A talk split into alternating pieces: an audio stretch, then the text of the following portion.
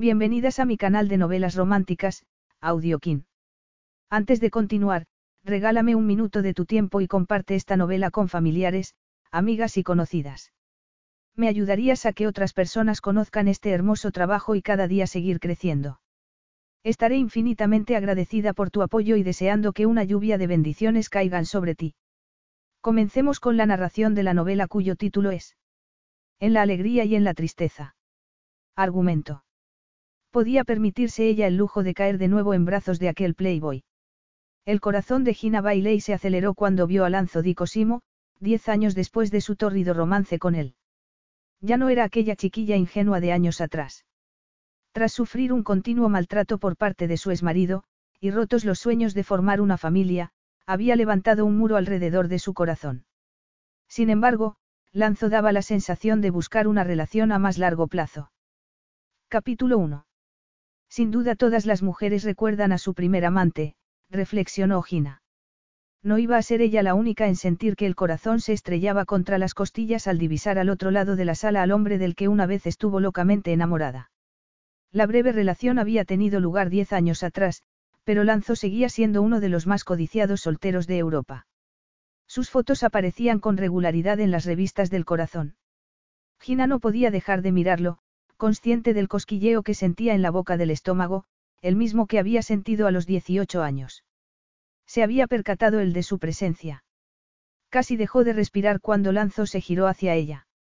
Durante unos segundos sus miradas se fundieron, pero Gina la desvió rápidamente, fingiendo estar observando a los demás invitados de la fiesta. La habitual tranquilidad de Pole Arbour se había visto alterada por el Campeonato Internacional de Fueraborda que se celebraba allí ese fin de semana. Considerado el deporte acuático de mayor riesgo, las carreras se habían desarrollado durante todo el día en la bahía, pero en esos momentos las potentes embarcaciones descansaban en el muelle. Era sin duda un deporte que atraía a la gente guapa. El restaurante donde se celebraba la fiesta estaba repleto de bellas modelos, bronceadas, rubias, luciendo generosos pechos y minúsculas faldas. A su alrededor revoloteaban los hombres, pilotos, mecánicos y demás miembros de la tripulación de los equipos de fuera borda. Gina nunca había comprendido que alguien quisiera arriesgar su vida por diversión y no le interesaban las carreras. Tampoco se encontraba a gusto en la fiesta y si había acudido a ella había sido únicamente porque su viejo amigo, Alex, acababa de ser nombrado gerente del exclusivo restaurante Di Cosimo, y le había pedido su apoyo moral. Y aún así era ella la que necesitaba ese apoyo moral. Le temblaban las piernas y la cabeza le daba vueltas, sin tener nada que ver la copa de champán que se había tomado. Le había impresionado profundamente volver a ver a Lanzo. No se le había ocurrido que siguiera en el mundo del fuera borda, ni que pudiera asistir a la fiesta. Cierto que era el dueño del restaurante, pero no era más que uno de tantos repartidos por el mundo y pertenecientes a la cadena Di Cosimo. Tampoco había estado preparada para la reacción que había experimentado al verlo. El estómago se le había agarrotado y el vello se le había puesto de punta al observar el dolorosamente familiar perfil. Su aspecto era impresionante, piel olivácea, rasgos esculpidos, cabellos negros y sedosos sin el menor atisbo de gris a pesar de sus 35 años. Lanzo di Cosimo parecía un modelo, alto y musculoso, impecablemente trajeado. Pero no era solo el físico. Lanzo exudaba un magnetismo sensual que llamaba la atención. Haciendo gala de una enorme seguridad en sí mismo, devastadoramente sexy, era imposible de ignorar. Y las mujeres que revoloteaban a su alrededor no hacían nada por ocultar la fascinación que despertaba en ellas. El multimillonario Playboy sentía la misma pasión por los deportes de riesgo que por las rubias de largas piernas, ninguna de las cuales compartía su vida durante mucho tiempo antes de ser sustituida por la siguiente. Diez años atrás, Gina no había acabado de entender que había visto en ella, una morena del montón, pero con 18 años se había sentido demasiado embelesada como para reflexionar seriamente sobre ello. Alanzo no le había supuesto ningún esfuerzo llevársela a la cama. Para él no había sido más que una compañera de colchón para aquel verano que había pasado en Pole y seguramente no había sido su intención romperle el corazón, de eso solo podía culparse ella misma. El tiempo había sanado las heridas de aquel primer amor. Ya no era la chiquilla ingenua de una década atrás. Resistiéndose al impulso de volver a mirar a Lanzo, se dirigió hacia el enorme ventanal que se asomaba a la bahía. Lanzo se giró levemente para poder seguir observando a la mujer del vestido azul que había llamado su atención. La conocía, pero no conseguía recordar de qué. Estaba vuelta de espaldas hacia él, lo que le permitía admirar la sedosa mata de cabellos color castaño que casi alcanzaba su cintura. Quizás había llamado su atención porque era muy diferente de las rubias que solían asistir a las fiestas después de las carreras. Con evidentes muestras de irritación se apartó de la que intentaba llamar su atención pegándose a su cuerpo. Era una chica muy joven y estaría mucho más guapa sin tanto maquillaje.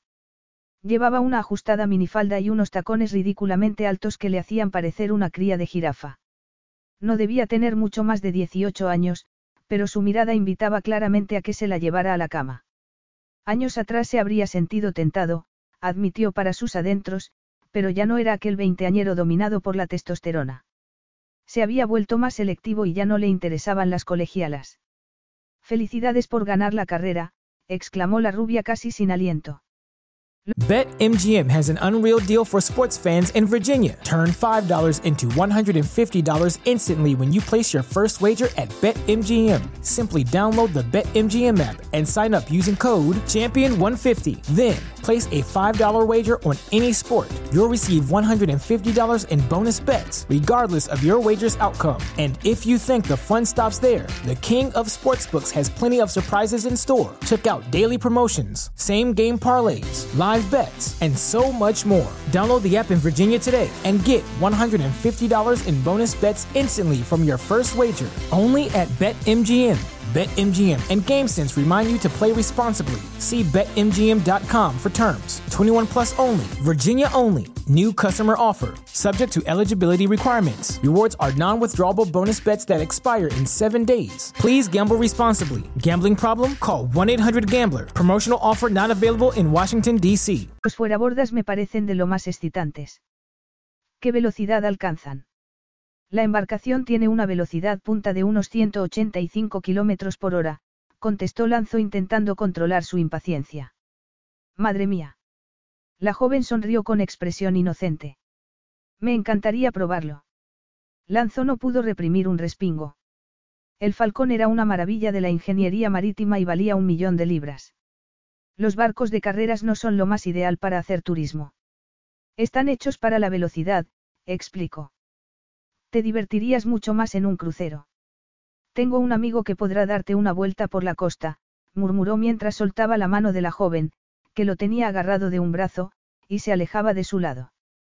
Gina observaba la puesta de sol que teñía de oro el mar y las copas de los árboles de la isla Brownsea. Se alegraba de estar en casa.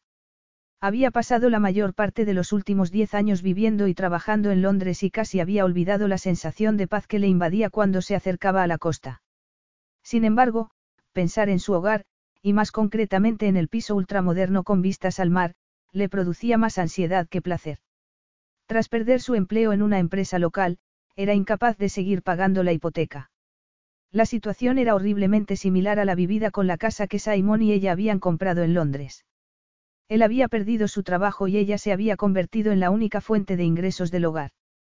Tras abandonar a Simon, la casa había sido vendida, pero, a causa de las deudas, no le había quedado nada de dinero. La falta de ahorros le había obligado a pedir un crédito para comprar el piso. Y en esos momentos, parecía que su única opción era venderlo antes de que el banco la desahuciara. Su vida no estaba resultando tal y como la había planeado, al terminar la carrera se casaría, tendría dos hijos, un niño llamado Matthew y una niña, Charlotte. Había conseguido la carrera y el matrimonio, pero también había descubierto que los embarazos no se generaban a la carta, y que los matrimonios no eran siempre eternos. Su mano acarició inconscientemente la cicatriz que le atravesaba la mejilla, junto a la oreja y seguía hasta el cuello, y sintió un escalofrío. Jamás había pensado que a los 28 años estaría divorciada, desempleada y, al parecer, estéril. Sus grandes planes se habían derrumbado y la perspectiva de perder el piso que había comprado tras regresar a Pole con la esperanza de empezar una nueva vida lejos de los amargos recuerdos del matrimonio fracasado, era la gota que colmaba el vaso. Perdida en sus pensamientos, dio un brinco al oír una voz a su lado. ¿Qué te parece? preguntó Alex cargado de tensión. ¿Crees que hay suficiente variedad de canapés? Pedí al cocinero que los preparara de distintos tipos, incluyendo vegetarianos. La fiesta es estupenda, le aseguró Gina a su amigo. Deja de preocuparte. Eres demasiado joven para que te salgan canas. Admito que he descubierto unas cuantas desde que me ocupo del restaurante, Alex soltó una carcajada. Lanzo Di exige lo mejor para sus restaurantes, y es importante que le impresione esta noche. Pues opino que tu trabajo ha sido brillante. Todo es perfecto y los invitados parecen contentos, Gina hizo una pausa y continuó en un tono intencionadamente casual. No pensé que el jefe de la cadena Di Cosimo fuera a venir. Pues sí. Lanzo visita Pole dos o tres veces al año. Si hubieras regresado a casa más a menudo en lugar de vivir en Londres, seguramente te lo habrías encontrado alguna vez, bromeó él. Suele venir para las carreras fuera borda, y hará un año compró una casa en Sandbanks, Río. Parece increíble que una pequeña franja de arena en Dorset se haya convertido en uno de los lugares más caros del mundo para vivir, de repente se puso tenso. Y hablando del rey de Roma. Gina sintió que el estómago le daba un vuelco. Lanzo se dirigía hacia ellos y no servía de nada que se recordara que era una mujer adulta y que hacía tiempo que había superado lo suyo. El corazón galopaba con fuerza y volvió a ser aquella camarera en ese mismo restaurante, diez años atrás. Lanzo poseía una mirada hipnótica, quizás debido al sorprendente color de sus ojos. Unos ojos marrones hubieran encajado más con su complexión olivácea, pero los suyos eran de un vívido verde, bordeados por unas espesas pestañas negras. El tiempo había hecho lo imposible mejorando la perfección. A los 25 había sido elegante y muy atractivo, con un cierto aire infantil, pero una década después se mostraba como un hombre robusto, sexy y desmesuradamente hermoso. En el rostro anguloso y de mandíbula cuadrada, los labios destacaban carnosos y sensuales. Algo se removió en su interior, algo más profundo que la mera atracción sexual. La reacción física fue intensa y Gina se sonrojó al sentir la mirada de Lanzo sobre sus pezones, claramente marcados bajo el vestido. Muchos años antes, ese hombre la había acunado en sus brazos y ella había estado convencida de que sería el hombre de su vida. Pero desde entonces habían sucedido muchas cosas. Había huido de un matrimonio violento, sabiéndose fuerte e independiente. Sin embargo, en un instante de locura, deseó que Lanzo la volviera a abrazar y le hiciera sentirse segura, como solía hacer hacía diez años. Rápidamente recordó que él nunca la había querido. La idea de que pudiera enamorarse de ella, tal y como ella se había enamorado de él, solo había sido una ilusión. Una fiesta estupenda, Alex, Lanzo saludó al gerente del restaurante sin apartar la vista de Gina. La comida es excelente, tal y como se espera de un restaurante di Cosimo. Gracias, sonrió Alex, me alegra que le guste, de repente fue consciente de la atención que despertaba Gina en su jefe. Permítale presentarle a mi buena amiga, Ginebra Bailey. Ginebra, un nombre italiano, Lanzo la miró intrigado mientras le estrechaba la mano.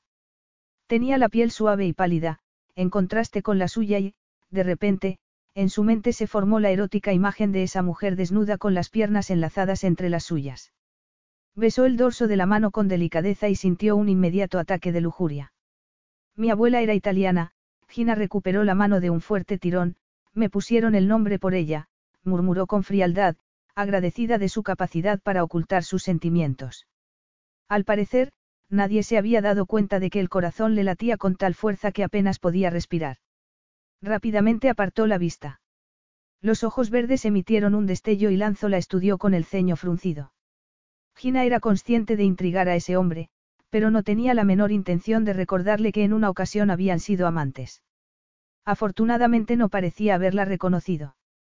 Seguramente no había vuelto a pensar en ella desde que le había anunciado el regreso a su casa en Italia al finalizar el verano. Ella, en cambio, no lo había olvidado. Lanzó entornó los ojos. Algo en esa mujer apelaba a un lejano rincón de su memoria. Recorrió con la mirada la perfecta figura, resaltada por un vestido de seda azul marino que se abrazaba a sus curvas. De haberla visto anteriormente, jamás la habría olvidado. Su rostro era un perfecto óvalo de piel sedosa como la porcelana. Los ojos, de un intenso color azul, eran casi del mismo tono que el vestido. De nuevo, algo se encendió en su mente, un lejano recuerdo de una mirada azul como el mar, seguramente le recordaba a alguna amante del pasado cuyo nombre se le escapaba. Alex hizo un leve movimiento y Lanzo comprendió que estaba mirando fijamente a la hermosa joven. Resistiéndose a la tentación de hundir los dedos en la mata de sedosos cabellos castaños, respiró hondo. Hacía mucho tiempo que no se excitaba con tanta rapidez, y la reacción le sorprendió aún más puesto que sus preferencias solían dirigirse hacia las rubias espigadas. Esa mujer era un conjunto de voluptuosidad que estaba ejerciendo un profundo impacto en su libido, y a Lanzo no le cabía duda que intentaría llevársela a la cama a la primera ocasión. Espero que te guste la fiesta, Ginebra, murmuró. ¿Eres aficionada a los fuera borda?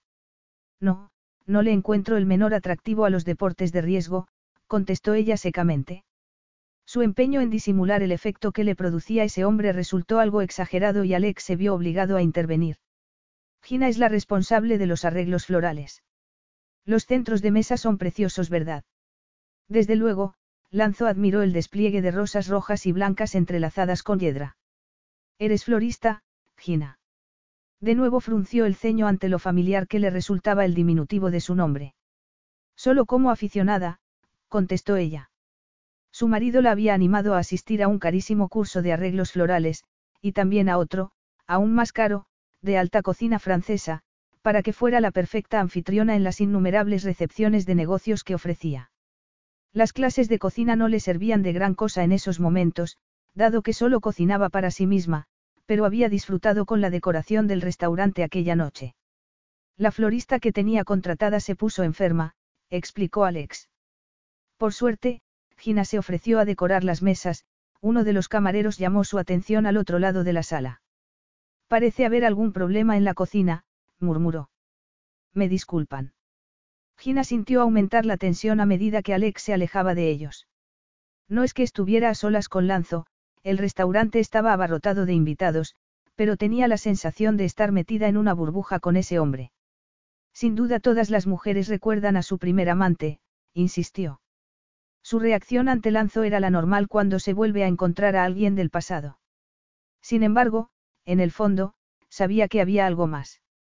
Antes de casarse había tenido un par de parejas, pero ningún hombre, ni siquiera Simón en los mejores momentos de su matrimonio, había despertado el descontrolado deseo que sentía, violento y casi primitivo. Lanzo había sido muy especial para ella. Aunque su aventura no había durado mucho tiempo, saberse deseada por un playboy internacional, había supuesto una inyección de autoconfianza. Gracias a él, la tímida adolescente se había convertido en una mujer segura de sí misma, dueña de una exitosa carrera y que más tarde había llamado la atención de un banquero londinense, igual de exitoso que ella. Pero si Lanzo le había insuflado confianza, Simón se la había arrancado a golpes. Por culpa del desastroso matrimonio, ya no confiaba en su juicio sobre los demás. Se avergonzaba de no haberse dado cuenta de la personalidad que ocultaba Simón bajo su encantadora superficie. Y en esos momentos se sentía dolorosamente vulnerable ante la fuerte masculinidad de Lanzo.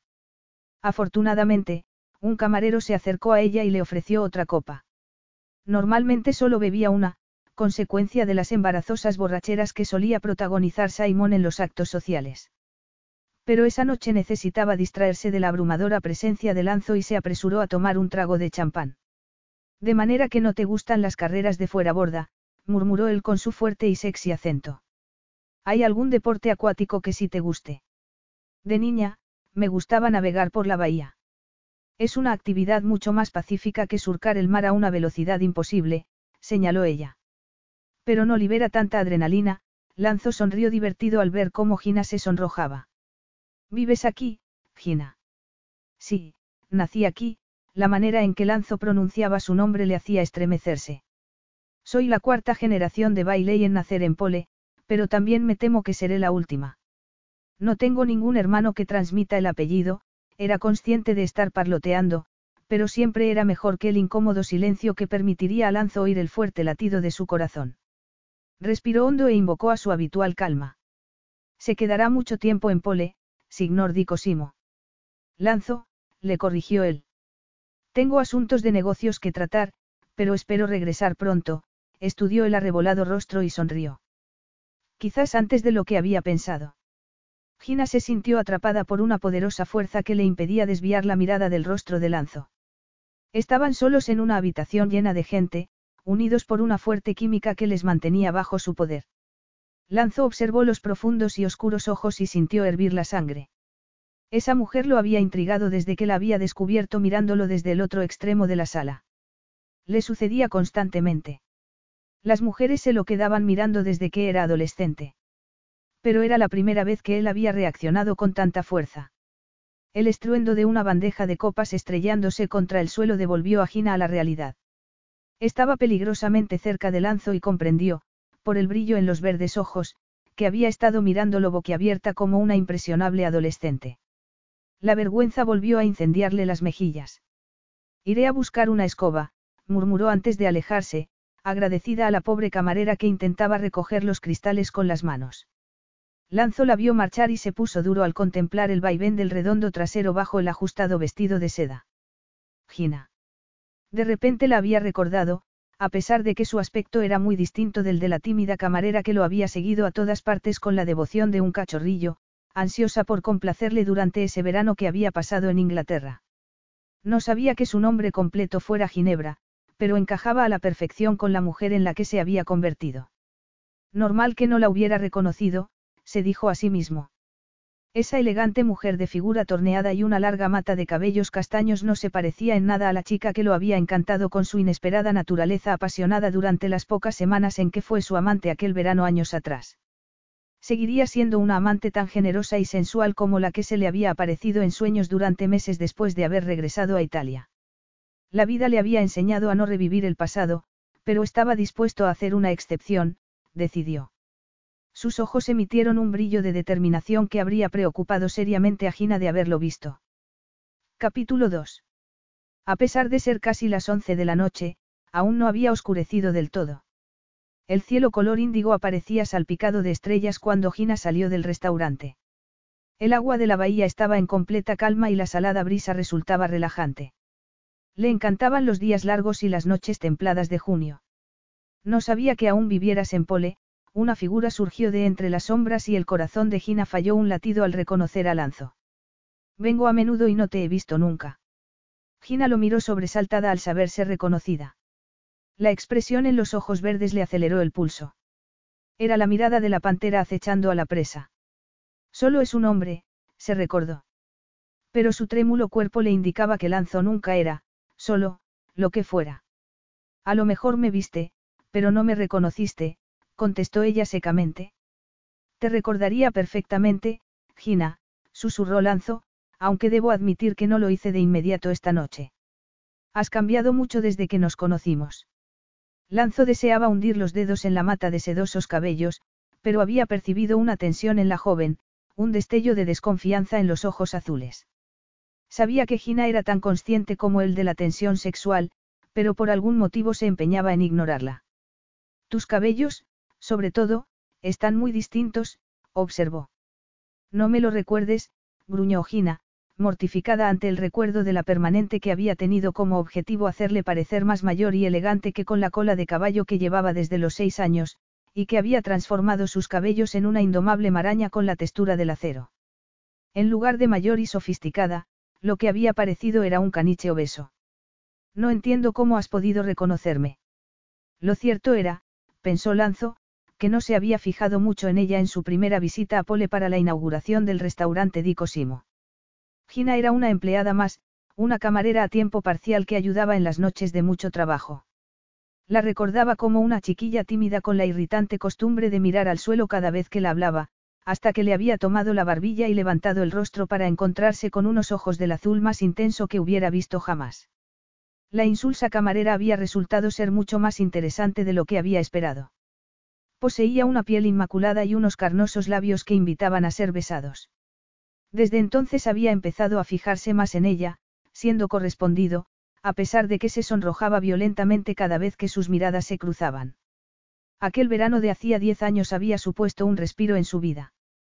Alfredo había fallecido en primavera y aún no había conseguido aceptar la muerte de la persona a quien consideraba un segundo padre, el hombre que se habría convertido en su suegro de no haber sido por el incendio que había arrasado la residencia de Cosimo cinco años antes.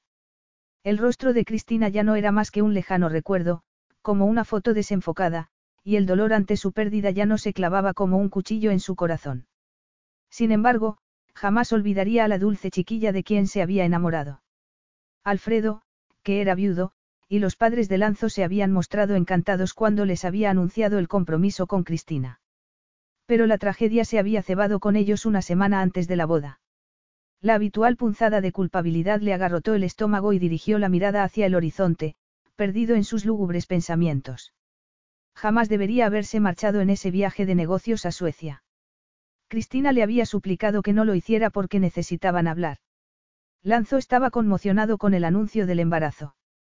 No estaba preparado para ser padre. Ambos habían decidido esperar al menos cinco años. Su juventud, 20 años, y el empeño en hacer que su padre se sintiera orgulloso de él al verlo al frente de la empresa familiar, no era excusa. Sabía que había herido a Cristina con su falta de entusiasmo por la llegada del bebé. Lanzo se había negado a hablar de ello y había insistido en proseguir con el viaje de negocios e, ignorando las lágrimas de Cristina, había subido a ese avión rumbo a Suecia. En menos de 24 horas había comprendido su error. Amaba a Cristina y amaría a su hijo. Impaciente por regresar a su casa, la reunión le había resultado insufrible, y su excesiva duración le había obligado a pasar otra noche fuera. A la mañana siguiente había sido recibido en Italia por Alfredo quien le había comunicado la terrible noticia de que sus padres y Cristina habían fallecido en el incendio que había destruido la villa di Cosimo. Lanzo encajó la mandíbula al revivir la agonía del momento. Había optado por no informar a Alfredo sobre el embarazo de Cristina.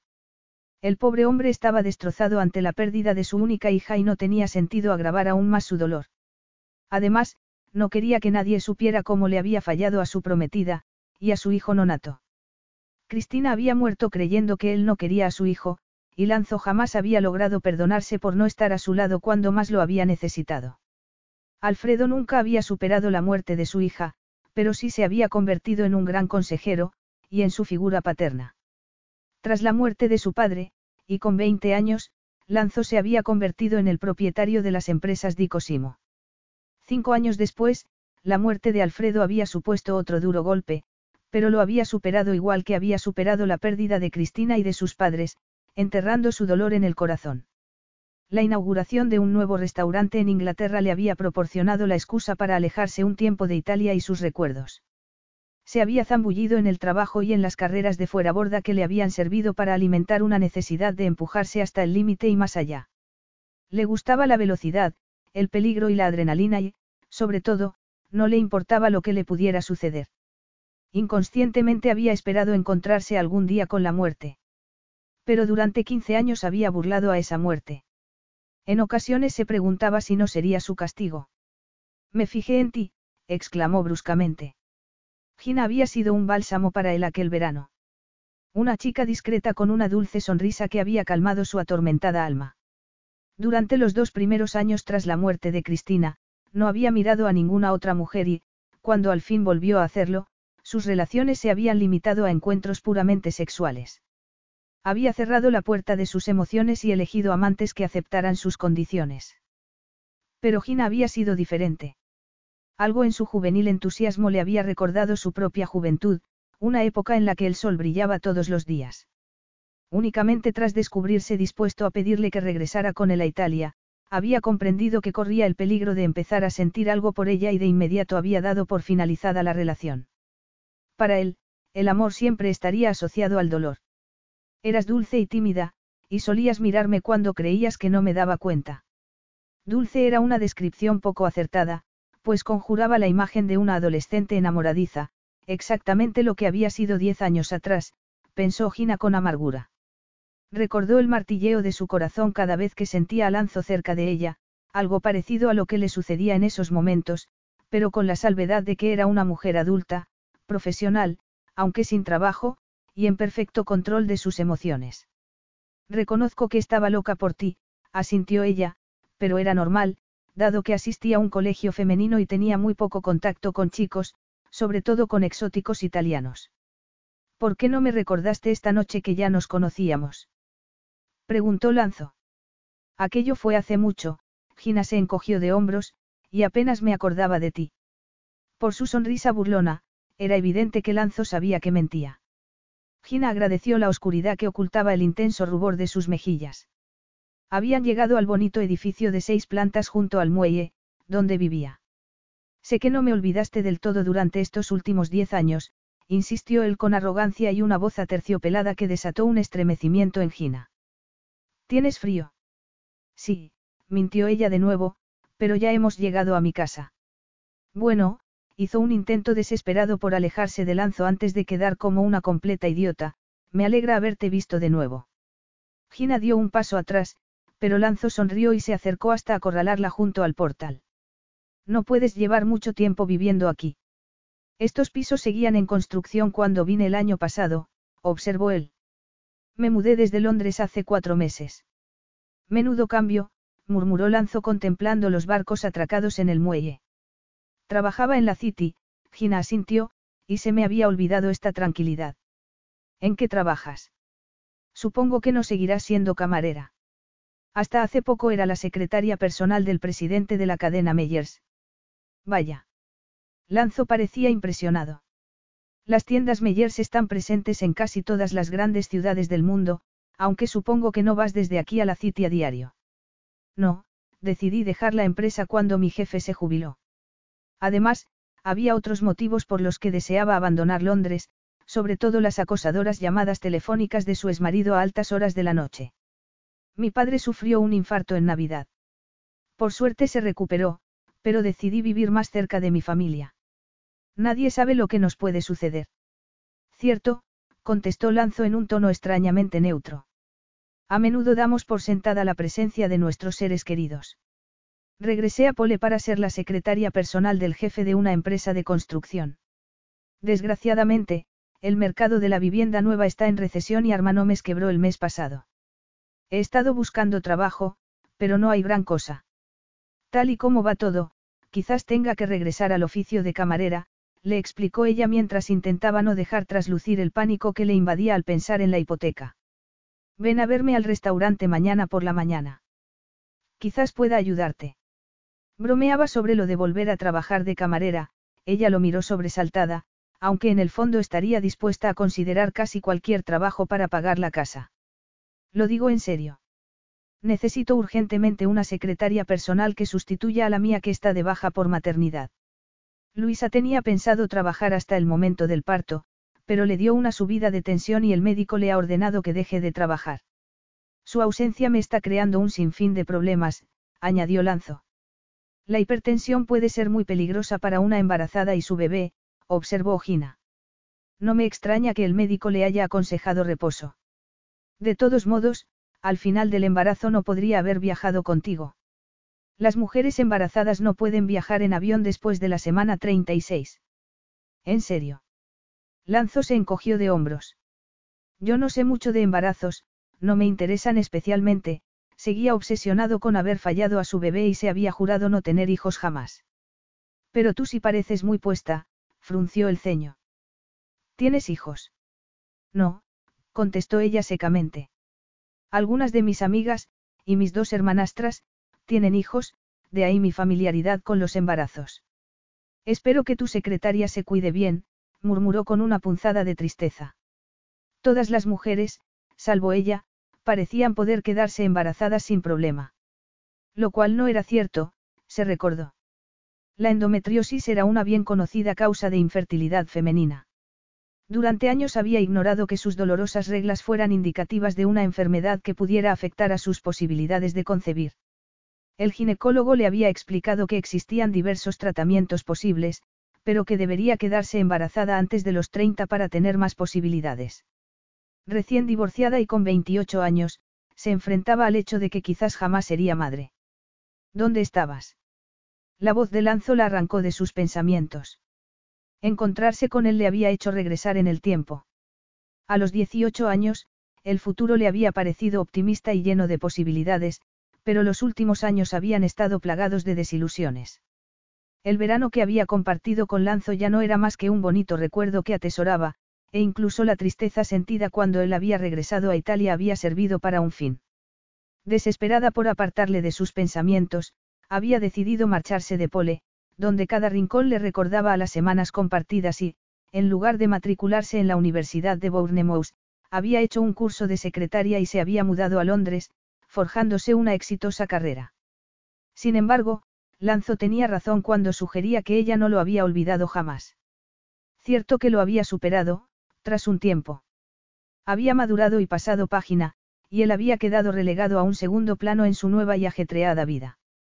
No obstante, la noche anterior a su boda, había soñado con Lanzo, no con Simon. Tengo que irme, murmuró con un hilo de voz. ¿Por qué? La dulce sonrisa dejó a Gina sin aliento. Bueno, buscó en su mente una buena respuesta. Es tarde y debería irme a la cama. ¿Cómo se le había ocurrido decir algo así?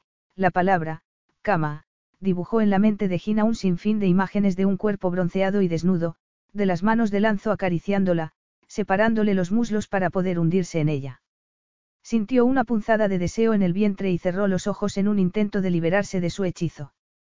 Quédate un rato más y háblame, susurró Lanzo. Me he alegrado de volver a verte, Gina. Las palabras de Lanzo resultaban seductoras, y Gina abrió los ojos desmesuradamente. Ella también se alegraba de volver a verlo. Durante los últimos amargos meses de su matrimonio, y el posterior divorcio, se había sentido atrapada en un oscuro túnel, pero ver de nuevo a Lanzo había sido como la aparición del sol tras una tormenta. Las miradas de ambos se fundieron. A Gina no le apetecía hablar. Tenía la piel de gallina y los pezones tan duros que presionaban contra el tejido del sujetador. Lanzo la miraba con los ojos entornados y, para su mayor espanto, agachó la cabeza. Lanzo. El corazón de Gina galopaba tan fuerte que estaba segura de que él lo oiría. Cara, murmuró él con voz aterciopelada. Deseaba besarla durante toda la noche. A pesar de que ella lo había evitado cuidadosamente durante la fiesta, Lanzo no le había quitado la vista de encima mientras recordaba la sensación de los dulces labios contra su piel diez años atrás. La tensión sexual entre ellos era tan intensa que el aire parecía a punto de quebrarse. El ardiente deseo lo quemaba, y el instinto le decía que ella sentía lo mismo. La anticipación guió su mano hacia el bonito rostro. Gina se puso tensa ante el contacto e, instintivamente, echó la cabeza hacia atrás. Había ocultado la cicatriz con maquillaje, pero le horrorizaba pensar que él pudiera notarla.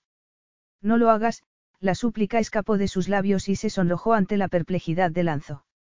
Segundos antes, se había inclinado hacia él, esperando sentir los labios de Lanzo sobre los suyos, pero en cuanto la había tocado, había regresado bruscamente a la realidad. No soportaría ver la expresión de deseo en los ojos verdes convertirse en repulsión, y eso sucedería si viera la cicatriz. Peor aún sería si le preguntaba cómo había resultado herida. Por nada en el mundo se sometería a la humillación de admitir que su exmarido era el responsable de esa cicatriz. Le ponía enferma recordar que, una vez, había estado convencida de amar a Simon, y de que él la amaba a ella. Únicamente tras la boda se había dado cuenta de que no conocía a ese hombre que ocultaba su impredecible temperamento bajo una encantadora fachada. Le avergonzaba haberse dejado engañar, y se había jurado que jamás volvería a ser tan confiada. ¿Y qué sabía realmente de Lanzo? Su relación no había durado más que unas pocas semanas. Ese hombre era prácticamente un extraño. Lanzo entornó los ojos mientras Gina se apartaba de él, física y mentalmente y, durante unos segundos sintió una oleada de ira y frustración. Estaba seguro de que ella había deseado que la besara. No se lo había imaginado. ¿Por qué se había echado atrás? La Gina que recordaba se había mostrado abierta y sincera, respondiendo con un entusiasmo que le había resultado extrañamente conmovedor. Pero, al parecer, la más madura y sofisticada Gina había aprendido a jugar el juego de las mujeres.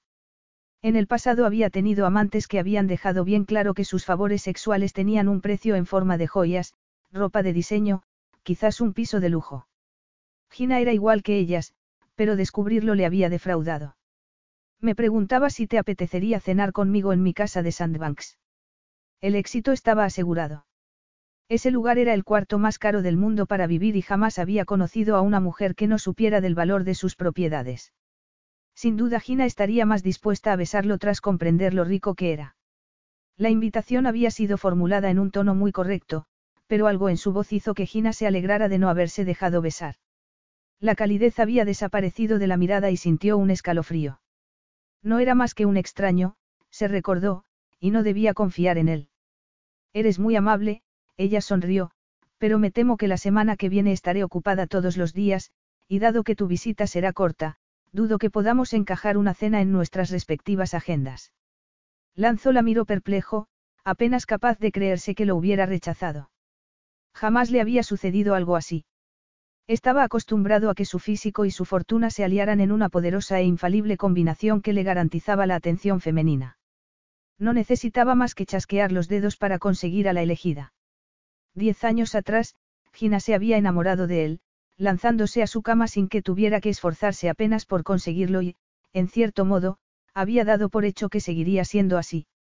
Sin embargo, su apariencia física no era lo único que había cambiado. A los 18 se había mostrado tímida al principio, pero tras intimar con ella había descubierto su pasión por la vida y su carácter alegre. En un momento muy oscuro de su vida, había supuesto un soplo de aire fresco y una celebrada distracción de los amargos recuerdos del pasado. ¿Qué había sucedido en los diez años transcurridos? ¿Qué le había robado su juvenil exuberancia?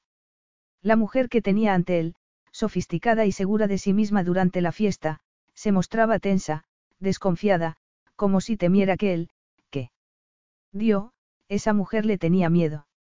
No se había apartado de él por coqueteo, sino porque no se fiaba de él.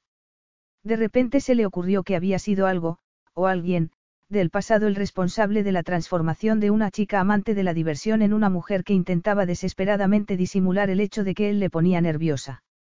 Quiso preguntarle quién había sido, qué le había sucedido. Contempló el hermoso rostro cargado de tensión y se sorprendió ante el impulso protector que despertaba en él. Debes tener una vida muy ocupada para no disponer siquiera de una noche libre, murmuró él. Dejamos lo de la cena para mi siguiente visita a Pole. Dame la llave. ¿Para qué? Gina era incapaz de ocultar la desconfianza que sentía. ¿Qué quería de ella? Esperaba que lo invitara a tomar un café y quizás algo más. Desde su divorcio había salido a cenar un par de veces, pero nunca a solas con un hombre.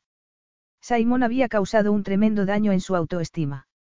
Deseaba pasar página, cultivar otras relaciones y, quizás, enamorarse, pero temía que jamás podría volver a confiar en un hombre. Solo quería abrirte la puerta, explicó Lanzo con calma, arrancando la llave que Gina sujetaba con fuerza. Gina percibió un extraño brillo en los ojos verdes y se quedó sin respiración.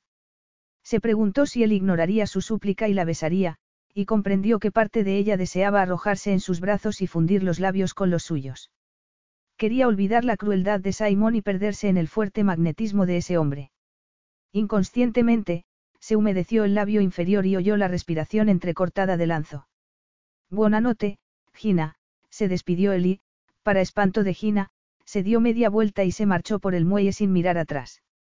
Su imponente figura fue engullida por la oscuridad, y el sonido de sus pisadas se fue apagando, dejándola extrañamente sola.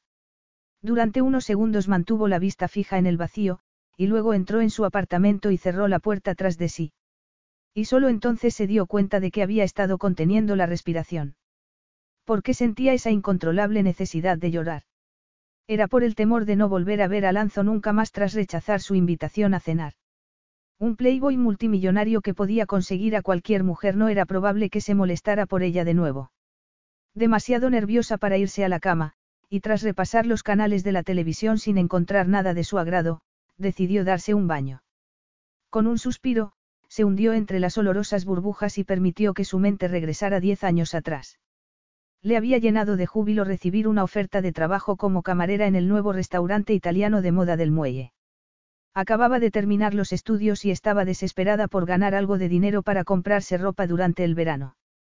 Mientras estudiaba había recibido una pequeña asignación de su padre, pero la granja familiar apenas conseguía beneficios y el dinero siempre escaseaba. Lanzo había llegado a Pole para asistir a la inauguración del restaurante Di Cosimo y se había quedado todo el verano.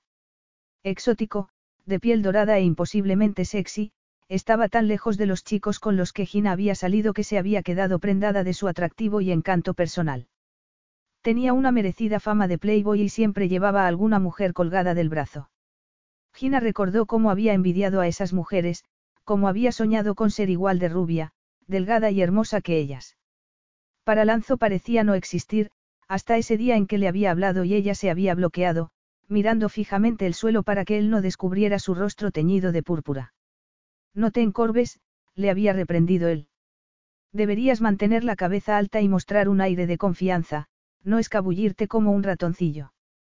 Cuando miras al suelo, nadie puede ver tus ojos, lo cual es una pena porque son preciosos, había añadido lentamente antes de sujetarle la barbilla y obligarla a alzar el rostro. Gina apenas había podido respirar, y cuando Lanzo le había sonreído, casi se había derretido a sus pies, devolviéndole tímidamente la sonrisa. Y ahí había empezado todo. A partir de ese día, Lanzo le saludaba a diario, y se despedía de ella por las noches al final de su turno. Al saber que salía corriendo del restaurante en cuanto cerraban para poder alcanzar el último autobús que la llevara a su casa, había insistido en llevarla en coche. Aquellos paseos hasta la granja en el coche deportivo habían sido la luz de su vida.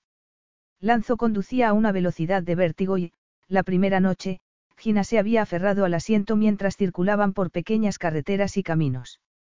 Relájate, soy un buen conductor, le había asegurado el entono divertido. Háblame de ti. Aquello había conseguido distraerla del miedo a estrellarse en la siguiente curva. ¿Qué podía contarle? Estaba segura de que los mundanos detalles de su vida no serían de ningún interés para un playboy multimillonario, pero, obedientemente, le contó cómo había crecido en la granja con su padre, su madrastra y dos hermanastras. Mis padres se divorciaron cuando yo tenía ocho años, y cuando papá se casó con Linda unos años después, ella trajo a sus dos hijas, Jacel y Sara, a vivir a la granja. ¿Y qué hay de tu madre? preguntó Lanzo. ¿Por qué no te fuiste a vivir con ella? Papá pensó que sería mejor para mí que me quedara con él. Mi madre había mantenido una relación a sus espaldas y un día, al regresar de la escuela, encontré una nota en la que nos decía que nos dejaba por uno de los trabajadores de la granja. Mamá nunca se quedaba demasiado tiempo en un mismo sitio, ni con el mismo hombre, admitió Gina. De vez en cuando la visitaba, pero era más feliz viviendo con papá y con Linda. Testigo directo de la caótica vida de su madre, Gina había decidido que su futuro sería muy diferente. Un matrimonio, un hogar feliz y unos hijos no parecían un objetivo muy excitante, pero para ella era más importante que una carrera.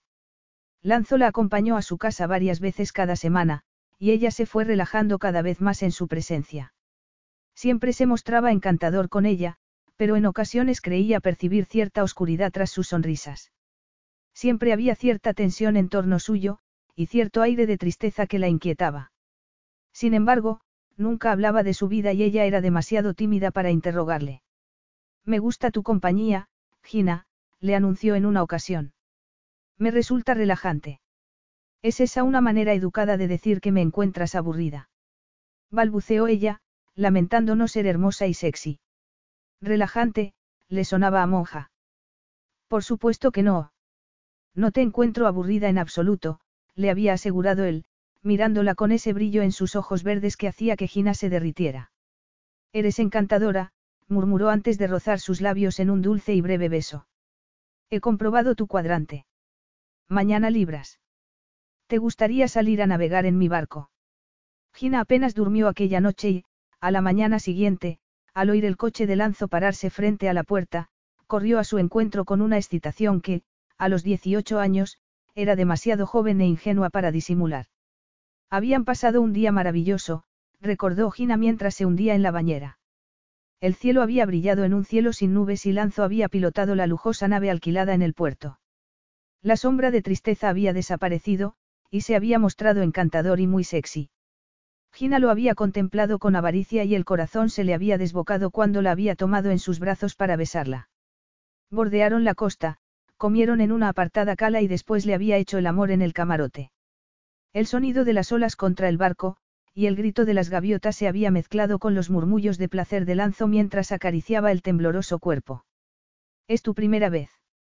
Había preguntado, preocupado ante la reticencia de Gina. No, había mentido ella, temerosa de que fuera a detenerse si admitiera la verdad. Lanzo no se había detenido.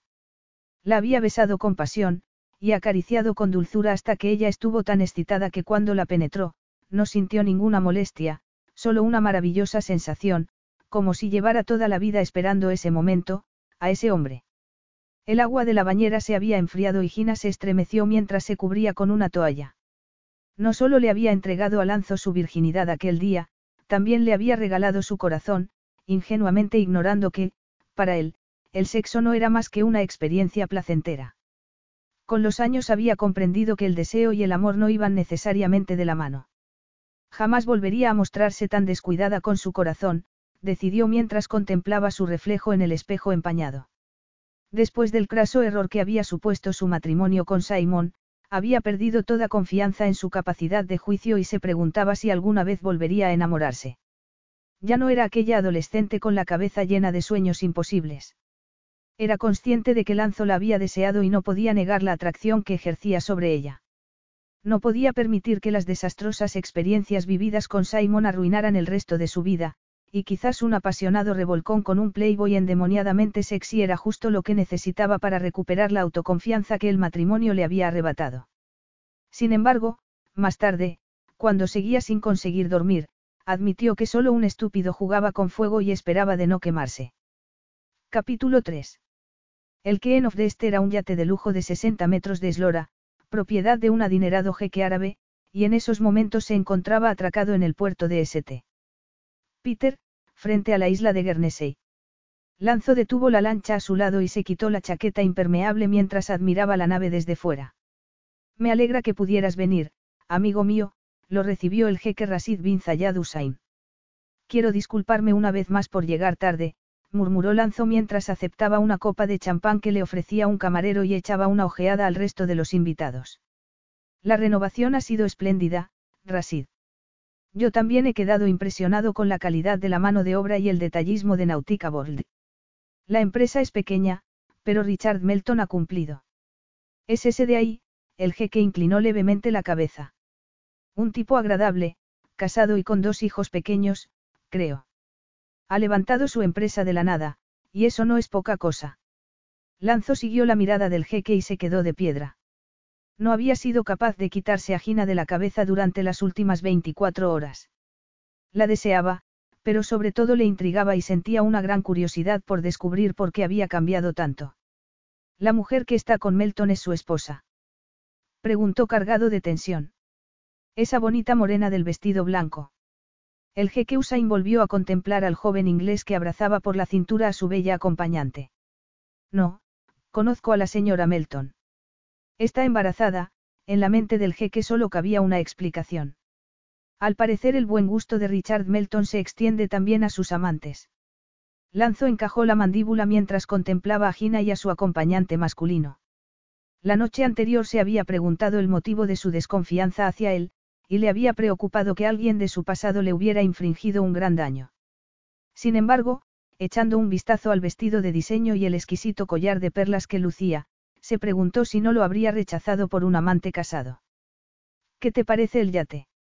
Es impresionante, Gina se volvió hacia su cuñado, pero un poco excesivo para mi gusto. Mucho oro. ¿Sabías que hasta la grifería de los cuartos de baño está bañada en oro? Pues claro que lo sabías, tu empresa llevó a cabo las obras de renovación. Supongo que lo importante es que le guste al jeque Usain. Le ha encantado, Richard sonrió. Por eso celebra esta fiesta para presumir de barco. Y lo mejor es que varios de sus amigos, también propietarios de yates, están interesados en realizar obras similares, lo cual es una excelente noticia para Nautica World, hizo una pausa. Gracias por acompañarme esta noche, Gina. Esta fiesta es una oportunidad fantástica para hacer negocios. Normalmente me acompaña Sara, pero el final del embarazo la tiene agotada y sé que te está muy agradecida por venir en su lugar. Me alegra poder ayudar, contestó ella. No debe ser fácil vivir tres embarazos en cuatro años. Si te soy sincero, este último bebé ha sido un pequeño fallo, admitió Richard.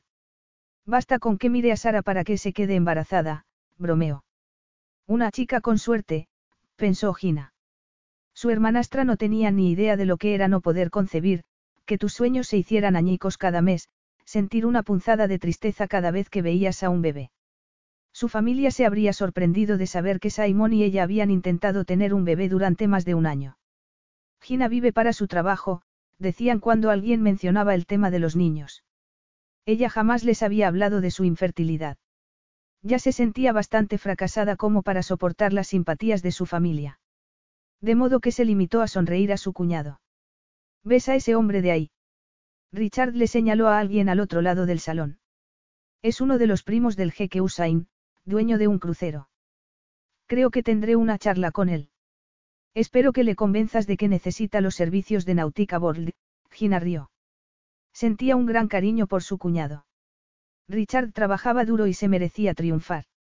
Estás espléndida esta noche, cara. La voz, sexy y familiar, le provocó a Gina un sobresalto. Su mirada se cruzó con un destello verde. De nuevo le había sorprendido la aparición de Lanzo y no había tenido tiempo de disimular su reacción. Las mejillas se tiñeron de un rojo profundo al admirar el atractivo de ese hombre vestido con traje de etiqueta. A tu novio debe irle muy bien si puede permitirse el lujo de comprarte perlas y ropa de diseño, aparte de mantener a sus hijos y una esposa embarazada.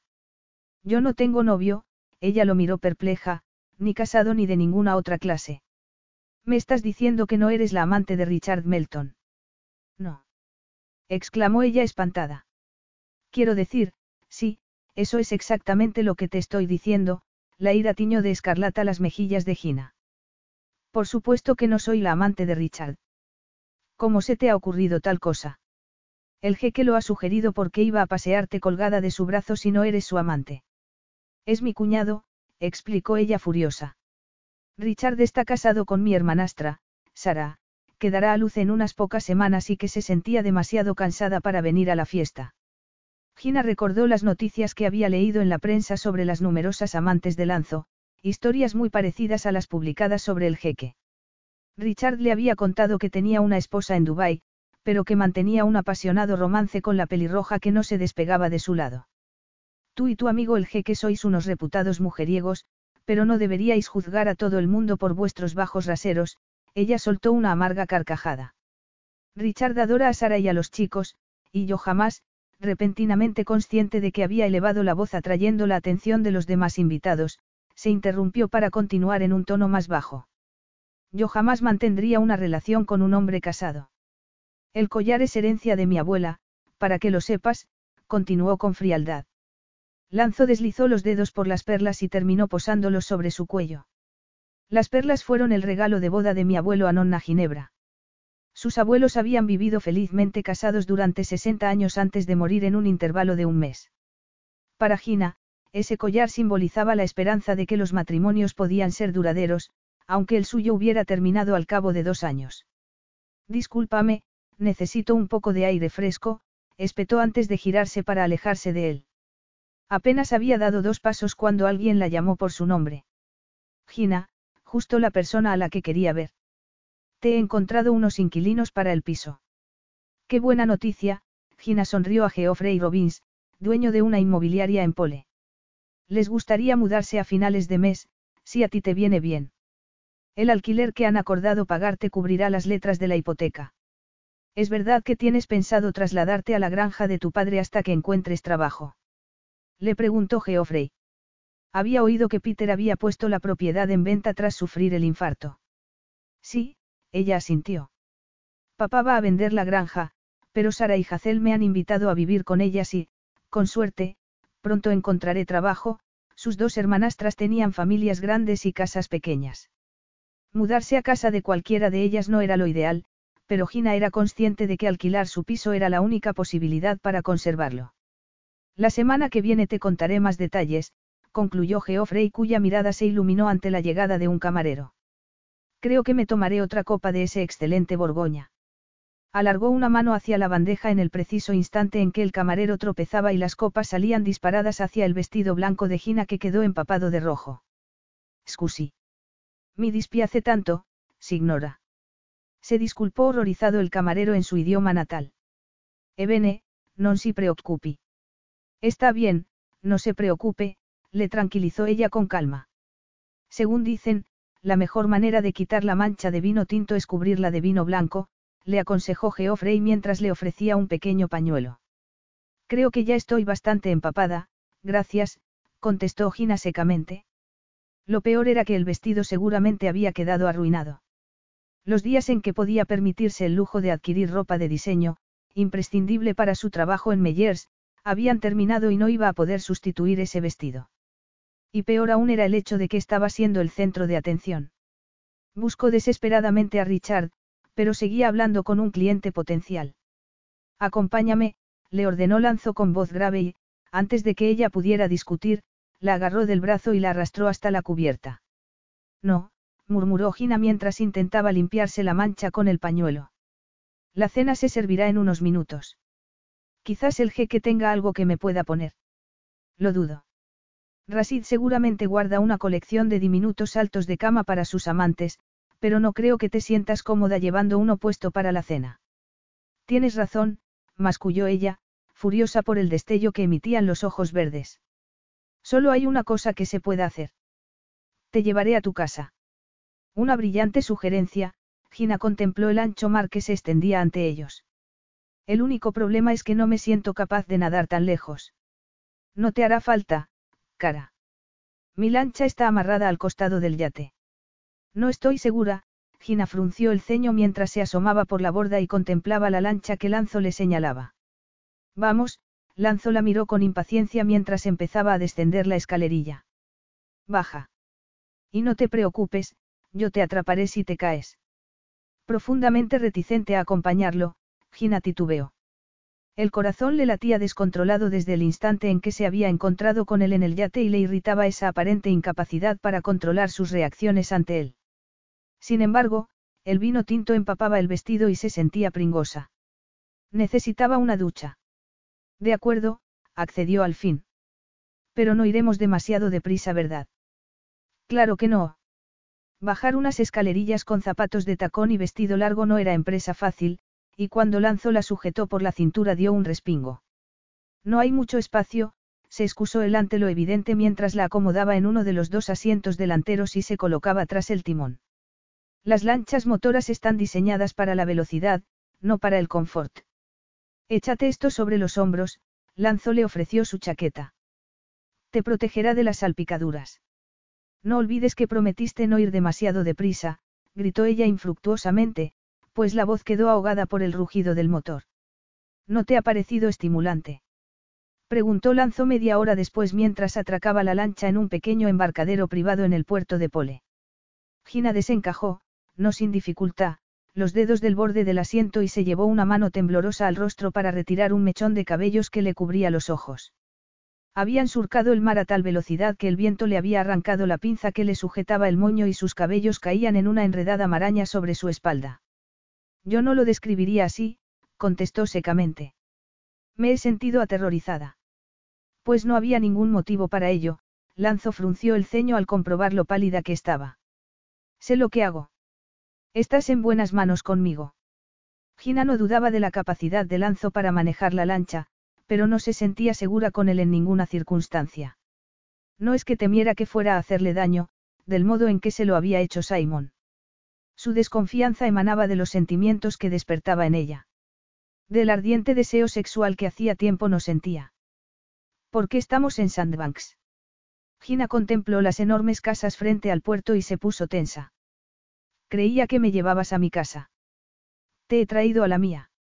Mi asistenta sabrá cómo quitar esa mancha de vino tinto, lanzó saltó al embarcadero e, ignorando la expresión de rebeldía de la joven, la levantó en vilo y la depositó en el suelo. Quiero hablar contigo. ¿Sobre qué? Preguntó ella con desconfianza. Tengo una propuesta que hacerte, y espero que nos convenga a los dos. Sube a casa y lo hablamos, ordenó mientras empezaba a caminar por el muelle. Veinte minutos más tarde, Gina salía del cuarto de baño alicatado en mármol, sintiéndose mucho mejor después de haberse duchado. Se había secado el pelo con un secador y puesto un albornoz blanco. En medio del pasillo, titubeó sin saber qué hacer. Mejor. Lanzo salió de una de las estancias que daban al pasillo. Daphne nos ha preparado algo para comer. Ven conmigo. Se había quitado la pajarita y desabrochado los primeros botones de la camisa, revelando una piel bronceada cubierta de un oscuro vello. Gina respiró hondo para calmarse. ¿Quién es Daphne? Mi asistenta, cocinera, y una santa. Daphne viaja siempre conmigo y es la única mujer sin la cual no puedo vivir, le informó él con una resplandeciente sonrisa. Daphne resultó ser pequeñita, de cabellos oscuros, piel morena y chispeantes ojos negros.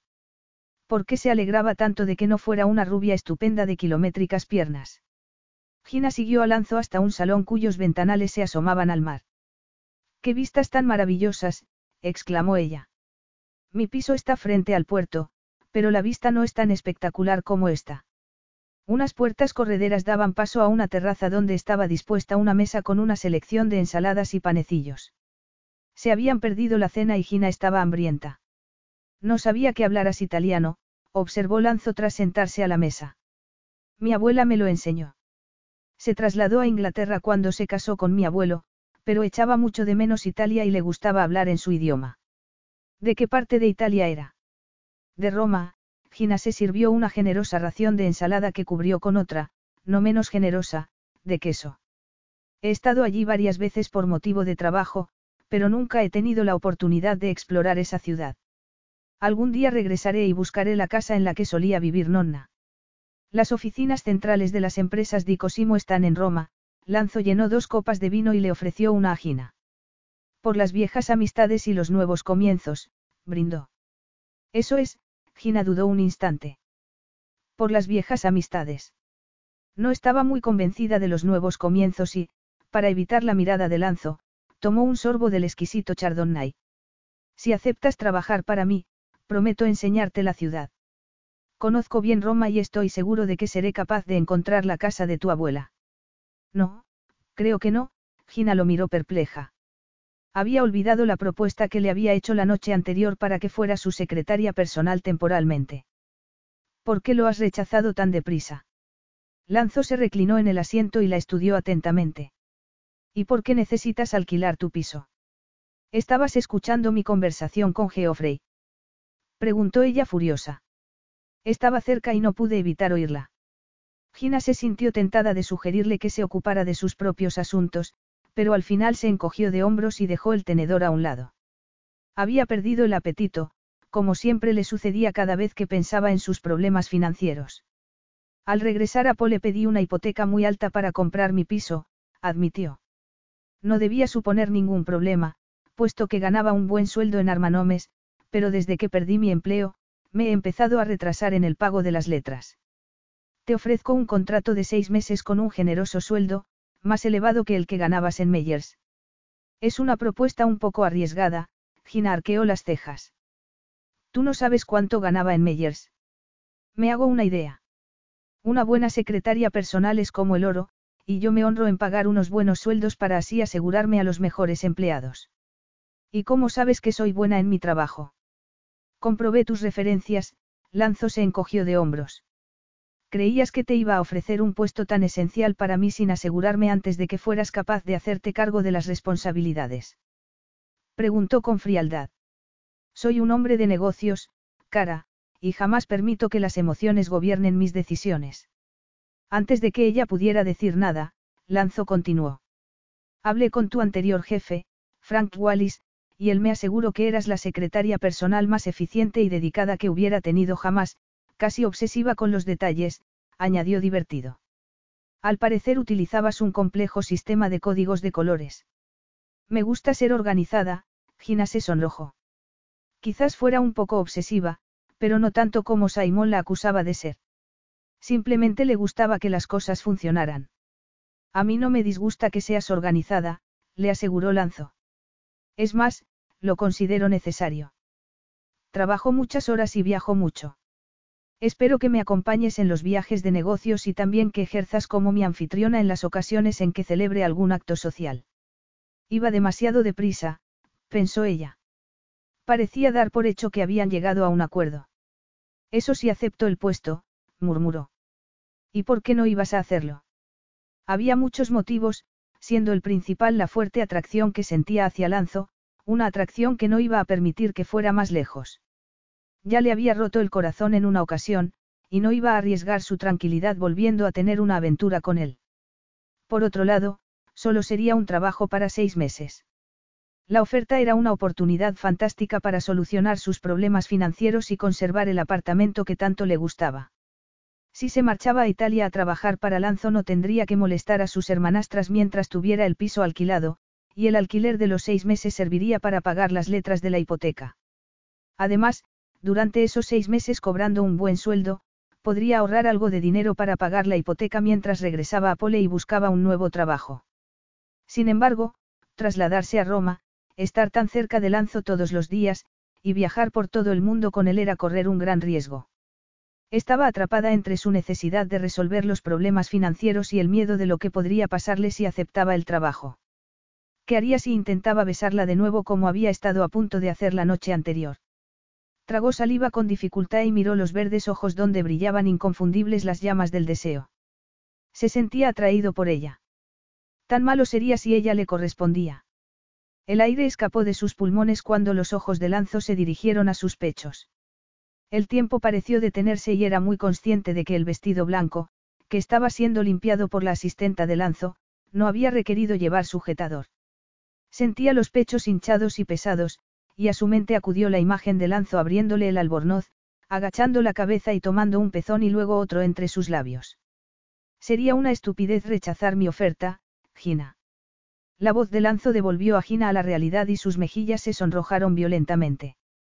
Tú necesitas el trabajo y yo necesito encontrar una secretaria personal lo antes posible.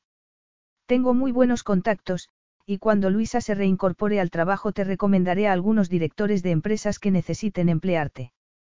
Nadie en su sano juicio rechazaría la oferta. Era la oportunidad para conservar su casa, mucho más que un hogar, su refugio tras dos años viviendo con los nervios a flor de piel por culpa de Simon. La compra del piso había significado el inicio de una nueva vida, un signo de independencia tras escapar de un violento matrimonio. Estaba dispuesta a aceptar cualquier empleo que le permitiera afrontar el pago de la hipoteca. Tenía 28 años y ya no era una chiquilla ingenua, estaba más que capacitada para hacer frente a la incómoda atracción que sentía hacia Lanzo. De acuerdo, contestó apresuradamente, antes de cambiar de idea. Acepto tu oferta. Lanzo se cuidó mucho de ocultar la profunda satisfacción que lo embargó. El deseo que sentía por Gina era demasiado fuerte para dejarlo estar. Además, su instinto le decía que ella tampoco era inmune a sus encantos, como pretendía hacerle creer. Su recelo era evidente, e incomprensible para él, y sabía que tendría que ser muy paciente y ganarse su confianza antes de poder llevársela a la cama. Bien, contestó secamente. Te recogeré en tu casa mañana a las nueve de la mañana. Mi avión privado nos trasladará desde el aeropuerto de Bournemouth hasta Roma. Luisa acudirá al despacho un par de horas para ponerte al corriente de todo. Necesito unos cuantos días para organizarme, Gina lo miró sobresaltada. Para empezar, tengo que encontrar un sitio en Roma para alojarme. Puedes quedarte en mi casa. Sería lo mejor, insistió Lanzo al ver que ella abría la boca para protestar.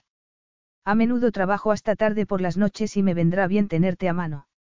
Espero que no pensaras que esto iba a ser un trabajo de 9 a 5, continuó.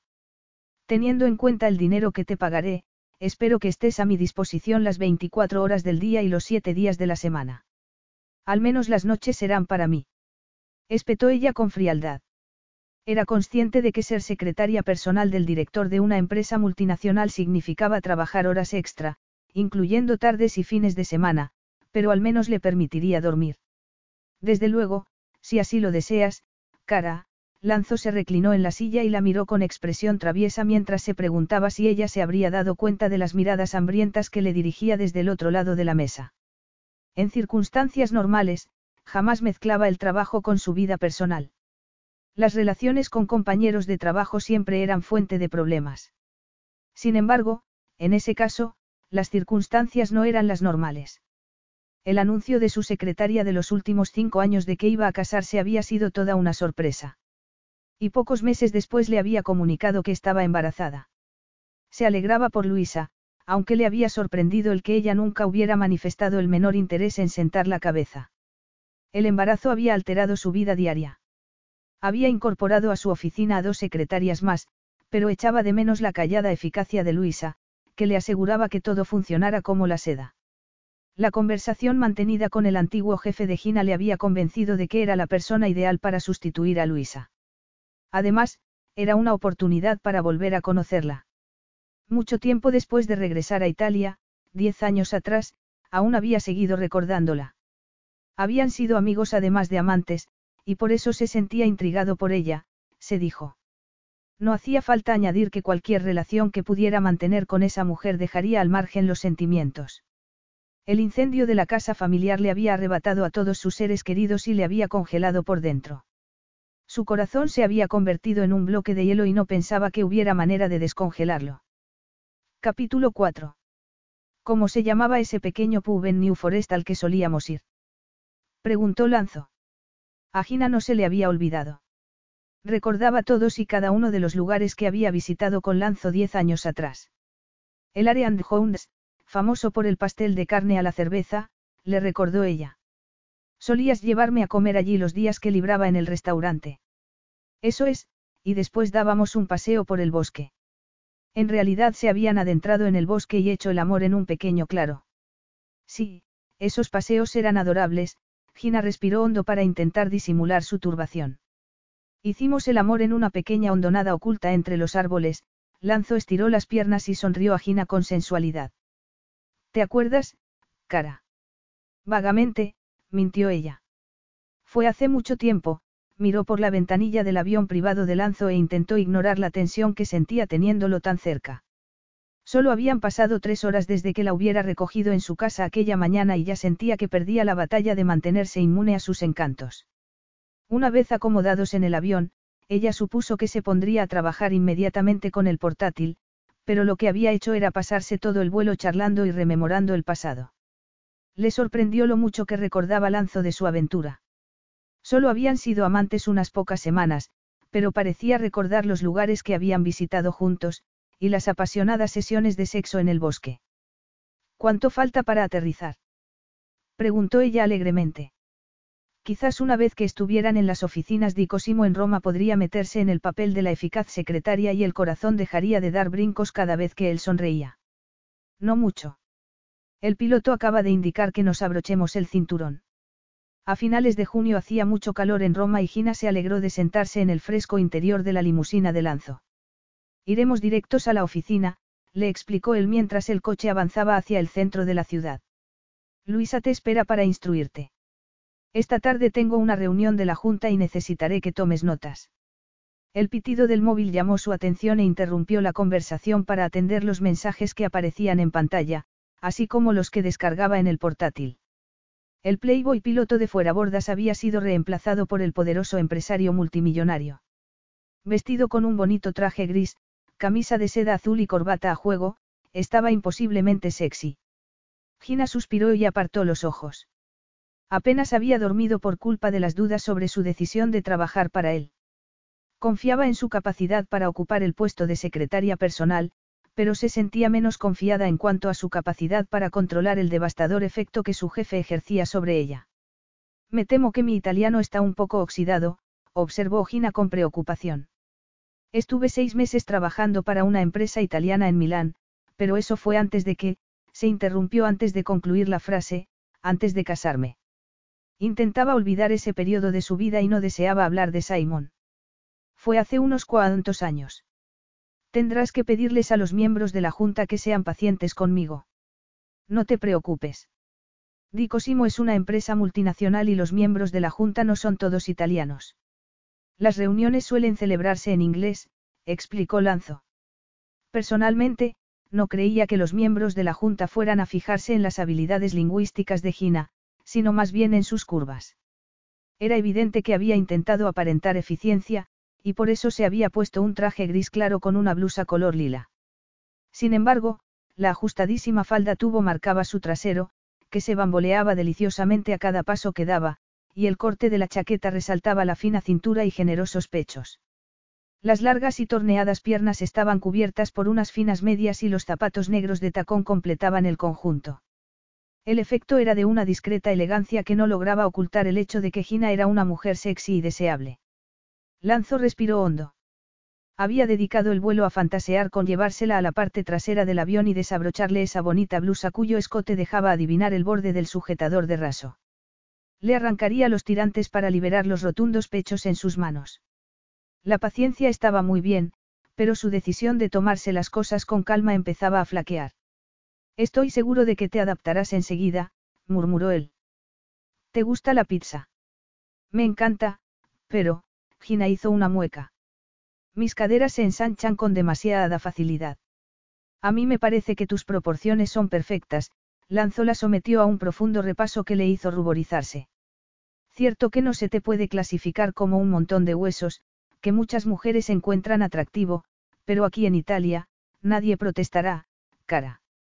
A los italianos les gusta que sus mujeres tengan curvas. Al menos, hizo una pausa y clavó su verde mirada en los ojos de Gina. Al menos a este italiano. Irritada por la reacción de su propio cuerpo, Gina comprendió que estaba coqueteando descaradamente con ella. Quiso pedirle a Lanzo que depusiera su actitud. El hambriento brillo de sus ojos verdes era inapropiado siendo ella uno de sus empleados. ¿Qué posibilidades tenía de resistirse a él cuando ponía en marcha todos sus encantos?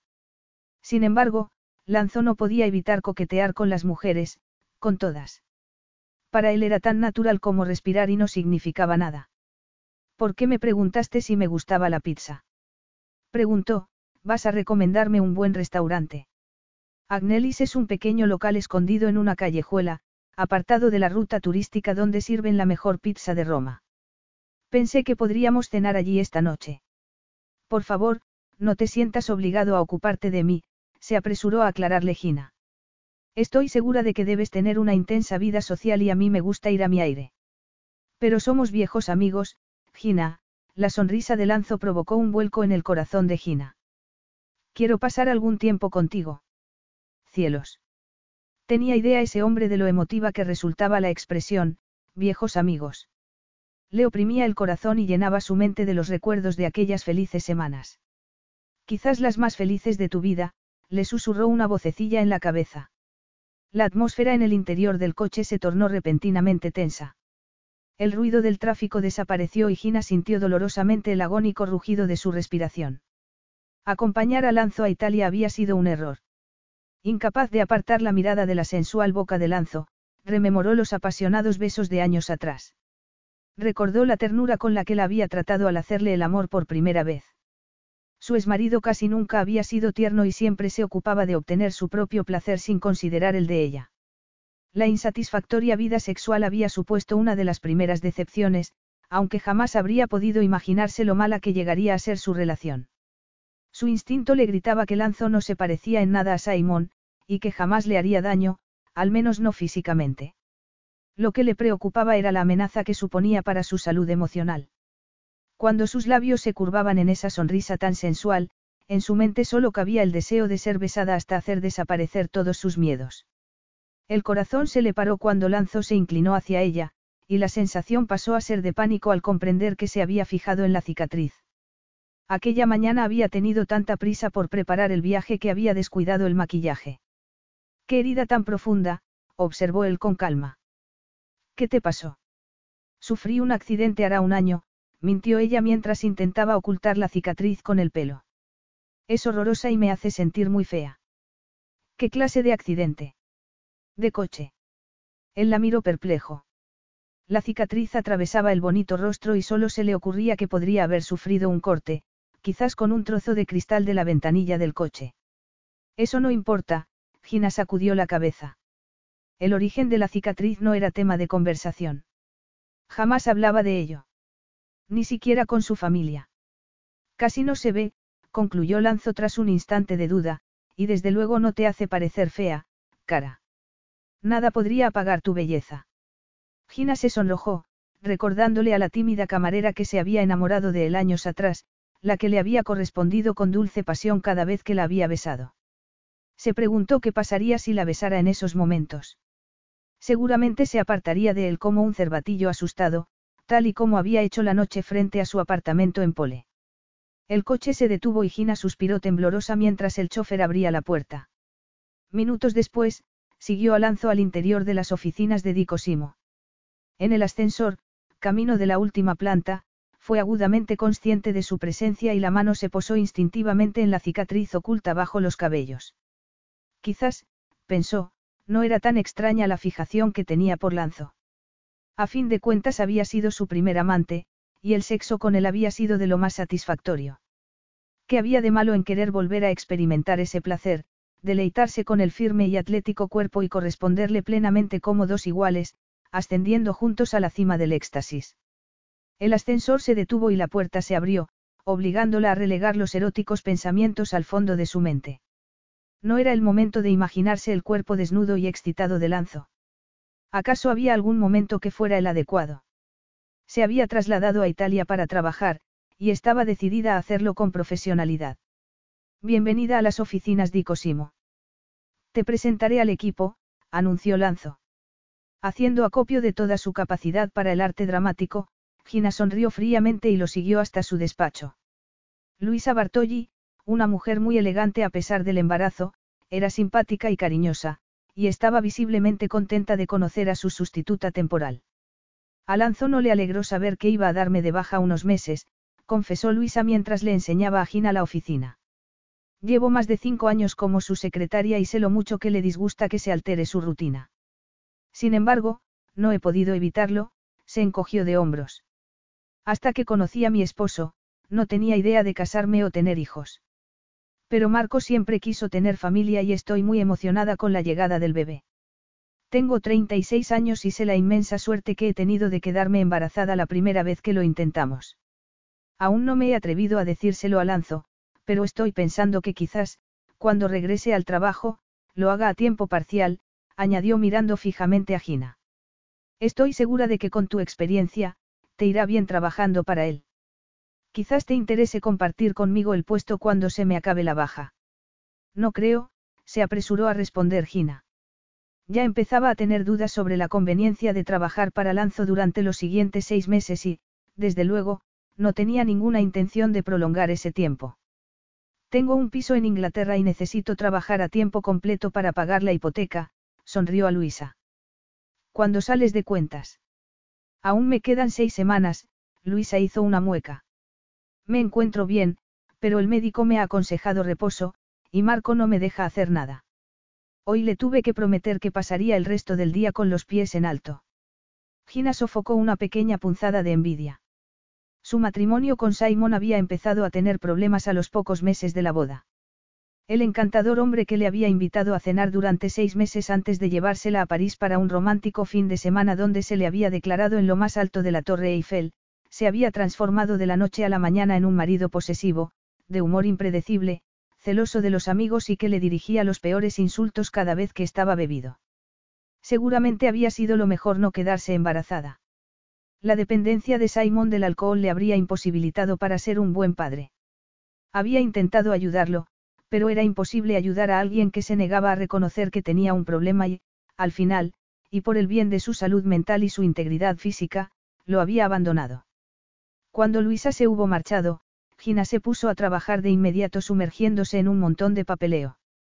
No era una persona ociosa por naturaleza y no le habían gustado las semanas de forzosa inactividad tras perder su empleo en Pole. Asistió a la reunión de la Junta, aliviada al comprobar que, en efecto, todo el mundo hablaba inglés. Lanzo tenía otras reuniones programadas para el resto del día, pero a las cinco la llamó al despacho y le informó de que el chofer la esperaba. Ya has trabajado suficiente por hoy, le indicó cuando ella protestó por tener que irse tan pronto. Descansa un par de horas. Te veré más tarde en casa.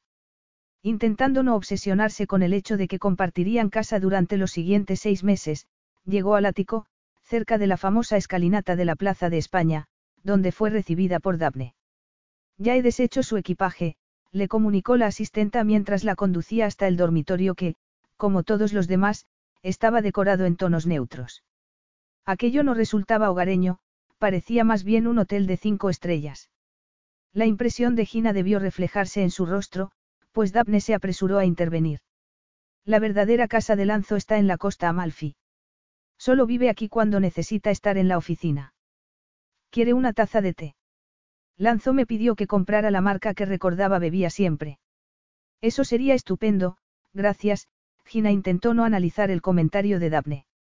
Cuando la asistenta se hubo marchado, inspeccionó brevemente el dormitorio y el cuarto de baño antes de desnudarse y darse una ducha. Diez minutos después se puso un vestido de algodón, fue a la cocina en busca de la taza de té y salió a la terraza, un oasis de macetas que ofrecía una espectacular vista de Roma.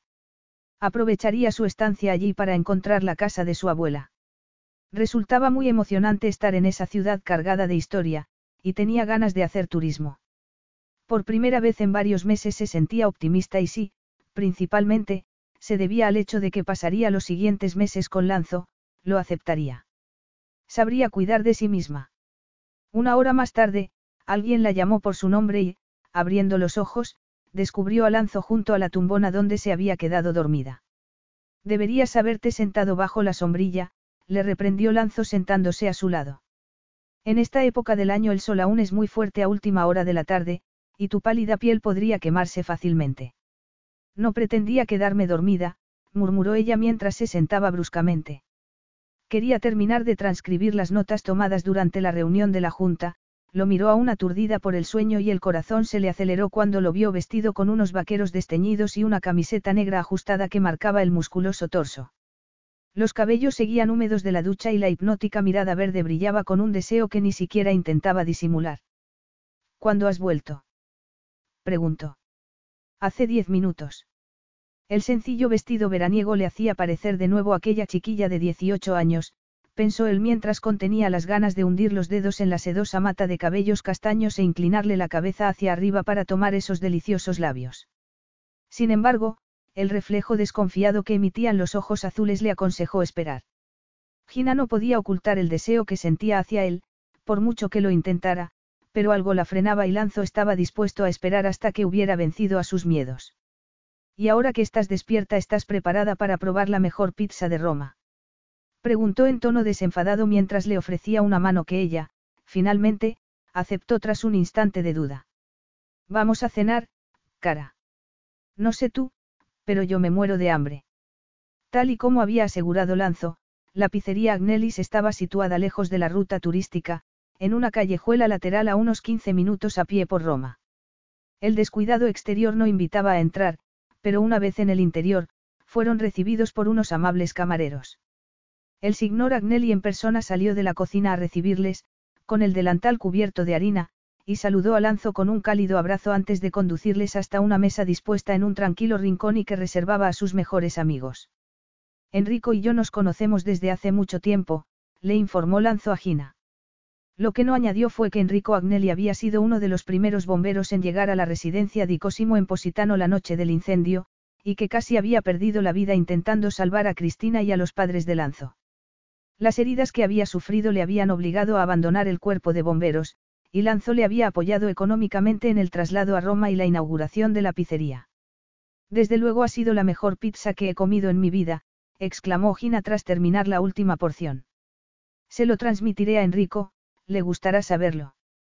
La sonrisa de Lanzo casi hizo que a Gina se le parara el corazón y se apresuró a tomar un sorbo de vino, aunque nada pudo distraerla de la aguda conciencia de su presencia.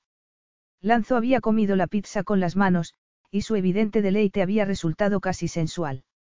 Caminaron de regreso al apartamento en un relajado silencio y, al contemplar el oscuro cielo salpicado de estrellas, Gina sintió una ligereza en el corazón que identificó con la pura felicidad. Llevaba todo el día sin dedicarle ni un segundo al recuerdo de Simon y los horribles meses del divorcio. Su mente había estado centrada únicamente en Lanzo. Sentada frente a él en se había descubierto imaginándose a ambos desnudos sobre la cama, la erección dirigiéndose hacia. El ascensor se dirigía al ático y Gina se sintió incapaz de mirar a Lanzo a la cara, consciente de que las mejillas le ardían. Por el rabillo del ojo lo vio alargar una mano y se puso tensa cuando esa mano le rozó suavemente el brazo. Únicamente entonces comprendió que se le había caído el tirante del vestido, revelando una indecente porción del pecho, y que Lanzo se lo estaba colocando de nuevo sobre el hombro.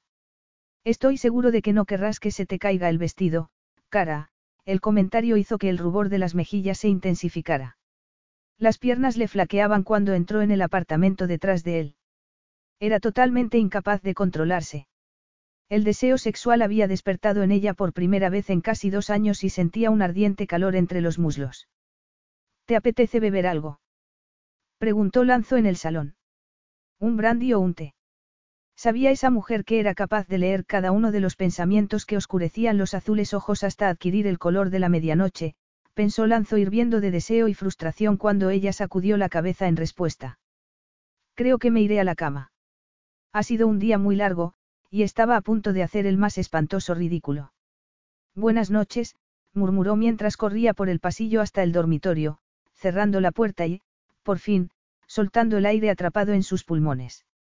No podía seguir así, decidió, mientras se ponía el camisón, cepillaba los dientes y se metía en la cama.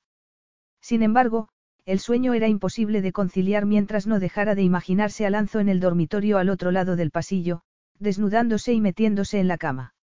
Seguiría durmiendo desnudo como hacía diez años. Una hora después seguía despierta, y además tenía sed. Salió del dormitorio a un pasillo sumido en la total oscuridad y supuso que Lanzo se habría acostado, pero al abrir la puerta de la cocina el corazón se estrelló contra sus costillas al verlo, relajadamente hojeando el periódico. Aparte de la toalla enrollada alrededor de la cintura, estaba desnudo, y unas brillantes gotas de agua resbalaban desde sus hombros. Acababa de ducharse. Qué hermoso ejemplar de hombre, pensó Gina mientras Lanzo se volvía hacia ella con un divertido brillo en la mirada al contemplar el gesto de espanto de la joven. ¿Necesitas algo, cara? Preguntó arqueando una ceja. Un vaso de agua, contestó ella con voz ronca. Suelo llevarme un vaso de agua a la cama. Qué suerte tiene el agua, susurró él en un tono de voz casi inaudible. Llenó un vaso con agua del grifo y se acercó a ella para ofrecérselo. Aquí tienes. Gracias. Márchate, le ordenaba una vocecita en su cerebro. Pero Gina se sentía empapada de la presencia de ese hombre, del evocador aroma de la piel húmeda y limpia, de la almizclada loción de afeitar, y de algo más, masculino y primitivo. ¿Necesitas algo más, Gina? El verde se mezcló con el azul. Gina sentía el aliento de lanzo sobre sus labios y, sin poder evitarlo, abrió los suyos en una silenciosa invitación. Lanzo soltó un gutural gemido e inclinó la cabeza sobre ella. Aquello era el paraíso. Él la saboreó a delicados sorbos hasta que la sintió estremecerse de placer e intensificó el beso. Los labios de Lanzo eran firmes y cálidos, y aún así increíblemente tiernos. Ella se apretó instintivamente contra su cuerpo y él hundió los dedos en sus cabellos. De repente, la imagen de Simon surgió de la nada. Una imagen en la que le agarraba esos mismos cabellos, arrancándole varios mechones durante una de sus borracheras. No.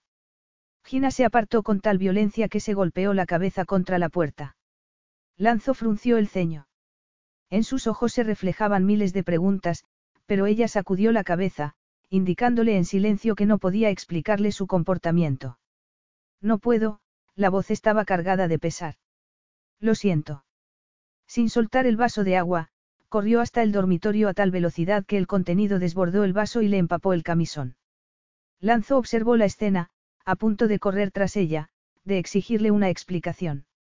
Había pasado de la más dulce disposición a la más feroz tensión y, miedo, en el espacio de unos segundos. Sin embargo, el recuerdo de la silenciosa súplica reflejada en sus ojos, lo detuvo. Apagó la luz de la cocina y se dirigió a su dormitorio, preguntándose qué le habría sucedido para diezmar así su confianza. Capítulo 5. Gina temía el momento de enfrentarse a Lanzo a la mañana siguiente, pero, para su alivio, fue recibida con una sonrisa cuando se reunió con él en la terraza para desayunar y no hizo ninguna referencia al incidente de la noche anterior. De sentir alguna curiosidad sobre su violenta reacción al beso, no se traslució y, mientras degustaban el café y unas deliciosas fritatas a la parmesana que había preparado Daphne, se sumergieron de lleno en el trabajo y las reuniones programadas para aquel día. Una semana después, Gina contemplaba la placita escondida en una callejuela de la zona de Campo di Fiori y la comparó con la descolorida foto que tenía en la mano. Estoy segura de que aquí vivió Nonna Ginebra, exclamó emocionada. La fuente es la misma y esa casa de la esquina se parece a la que tienen mis abuelos a sus espaldas en la foto. Es increíble que apenas haya cambiado en más de 60 años. Tu abuelo lleva uniforme militar, o sea que la foto debió tomarse durante la Segunda Guerra Mundial, observó Lanzo. El abuelo estuvo destinado en Italia, Gina asintió. Así se conocieron. Se casaron poco después de acabar la guerra y ella se mudó a la granja de Dorset con él, aunque hablaba a menudo de su hogar en Roma. Debió resultarle muy difícil abandonarlo, pero decía que amaba tanto a mi abuelo que se hubiera ido a vivir a la luna de habérselo pedido él. Hacía calor en el patio y Gina se sentó sobre el muro que rodeaba la fuente, agradecida por el frescor que proporcionaban las salpicaduras de agua. Se nota que querías mucho a tu abuela, Lanzo se sentó a su lado. Sí, estaba muy unida a mis abuelos. Después de que mi madre se fuera, empecé a pasar mucho tiempo con ellos. Murieron en el intervalo de un mes y, aunque estuve muy triste, me alegré de que volvieran a estar juntos, murmuró. Ni siquiera la muerte los separó. La relación de sus abuelos personificaba todo lo que significaba un matrimonio. Amor, amistad, respeto, todo con lo que ella había soñado al casarse con Simon, hasta que su afición a la bebida y el comportamiento cada vez más violento acabaron con ese amor. No me puedo creer que hayamos encontrado la casa de Nonna, insistió Gina, negándose a sucumbir a los oscuros recuerdos bajo ese bonito cielo azul. Pareces conocer cada rincón de la ciudad. ¿Creciste en Roma? No, Lanzo sacudió la cabeza. Nací en Positano, en la costa de Amalfi. Pero me gusta Roma y paso mucho tiempo aquí. Mi hogar es una villa sobre un acantilado frente al mar. He oído que la costa Amalfi es uno de los lugares más hermosos del mundo, Gina sonrió ante el entusiasmo de Lanzo. Tu familia sigue viviendo allí. No tengo familia. Mis padres murieron hace muchos años y yo era hijo único, el tono de voz de Lanzo era extrañamente neutro y las gafas de sol impedían ver la expresión de sus ojos, pero Gina presintió que no debía hacer más preguntas sobre su familia. Lo siento, murmuró. Recordaba haber leído que se había hecho cargo de la empresa familiar a la temprana edad de 20 años, mucho antes de su llegada a Pole 10 años atrás. Seguramente había tomado el control de la compañía a la muerte de su padre. Normal que pareciera tan desapegado. Al parecer no tenía ningún ser querido en el mundo. Había un dicho según el cual ningún hombre es una isla. Pero Lanzo parecía valorar su independencia por encima de cualquier cosa y no daba la sensación de necesitar a nadie. Su asistenta, Daphne, se ocupaba de sus múltiples casas y una buena colección de estilizadas modelos rubias satisfacía sus necesidades sexuales. Gina se preguntó si alguna vez se habría enamorado, pero no se atrevió a preguntar, casi segura de saber la respuesta. ¿Y ahora que hemos encontrado la casa de tu abuela, qué te apetece hacer? Preguntó unos minutos después. Estamos cerca de Piazza Navona, y sus fuentes son bastante más espectaculares que estas, Lanzo hundió una mano en el agua y salpicó a Gina. La plaza es famosa en el mundo entero y sus estatuas merecen una visita. No hace falta que hagas de guía turístico todo el fin de semana, le informó Gina. La semana había sido fantástica. Superado el primer momento de turbación durante el desayuno de la primera mañana, se había sumergido en su papel de secretaria personal con sorprendente facilidad y entre ambos se había desarrollado un bonito compañerismo, aunque no dejaba de ser consciente de la química sexual que fluía entre ellos. Por las noches regresaban al apartamento y daban buena cuenta de la deliciosa comida de Daphne, y después daban un paseo por la ciudad, admirando la exquisita arquitectura y descubriendo callejuelas y plazas escondidas donde bebían un buen chianti bajo los toldos a rayas de algún café. Roma era un lugar mágico, pero en su corazón Gina sabía que, para ella, la magia emanaba de Lanzo que caminaba pegado a ella o sonreía con paciencia cuando se paraba ante un escaparate.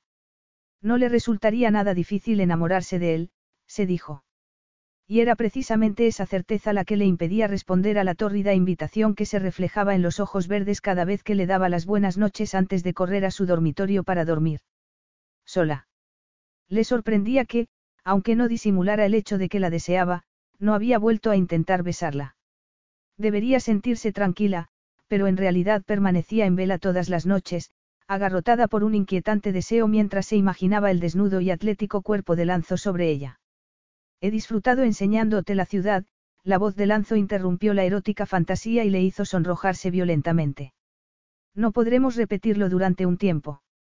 Casi toda la semana que viene estaremos en St. Tropez, preparando la inauguración del nuevo restaurante Di Cosimo, y después me gustaría pasar un tiempo en Positano. Supongo que, mientras estés en la villa de Positano, querrás que yo me quede aquí en Roma no. Murmuró Gina intentando disimular lo mucho que iba a echarle de menos. Por supuesto que no. Estaré trabajando y, naturalmente, necesitaré a mi secretaria. Lanzo se puso en pie y contempló a Gina. De inmediato su cuerpo reaccionó al posar la mirada sobre el valle entre los generosos pechos. Tras fantasear toda la semana con las voluptuosas curvas que ocultaba bajo los bonitos trajes y blusas de cuello alto, verla con pantalones cortos y un top ajustado le había hecho subir la temperatura.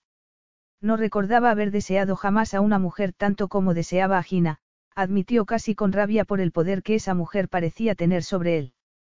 Se había dicho a sí mismo que podría esperar a que ella aceptara el único desenlace posible a su evidente atracción mutua, pero no había contado con su capacidad para alterar su tranquilidad de espíritu. Lanzo tomó a Gina de la mano, pero, en lugar de conducirla fuera de la placita, se quedó parado muy pegado a ella, sin dejarle otra opción que contemplar fijamente el musculoso torso o la esculpida perfección de sus rasgos faciales. Quiero que vengas conmigo a Positano, insistió él con esa voz sensual que hacía que a Gina se le pusiera la piel de gallina. Y no solo en calidad de secretaria personal, cara. Gina lo miró fijamente a los ojos y se quedó sin respiración. No deberías decir esas cosas, susurró. Lanzo había roto el pacto silencioso establecido entre ellos de no referirse a la mutua atracción, y se sentía expuesta y vulnerable. ¿Por qué no, si es la verdad? Lanzo le rodeó la cintura con un brazo y la apretó contra su cuerpo. Ya sabes que te deseo, gruñó. Y sé que tú me deseas también. ¿Crees que no me he dado cuenta de las miradas que me diriges, o del modo en que te humedeces los labios, en una clara invitación a que te bese? No es verdad, Gina se interrumpió en seco, horrorizada, al comprobar que acababa de humedecerse los labios con la punta de la lengua. La firme determinación en los ojos de Lanzo hicieron crecer el pánico en Gina. Debería moverse, se dijo, pero su cuerpo se negaba a obedecer los dictados de su mente, y la suave caricia de sus labios sobre la boca abrió las compuertas del deseo. Su sentido común le advirtió de no corresponder al beso, pero ya era demasiado tarde. Posó unas temblorosas manos sobre el fuerte torso, con la intención de apartarlo, pero el temblor no era de miedo sino de deseo. Lanzo continuó saboreándola con calma, con delicadeza, como si supiera que estaba a punto de huir. La suave presión contra sus labios despertaba los sentidos de Gina y, con un pequeño gemido, abrió la boca para recibir la erótica caricia de la lengua de Lanzo. Y, de repente, la presa se rompió y Lanzo ya no pudo contener más el torrente de su deseo, y la besó con feroz pasión mientras ella se aferraba a sus hombros. Fue el propio Lanzo el que interrumpió el beso. La parte del cerebro que aún le funcionaba le recordó que estaban a plena vista de los habitantes de las casas que rodeaban la plaza. Era bastante conocido en Roma y jamás besaba a sus amantes en público, consciente de que podría haber fotógrafos escondidos en cualquier parte. La tentación de regresar con ella al apartamento y pasar la tarde haciendo el amor resultaba insoportablemente atractiva, pero, una vez más, la desconfianza en los ojos de Gina lo detuvo. Tenía que ser por alguien de su pasado. No había conseguido que le hablara de su vida amorosa, pero tenía que haber algún motivo para que siguiera apartándose de él. La paciencia era una virtud, se recordó con amargura. Gina sería suya. Decide tú qué hacemos el resto de la tarde, cara, murmuró apartándose de ella. Podemos volver a casa y descansar, se imaginó a sí mismo desnudándola y acariciando las generosas curvas. O podemos visitar el panteón, como habíamos planeado. Gina lo miró perpleja, aún recuperándose del beso. Parte de ella deseaba que Lanzo tomara la decisión por ella, que ejerciera su poderío y la arrastrara al apartamento para pasar el resto del día en la cama. Temía admitir que deseaba que él le hiciera el amor. Era más que un paso. Era un salto al vacío. Y el valor la abandonó. No quiero una aventura contigo, contestó. Ella no era material para un revolcón. ¿Por qué no? Lanzó entornó los ojos en un visible intento de controlar su frustración. No te molestes en negar la química que había entre nosotros hace unos segundos, cuando me correspondiste tan apasionadamente. Ya hicimos buena pareja una vez, le recordó. Hace diez años solo me buscabas por el sexo, observó ella con voz temblorosa. No es verdad, aunque era cierto que había comenzado así, admitió Lanzo en silencio. Se había sentido atraído hacia Gina, pero había dado por hecho que, tras saciarse de ella en la cama, pronto se aburriría, como le sucedía con todas sus amantes. Pero, para su sorpresa, el deseo no había hecho más que aumentar cada semana que fueron amantes. Hasta que empezó a querer pasar todo el tiempo con ella, y las alarmas habían saltado en su cabeza, motivo por el que había dado por finalizada la relación. El amor dolía y no estaba preparado para volver a vivir el dolor que había experimentado al perder a Cristina. No fue solo sexo. Significabas algo para mí, puntualizó. Tanto que no volví a saber nada de ti tras tu regreso a Italia, espetó Gina con amargura. Si te importaba algo, ¿por qué no me lo dijiste?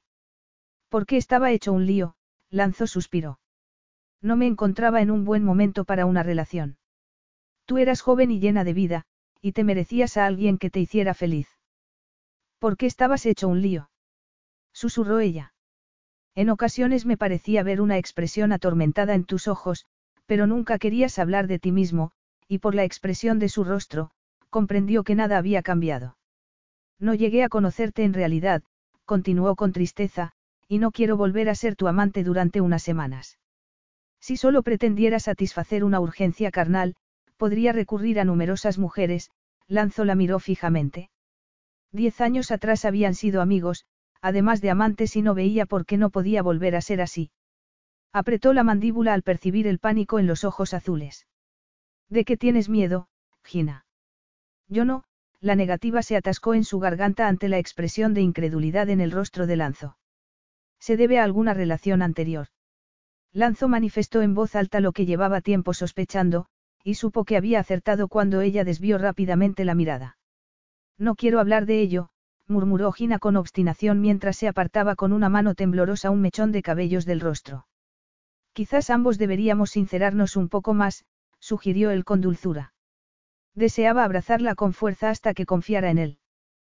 Pero Gina dio un paso atrás. ¿Para qué? La única relación que deseo tener contigo es la de ser tu secretaria personal con carácter temporal. Mírame a los ojos y repítelo, le ordenó Lanzo, frustrado al no lograr comprender por qué estaba tan empeñada en resistirse a la química que fluía entre ellos. Es lo único que deseo, Gina se puso las gafas de sol y lo miró fijamente, esperando convencerle, y convencerse a sí misma también. Antes de que él pudiera responder, se dio media vuelta y salió de la plaza. Existía el lujo, y luego existía la desmesurada opulencia ajena a este mundo, pensó Gina mientras contemplaba estupefacta el nuevo restaurante Di Cosimo, en St. Tropez. Situado sobre las colinas que dominaban la ciudad, ofrecía una espectacular panorámica de la bahía y el puerto donde los enormes yates y lanchas motoras, propiedad de los más ricos entre los ricos que pasaban el verano en la Riviera Francesa, estaban amarrados. Los suelos eran de mármol blanco, el papel pintado estaba estampado con hojas doradas y las mesas cubiertas de manteles blancos con cubertería dorada. Unos impresionantes centros de mesa con lirios y orquídeas impregnaban el ambiente con su intensa fragancia. ¿Estás impresionada? Estoy sin habla, Gina se volvió, quedándose también sin aliento al verlo tan majestuoso y atractivo con su traje de gala. La decoración es increíble. Y la vista desde la terraza, esas bugambillas rosas con el mar azul al fondo, es lo más hermoso que he visto nunca. Estoy de acuerdo, asintió Lanzo, pero no mirando por la ventana sino a Gina. Gina llevaba un vestido de gasa color brezo, sin tirantes y que llegaba hasta el suelo, abrazándose por el camino a sus curvas y remarcando la fina cintura. Los cabellos estaban recogidos en un moño y algunos mechones colgaban sueltos, enmarcándole el rostro. El único adorno era el collar de perlas heredado de su abuela.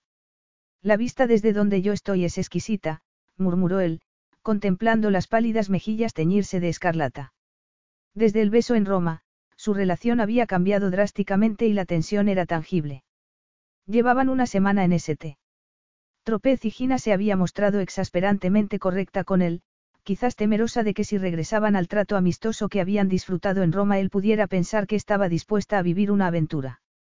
Sin embargo, a pesar de la frialdad en el trato, Lanzo era muy consciente de la atracción sexual que bullía, deseando explotar. Su cuerpo, permanentemente excitado, y su paciencia llegaban al límite. Era incapaz de concentrarse en nada y solo podía pensar obsesivamente en el deseo de acostarse con Gina. Y, por el modo en que sus ojos se oscurecían cada vez que lo miraba, sabía que ella sentía lo mismo. Ya, bueno, pues todo listo para la gran inauguración, ella cambió de tema y desvió la mirada hacia el reloj. Los invitados deberían empezar a llegar pronto. Apenas había concluido la frase cuando una elegante limusina negra se detuvo frente a la puerta y una célebre artista de Hollywood se bajó de ella.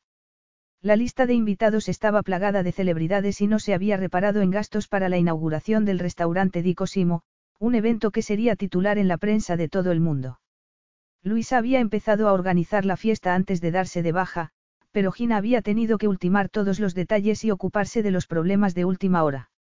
Además, había tenido que soportar los habituales dolores del periodo menstrual. Los dolorosos calambres eran indicativos de que su endometriosis empeoraba, lo que aumentaba la tristeza que sentía ante las pocas probabilidades que tenía de ser madre. El único aspecto positivo era que estaba demasiado agotada para pensar en Lanzo, si bien no había podido ignorar del todo la creciente tensión sexual entre ambos. No sabía qué pensar sobre la afirmación que había hecho Lanzo de que no era solo sexo lo que buscaba en ella. Si no la quería solo como amante que buscaba. Hubiera deseado tener el valor suficiente para preguntárselo, pero el matrimonio y posterior divorcio de Simon había sido una experiencia devastadora, y no solo emocionalmente, pensó mientras se acariciaba la cicatriz oculta bajo el maquillaje. Tenía miedo de confiar en Lanzo y parecían haber quedado atrapados en un extraño punto muerto. Hora de trabajar, Lanzo la rodeó con un brazo, sustrayéndola de sus pensamientos.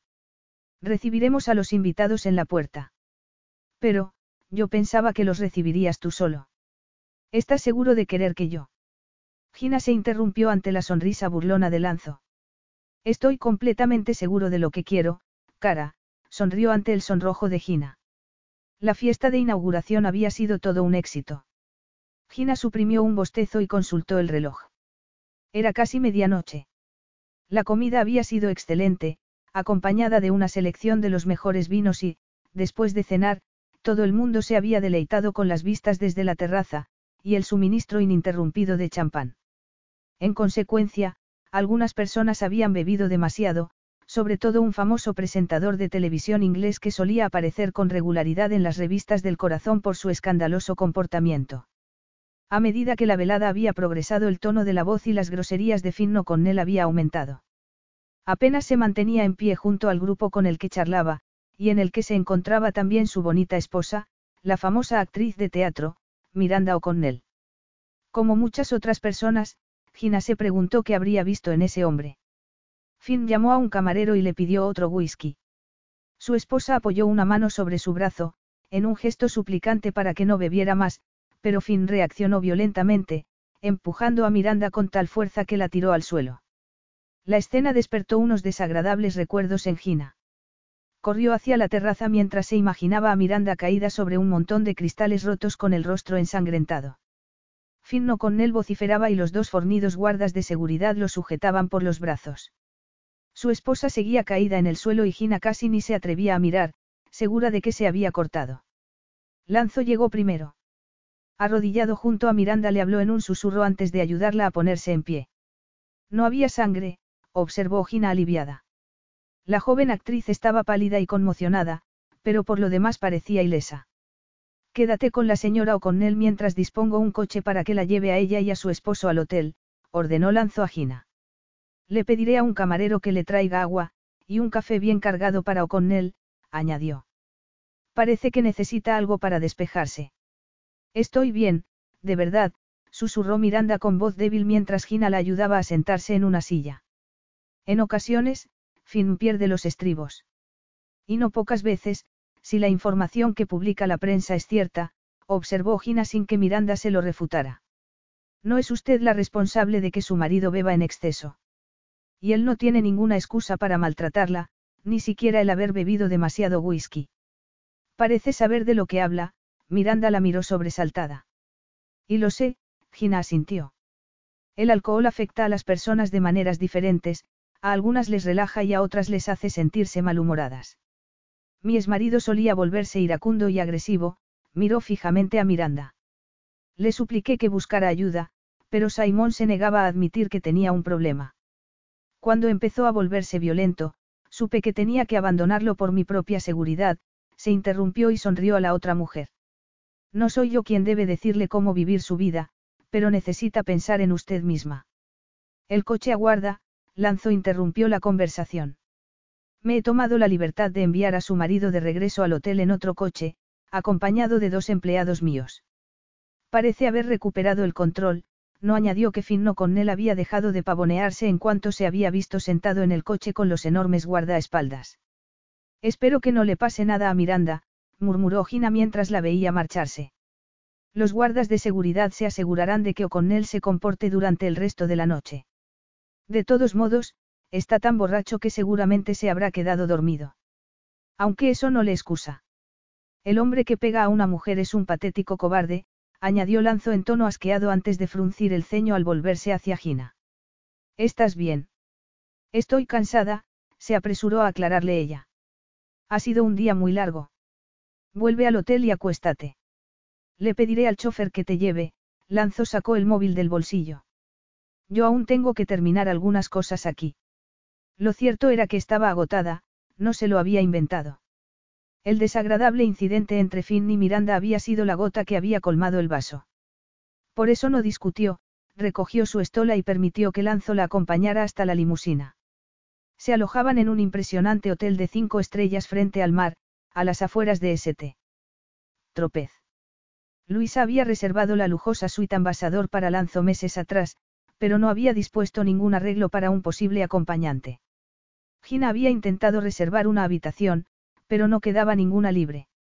No le hubiera importado alojarse en otro hotel, pero Lanzo había insistido en que compartieran la suite. Tiene dos dormitorios, cada uno con su cuarto de baño, además de un enorme salón. Es ridículo que te vayas a otra parte. A fin de cuentas, es igual que en Roma, señaló ante las protestas de Gina. El destello en los ojos verdes había dejado muy claro que no estaba dispuesto a aceptar otro arreglo y, para trabajar con mayor comodidad, tenía sentido compartir la misma suite. Al entrar en el espacioso dormitorio, tuvo buen cuidado de cerrar la puerta con llave, como hacía cada noche, aunque no estaba segura de si lo hacía para mantener a Lanzo fuera, o para no sucumbir a la tentación de ir ella misma en su busca. La noche era sofocante y al otro lado de la bahía se oía el retumbar de los truenos. Gina abrió la puerta que comunicaba con la terraza, con la esperanza de que soplara una refrescante brisa marina, pero el aire no se movía. No dejaba de recordar el incidente sucedido en el restaurante, pero finalmente arrinconó el recuerdo al fondo de su mente, junto con todos los demás que le despertaba, colgó el vestido en el armario, se lavó el rostro y se puso un bonito camisón de seda color melocotón antes de meterse en la cama. Se había levantado a las seis y media de la mañana y en pocos minutos estuvo profundamente dormida. Una hora más tarde, Lanzo entró en la suite y se dirigió directamente al bar, sirviéndose una generosa copa de brandy. Era la primera copa que tomaba aquella noche pues jamás bebía cuando trabajaba. Salió a la terraza y contempló el cielo negro, sin estrellas ni luna. La electricidad en el aire advertía de la proximidad de una tormenta. Un relámpago desgarró el cielo e iluminó durante un instante la espuma blanca del mar, Lanzo encajó la mandíbula. Había sido un día insoportablemente caluroso y una buena tormenta refrescaría el ambiente. Sin embargo, odiaba las tormentas. No dejaba de resultar irónico. Ese mismo día se cumplían 15 años de otra tormenta, aquella en la que un rayo había desatado un incendio en la casa de sus padres. El fuego había sido tan intenso y devastador que los ocupantes de la casa no habían tenido la menor oportunidad. Sus padres y Cristina habían fallecido por la inhalación de humo mientras dormían. Los bomberos habían encontrado sus cuerpos aún en la cama. Apuró la copa de un trago. Hacía tiempo que la imagen de Cristina ya no aparecía con nitidez en su mente. El tiempo la había ocultado tras un tupido velo y era el rostro de Gina, con sus ojos color zafiro y sus carnosos labios, el que la había sustituido. Un grito lo arrancó de sus pensamientos. Era un alarido de terror, un grito agudo, mezcla de pánico y dolor, y provenía de la habitación de Gina. Parándose únicamente para dejar la copa sobre la mesa, Lanzo corrió por la terraza mientras la tormenta se formaba amenazadora sobre su cabeza. Capítulo 6. Todo estaba cubierto de sangre.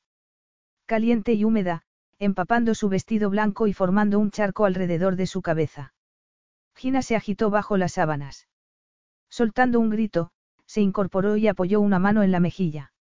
Estaba oscuro, tanto que no veía nada, pero comprendió que no estaba en el duro suelo de la cocina, y que no había un vaso roto bajo su rostro, ni sangraba. Con una mano temblorosa, buscó a tientas el interruptor de la luz de la lámpara de la mesilla y respiró hondo. Hacía mucho tiempo que no había tenido ese sueño y estaba convencida de que lo había desatado el suceso ocurrido en el restaurante. Miranda, por suerte, no había sufrido ningún corte, pero el incidente había despertado el recuerdo de Simon, borracho y violento, golpeándola cuando intentaba quitarle la botella de whisky de las manos. La botella se había caído al suelo derramándose entera. Aún en esos momentos, el olor a alcohol le ponía enferma. Después, Simon había insistido en que no había sido su intención golpearla, pero ya fuera accidente o agresión, el golpe en la sien había sido tan fuerte que había caído al suelo sin tiempo para colocar las manos. Había aterrizado con el rostro directamente sobre los cristales rotos que le habían lacerado la cara y el cuello. Apartó las sábanas y salió de la cama. Necesitaba salir a la terraza. No había luna y al chocar contra algo duro, soltó un grito. Unas manos la agarraron de los brazos. Gina. Gritó Lanzo, espantado ante la expresión de terror de Gina. ¿Qué sucede, cara? La palabra, cara, la desarmó.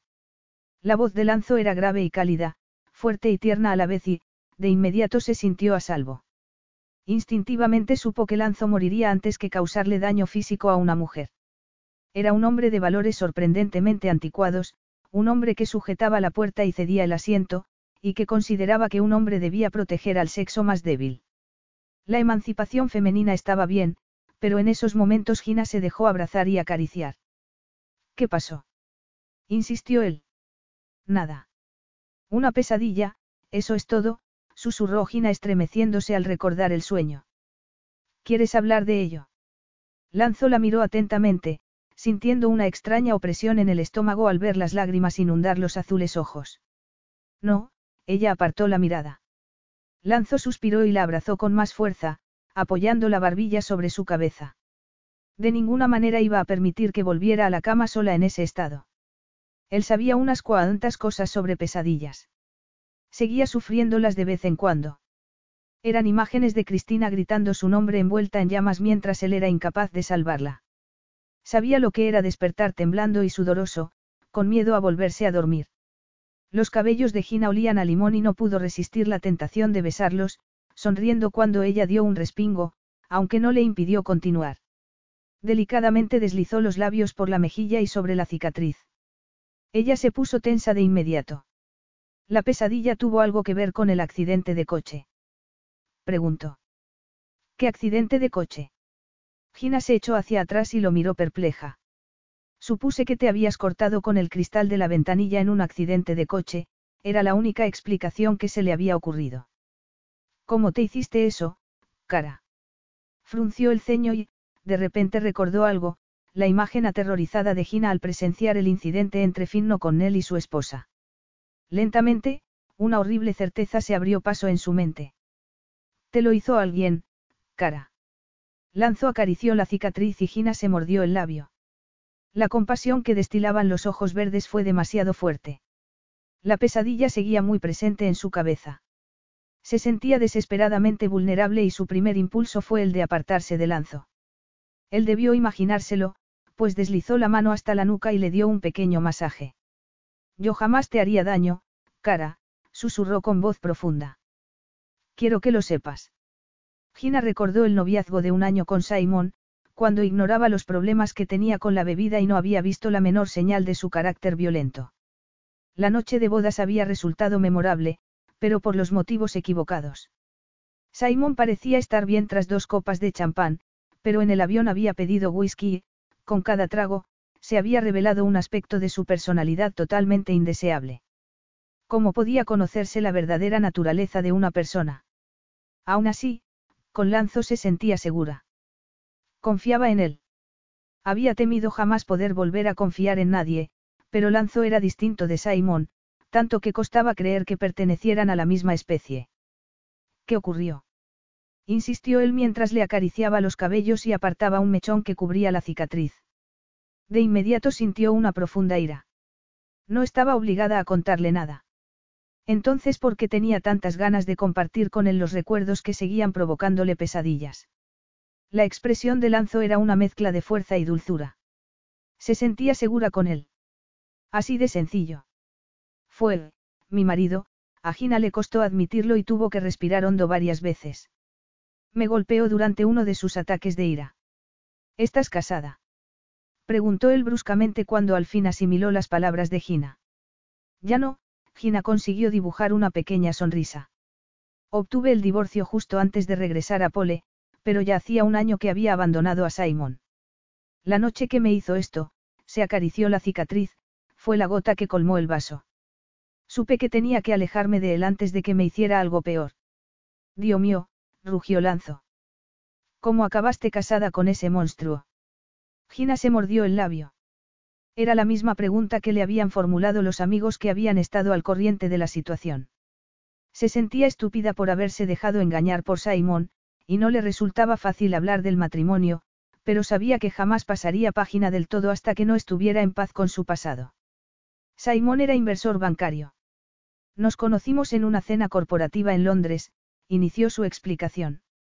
Era atractivo, encantador y un triunfador, y enseguida congeniamos. Salimos juntos seis meses, y nos casamos seis meses después. La noche de bodas fue la primera vez que lo vi borracho, pero a la mañana siguiente estaba tan arrepentido que supuse que todo se había debido al estrés de la boda. Gina suspiró antes de continuar. Inventarme excusas para el alcoholismo de Simon y su mal humor se convirtió en una costumbre, pero yo deseaba que nuestro matrimonio funcionase y por eso ignoraba sistemáticamente las señales de su creciente dependencia del alcohol. No entiendo cómo pudiste ignorarlo si se mostraba violento contigo, la censuró Lanzo. No entendía cómo había podido estar tan enamorada de su marido como para soportar ese comportamiento, y no estaba preparado para la punzada de celos que sintió. Me sentía avergonzada, Gina percibió el espanto en la mirada de Lanzo y se apartó un poco de él. Creía que, de algún modo, yo era culpable de que bebiera, y de su mal humor. No sabía con quién hablar. La mayoría de las personas de nuestro círculo social eran socios de Simon y jamás podría haberles confiado, ni a sus sofisticadas esposas, que no éramos la bonita pareja que parecíamos ser. Retorció los dedos, incapaz de mirar a Lanzo. Sé que fui una estúpida, pero seguía aferrada a mi sueño de formar una familia. Habíamos acordado intentar tener hijos en cuanto nos casáramos y yo pensaba que un bebé conseguiría, como por arte de magia, que Simon dejara de beber. Sin embargo, no conseguí quedarme embarazada, Simon perdió su empleo por la crisis bancaria, y las cosas empeoraron rápidamente porque se pasaba todo el día en casa, ahogando sus penas. Y aún así te quedaste a su lado. Quería ayudarlo. Me sentía culpable por no amar al hombre en el que se había convertido, pero seguía siendo su esposa, y sentía que mi deber era apoyarle. El problema era que Simon no quería ayuda. Durante una de nuestras broncas intenté arrebatarle la botella de whisky y enloqueció, Gina tragó con dificultad. Me golpeó y, al caer, se me cayó la botella al suelo. Un trozo de cristal roto me cortó, con tan mala suerte que me atravesó una arteria del cuello. Había mucha sangre y confusión. Me tuvieron que dar muchos puntos y me quedé con este eterno recuerdo de mi matrimonio. No me extraña que te pusieras tan pálida cuando Finno con él empujó a su mujer esta noche, asintió Lanzo que sentía unas inmensas ganas de encontrar al ex de Gina para propinarle una paliza. Pero ceder a sus violentos deseos de venganza no le serviría de nada a Gina. Había necesitado mucho valor para contárselo todo y lo que necesitaba era apoyo. Conteniendo la rabia que sentía hacia Simon, la tomó en sus brazos. Tú no tuviste la culpa de los problemas de tu marido con la bebida, igual que Miranda no es responsable del comportamiento de O'Connell, le aseguró él con firmeza. Lanzo agachó la cabeza y deslizó los labios a lo largo de la cicatriz, provocándole a Gina una extraña sensación en el corazón. Solo está siendo amable, se dijo. No le busques otra explicación. Sabía que debía apartarse, asegurarle que se había recuperado de la pesadilla y que no tendría problemas para dormir. Lo cual era mentira, pero no por los malos recuerdos de Simon, que empezaban a esfumarse como la propia pesadilla, sino por otros recuerdos. Recuerdos de Lanzo tumbándola sobre la suave hierba en aquel claro del bosque años atrás para hacerle el amor con exquisita ternura. Gina tragó nerviosamente cuando Lanzo la miró. El deseo era evidente en los ojos verdes, pero suavizado por la compasión y la comprensión. Suspiró y sintió que la tensión abandonaba su cuerpo y pudo relajarse en sus fuertes brazos. Quizás se debía a la seguridad de que Lanzo jamás le haría daño del modo en que se lo había hecho Simon, o quizás fuera por el recuerdo de las tiernas caricias la primera vez que le había hecho el amor años atrás. O quizás, simplemente, era incapaz de negar su deseo por él. En cualquier caso, cuando él volvió a agachar la cabeza sobre ella, Gina supo que se moría de ganas de que la besara y, en lugar de apartarse, entreabrió los labios con el corazón martilleando de anticipación, que no de miedo. Lanzo sintió el estremecimiento que recorrió el cuerpo de Gina y se sobresaltó al comprobar que ella no era la única que temblaba. La tensión y el deseo habían ido en aumento desde que la había reconocido en Pole, Gina, su amante de diez años atrás, y el deseo no había hecho más que intensificarse. No quería meterle prisa. Quería saborear cada segundo, cada suspiro que escapaba de los labios de Gina mientras la atraía hacia sí y el beso se volvía más apasionado, sensual, evocador y erótico. Gina era muy consciente de la excitación de Lanzo que presionaba contra su pelvis, y sintió una oleada de deseo concentrarse entre los muslos. No había mantenido una relación física con ningún hombre desde el final de su matrimonio por decisión propia, pero en esos momentos deseaba que Lanzo le hiciera el amor y borrara de su mente los oscuros recuerdos de Simon que aún la atormentaban. Sabía que estaba poniendo en peligro su corazón. Lanzo había dado por concluida su relación diez años atrás y, por lo que había leído sobre él, era un hombre alérgico al compromiso. Sin embargo, nada alteraba el hecho de que lo deseaba. Deseaba sentir sus fuertes manos acariciarle todo el cuerpo, sentir los muslos cubiertos de espeso vello apretarse contra su piel, la sensual presión de los labios sobre su pecho. Era imposible expresar tanta necesidad con palabras, de modo que tomó el rostro de Lanzo entre sus manos y capturó sus labios para besarlo con tal pasión que le arrancó un profundo gemido. Y la pasión estalló entre ellos, salvaje, casi brutal en su intensidad. Sin despegar los labios, Lanzo la tomó en brazos y la llevó por la terraza hasta su dormitorio. Allí la contempló largo rato, cuestionándola con la mirada, antes de tumbarla con delicadeza sobre la cama. Eres tan hermosa, tesoro, exclamó con un fuerte acento. Te juro que jamás te haré daño. Lanzo se tumbó junto a ella y hundió los dedos en sus cabellos. Unos diminutos botones cerraban el camisón y Gina dio un respingo cuando él, hábilmente, los desabrochó antes de deslizar las mangas por los hombros hasta dejar al descubierto los pechos. El aire era fresco contra la ardiente piel y Gina sintió un nudo en el estómago cuando Lanzo se detuvo para contemplar fijamente los pechos que había dejado expuestos. Inclinándose sobre ella, Lanzo volvió a besarla en los labios con una lenta determinación que no era capaz de ocultar su deseo. Después, deslizó su boca hacia el cuello hasta los pechos. Los pezones se tensaron de inmediato, expectantes ante las caricias que llegarían. El corazón galopaba con fuerza y al sentir la caricia de la lengua sobre un rosado pezón, y luego el otro, Gina gimió y hundió los dedos en los cabellos de Lanzo para sujetar su cabeza contra el pecho. Cuando él aumentó la presión con la lengua, ella respondió con un suspiro ante la explosión de sensaciones que se dirigieron directamente hacia la pelvis. Eso era exactamente lo que quería, pensó Gina mientras observaba con los ojos entornados a Lanzo desnudarse, exponiendo un torso de bronce pulido donde se marcaban los músculos abdominales. Cuando se levantó para quitarse los pantalones, sintió una mezcla de excitación y trepidación al verlo desnudo, glorioso y desvergonzadamente excitado. ¿Me deseas, cara? Lanzó malinterpretó la expresión en el rostro de Gina. Tu cuerpo revela lo que tu mente desea negar. ¿Lo ves? Murmuró mientras acariciaba los rosados pezones hasta que ella arqueó las caderas en una frenética invitación. No intento negarlo, exclamó ella casi sin aliento, mirándolo con ojos muy abiertos cuando Lanzo continuó deslizando los labios por su estómago hasta que se detuvo para separarle los muslos. Lanzo. Todas las dudas de Gina se disiparon cuando empezó a acariciarle el sexo con la lengua. La sensación era tan exquisita que separó instintivamente las piernas y gimió cuando él descubrió su punto más sensible. El placer aumentaba dentro de ella, enroscándose, tensándose, hasta que se estremeció, desesperada por sentir la posesión final. Lo sé, cara, gruñó Lanzo mientras se acomodaba sobre ella. Con una mano, deslizó el camisón hasta las caderas mientras se colocaba entre sus muslos. Gina deslizó las manos por su espalda y lo urgió a que la penetrara, desesperada por sentirlo dentro. Sin embargo, Lanzo, de repente, se detuvo y soltó un juramento. ¿Qué sucede? preguntó ella inquieta. No llevo nada, Lanzo soltó otro juramento y sacudió la cabeza al tiempo que hacía un supremo esfuerzo por controlar la necesidad de hundirse dentro de ella. Preservativos, aclaró al ver la expresión en el rostro de Gina. No lo había planeado, al menos no esta noche, añadió con amargura. Lo siento, cara, pero, incluso ciego de pasión estoy seguro de que ninguno de los dos está preparado para afrontar un embarazo no deseado. Gina sintió una enorme frustración. Le había costado mucho llegar a dar ese paso después de cómo la había tratado Simon. Pero la ternura de Lanzo le proporcionó la confianza necesaria para rendirse y estaba desesperada por hacer el amor con él y demostrarse a sí misma que ya había superado su matrimonio. Se aferró a los hombros de Lanzo para evitar que se apartara de ella. No hay ningún riesgo, murmuró. ¿Quieres decir que estás protegida? Lanzo frunció el ceño mientras el corazón golpeaba salvajemente contra sus costillas. Debía estar tomando la píldora.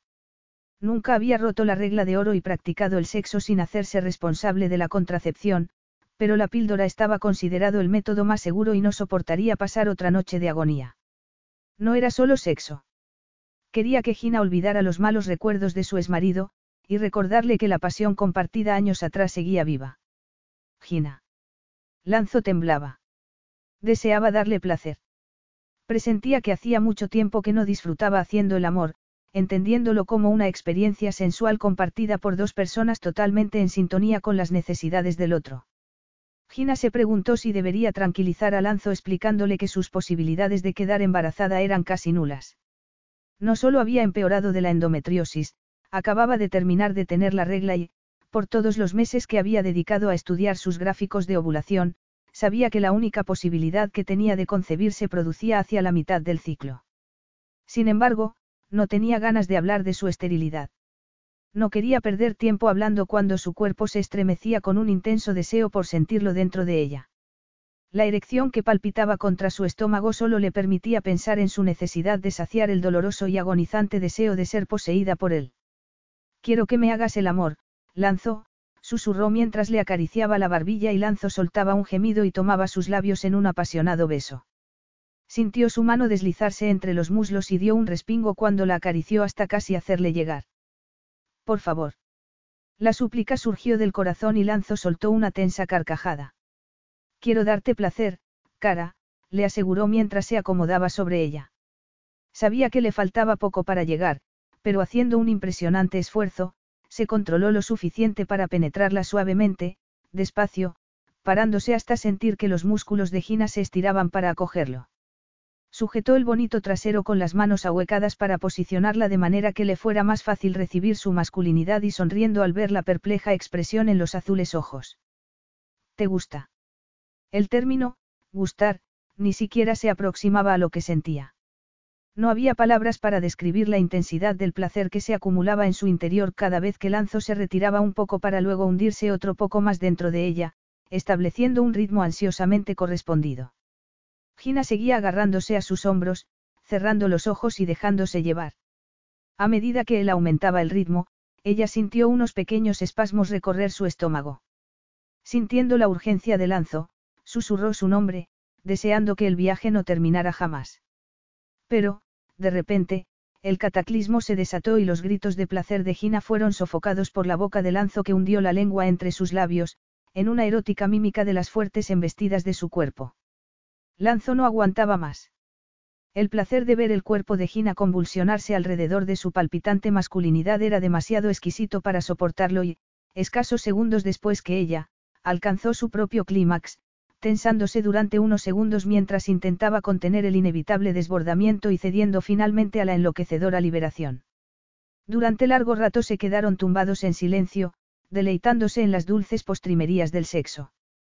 Con Simon nunca había sido así, ni siquiera durante la primera fase del matrimonio, cuando había estado convencida de amarlo. Solo había sentido una unión tan completa, como si sus almas y cuerpos fueran una, con Lanzo. Sin embargo, no iba a caer en la trampa de pensar que él sentía lo mismo. Era un amante considerado y experimentado que la había llevado a la cima del éxtasis, pero mientras se retiraba a un lado de la cama, sintió que esa retirada no era solo física. Debería marcharse a su dormitorio. El silencio entre ellos solo fue roto por la intensa lluvia que golpeaba las ventanas. En algún momento, mientras hacían el amor, debía haberse desatado la tormenta, pero había estado tan absorta por la pasión que ni siquiera se había dado cuenta. Retiró la sábana, pero, al incorporarse ligeramente, Lanzo le rodeó la cintura con un brazo y la atrajo hacia sí. ¿A dónde vas? gruñó. Iba a volver a mi habitación. La respuesta debería haberle agradado, reflexionó Lanzo. Casi nunca pasaba la noche con sus amantes pues, una vez satisfechas sus necesidades sexuales, ya no las necesitaba. El cielo se iluminó de repente, desgarrado por un relámpago y, segundos después, el fuerte rugido del trueno retumbó por toda la habitación. La tormenta había amainado un poco, pero regresaba con toda su furia.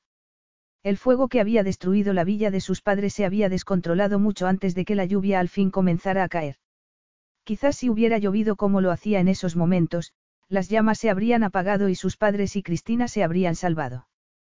No quería quedarse solo con sus pensamientos toda la noche. Diez años atrás había encontrado la paz durante unas pocas semanas de inesperada felicidad con una tímida y joven camarera inglesa.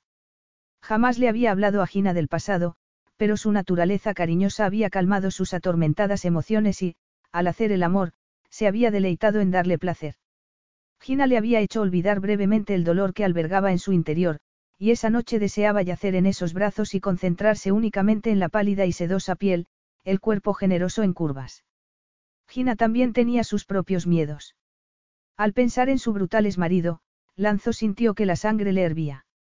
El hecho de que Simon hubiera sido un alcohólico no excusaba su comportamiento. No lograba olvidar la imagen del rostro aterrorizado de Gina al tropezar con él en la terraza con los horrores de la pesadilla aún evidentes en la mirada. No podía permitir que regresara a su habitación para, quizás, volver a experimentar el mismo sueño. Quédate, murmuró sujetándole la pierna con su propio muslo. El delicioso trasero era suave y redondo.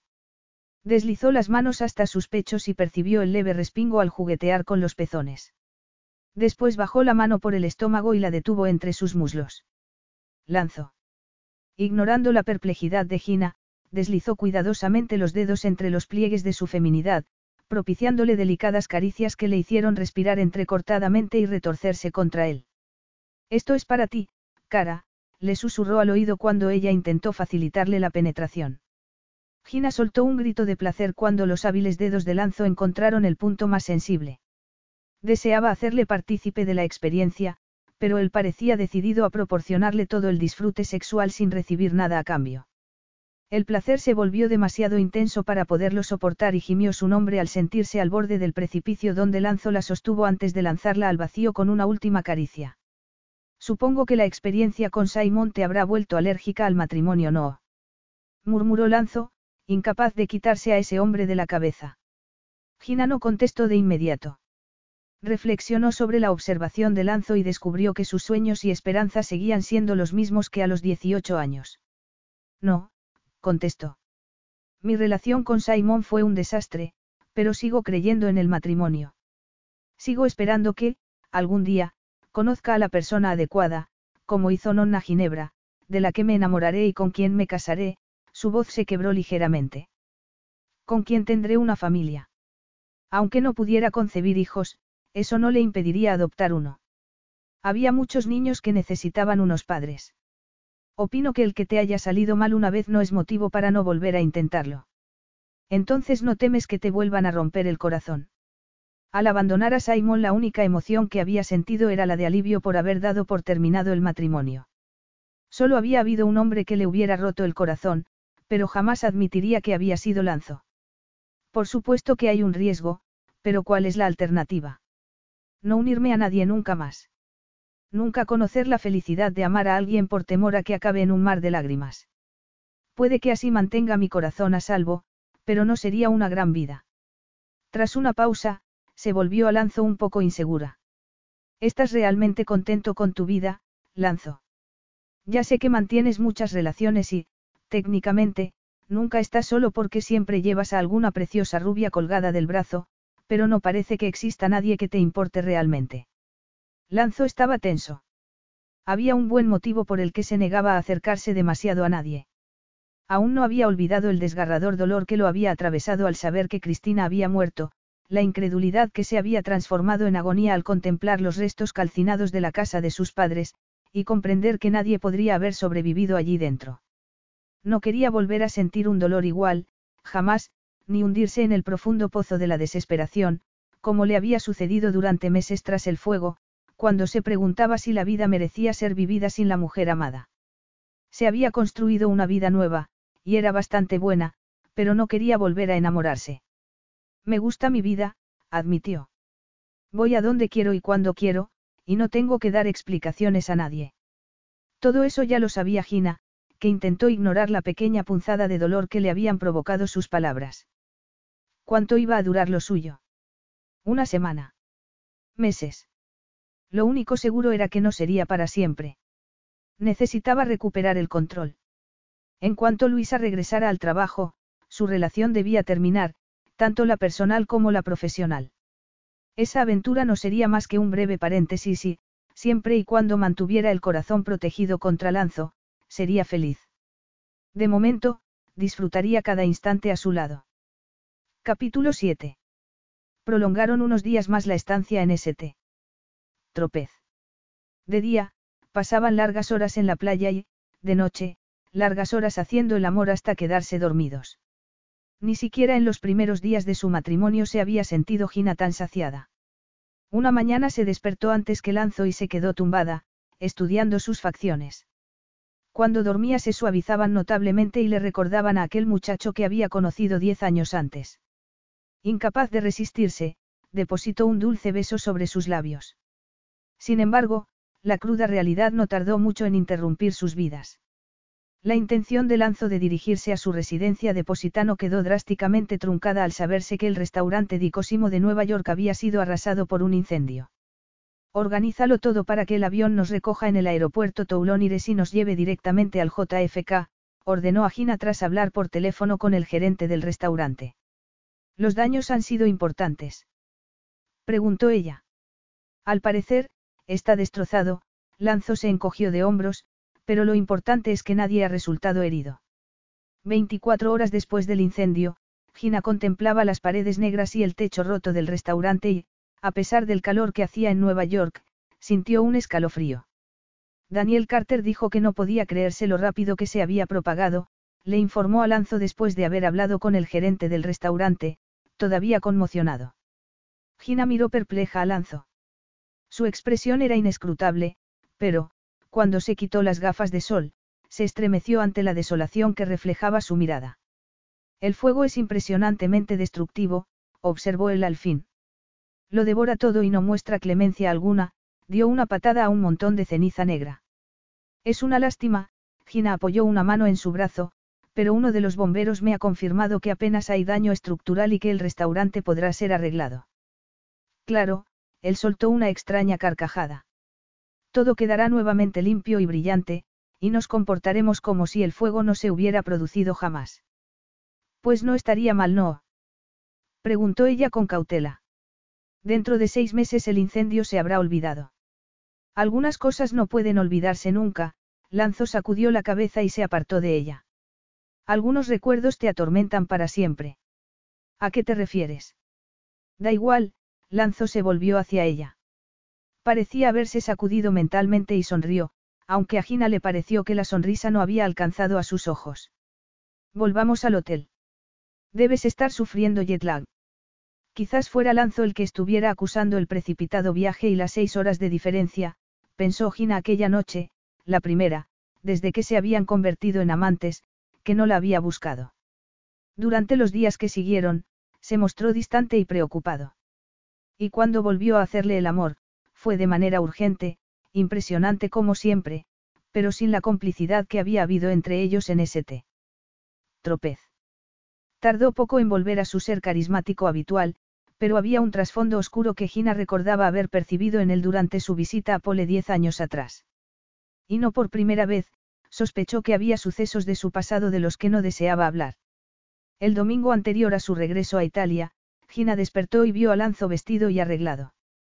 Voy a pasar el día fuera de la ciudad, en un pequeño lugar a unos 98 kilómetros de aquí, cerca de la costa. ¿Te apetece acompañarme? Claro, Gina lo miró perpleja. ¿Cómo podía tener ese buen aspecto después de una noche de mucho sexo y poco sueño? ¿Cuándo quieres que nos marchemos? En 20 minutos, él sonrió ante la expresión de Gina. Aunque, dado que te mantuve ocupada durante casi toda la noche, puedo darte media hora. ¿En serio has venido aquí para practicar paracaidismo? Preguntó ella dos horas después. Desde luego, cara, contestó él con expresión divertida. No hay nada como lanzarse desde un avión a 3.000 metros de altura. Soy un experto paracaidista, y, si te apetece, puedo llevarte conmigo. Creo que paso, gracias. Yo valoro mi vida, Gina se quitó las gafas de sol y lo estudió atentamente. Fuera borda, paracaidismo, esa potente moto que dices que guardas en Positano. Tengo la impresión de que tú no valoras excesivamente la tuya, Lanzo. La vida es más divertida con riesgo, él se encogió de hombros. No temo a la muerte. No, ella presentía que no había exagerado. Lo que temes es permitir que alguien se acerque a ti, le frustraba saber que solo conocía al hombre que él le permitía ver, y que jamás le revelaba sus pensamientos íntimos. No te importa arriesgar tu seguridad física, pero te niegas a poner en peligro tu seguridad emocional. Tú no sabes lo que siento, Lanzo encajó la mandíbula y Gina supo que había ido demasiado lejos. Hazme un favor y guarda tu jerga de psicólogos para ti misma, Gina. Las siguientes semanas fueron un constante ir y venir en aviones, hoteles y algún lugar emblemático del mundo en su gira por todos los restaurantes de Cosimo y las nuevas escuelas de cocina que habían resultado ser un proyecto de gran éxito. Los Ángeles, Dubái, Hong Kong y Sydney acabaron mezclándose en la mente de Gina. Había acompañado a Lanzo a fiestas de alto postín, cenas benéficas y la inauguración del último restaurante en París. Gracias a su antiguo trabajo en Meyers, los viajes y las reuniones sociales no le eran ajenos, y se felicitó por haberse provisto de un buen ropero de diseño que le estaba resultando muy útil como secretaria personal de Lanzo. Sin embargo, la lencería y camisones eran todos regalos de Lanzo. Delicados saltos de cama, camisones de seda, bonitos sujetadores y tangas a juego, Lanzo no tenía ningún inconveniente en ir de compras en busca de alguna prenda exótica, y erótica, que le pedía se pusiera, antes de quitársela personalmente. El deseo que sentían, lejos de amainar, no hacía más que aumentar, y hacían el amor con unas ansias que, en el fondo, asustaban a Gina, que jamás hubiera pensado que respondería así ante ningún hombre. Se encontraban en Positano, en la impresionante costa Amalfi. El chofer de Lanzo les llevaba por estrechas carreteras llenas de curvas que ofrecían una espectacular vista del mar azul y el paisaje rocoso. Gina agradeció que Lanzo no estuviera al volante. El borde de la carretera se asomaba a un impresionante vacío que acababa en el mar, el amor de Lanzo por el peligro no había amainado ni un ápice, pero su relación sí era diferente del breve romance vivido a los 18 años. Ella había cambiado, era más mayor, más sabia, o eso esperaba, y decidida a ignorar el clamor de su corazón que le instaba a enamorarse nuevamente de él. Qué bonito es esto, murmuró, impresionada por el pintoresco pueblo. Docenas de casas con tejado de terracota colgaban de los acantilados que se alzaban majestuosos a sus espaldas. Y, frente a la casa, el mar en calma se extendía hacia el horizonte. Es el lugar más hermoso del mundo, asintió Lanzo. Sus afilados rasgos se suavizaban al contemplar los lugares familiares en los que había crecido. Después de la siguiente curva se ve mi casa, Villa di Susurri. La Villa del Susurro, tradujo Gina. ¿Por qué ese nombre?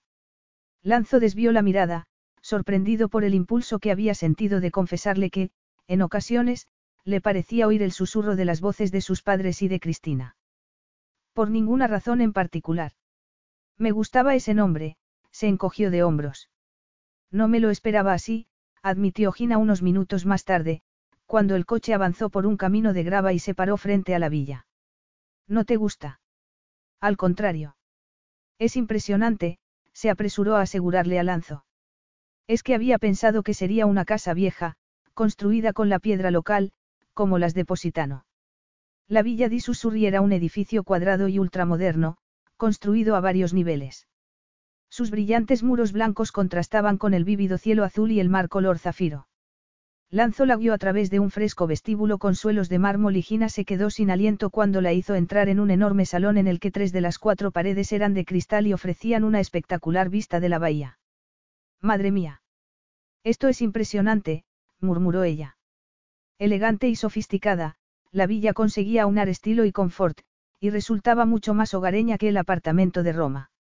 Este es mi hogar, le explicó él cuando ella verbalizó sus pensamientos. Te enseñaré el resto. Una amplia escalera de caracol conducía a las plantas superiores. Numerosas ventanas proporcionaban una impresionante luz y desde casi cualquier parte, se veía el mar. Esto es enorme. He contado cinco dormitorios y aún queda otra planta, observó Gina. No es un poco grande para una sola persona. No suelo estar solo, contestó él en tono casual. No, supongo que no, Atacada por los celos que ardían en la boca del estómago, Gina pensó en todas las mujeres a las que Lanzo habría llevado allí, y en las que llegarían, cuando ella hubiera sido relegada al metafórico cementerio de las examantes. Lanzo se preguntó si Gina tendría la menor idea de lo expresivo que era su rostro. Seguramente no. Se notaba que hacía grandes esfuerzos por conducirse con frialdad ante él, salvo en la cama.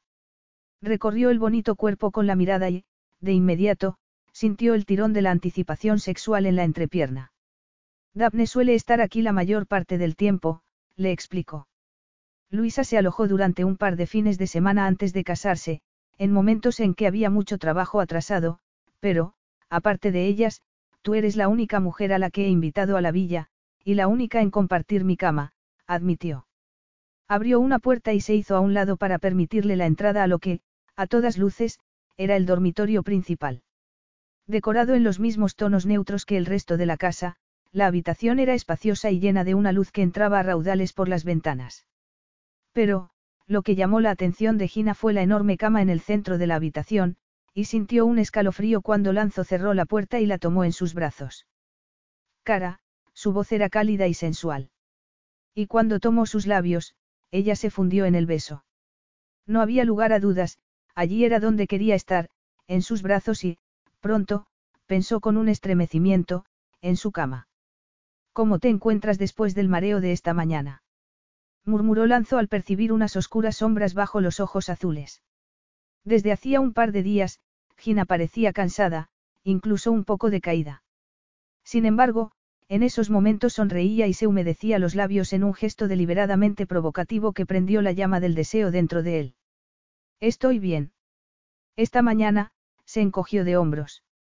No ha sido nada, desabrochó la camisa de lanzo y apoyó las manos sobre el brillante torso. Aunque quizás debería tumbarme, sugirió mientras le bajaba la cremallera del pantalón. Bruja, Lanzo soltó una carcajada y le desabrochó a Gina los botones de la chaqueta. Llevo todo el día preguntándome si llevaba sujetador bajo la chaqueta. Y ahora, entornó los ojos, el urgente deseo un torrente en sus venas. Veo que no. Dio, como lo excitaba esa mujer. Dejó caer la chaqueta al suelo para luego sopesar los rotundos pechos con las manos ahuecadas, acariciándolos antes de agachar la cabeza y tomar un rosado pezón con la boca. El gemido de placer de Gina acabó con lo que le quedaba de autocontrol y ambos cayeron sobre la cama. Lanzo hundió la mano en el interior de las braguitas. No conseguía saciarse de ella, pensó mientras la desnudaba y luego se arrancaba su propia ropa, haciendo solo una breve pausa para colocarse la protección. Incluso empezaba a pensar que no sería tan malo si Luisa decidiera regresar al trabajo solo a tiempo parcial, tras su baja por maternidad. Estaba seguro de que no haría falta mucha persuasión para que Gina aceptara el puesto de secretaria a tiempo parcial y amante. Era un acuerdo que no le importaría mantener indefinidamente, pensó sonriente mientras se hundía dentro de ella de una única embestida, ahogando el grito de placer con la presión de su boca. Cuando al fin se hizo a un lado, la atrajo hacia sí y le acarició los cabellos. Sentía una felicidad que no había conocido desde, espantado ante sus propios pensamientos, comprendió que no se había sentido así desde que le hiciera el amor a Cristina. Gina estaba profundamente dormida. Las largas pestañas rozaban las sonrojadas mejillas y los labios estaban ligeramente entreabiertos. Su aspecto era juvenil y, curiosamente, vulnerable. Lanzo se juró que los sentimientos no eran los mismos, pero ya no se sentía relajado y, saltando de la cama con cuidado de no despertarla, se dirigió a la ducha. giorno, Daphne sonrió cálidamente a Gina. Le apetece desayunar en la terraza. La mera idea de comer hizo que a Gina se le revolviera el estómago. Ahora no, gracias, sacudió la cabeza e intentó despejar su mente. No me puedo creer que haya dormido 15 horas seguidas.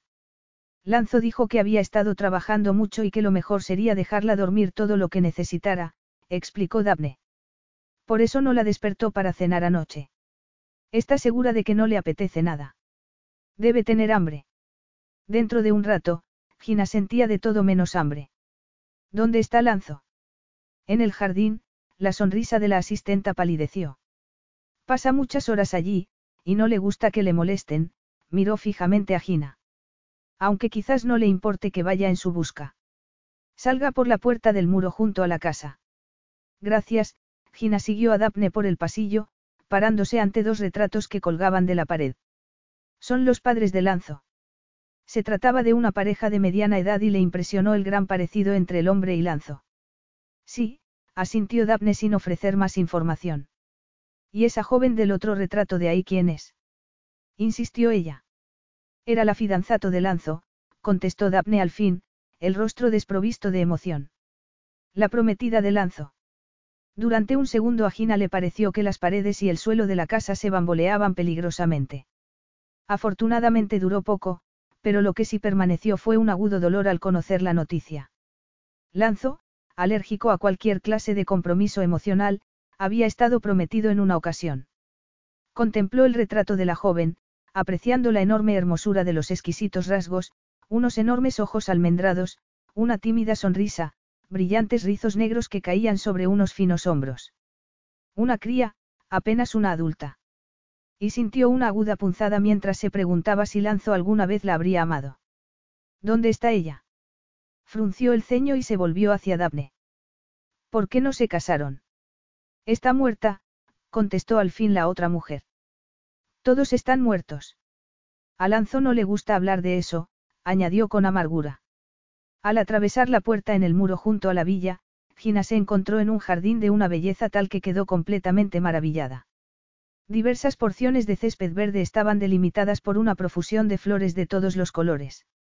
Junto a los largos paseos se alzaban rosales trepadores y en los diversos estanques nadaban peces de colores. De existir el paraíso, sin duda tendría ese aspecto, pensó ella sobrecogida por el dulce aroma de la lavanda sobre la que se afanaban las abejas.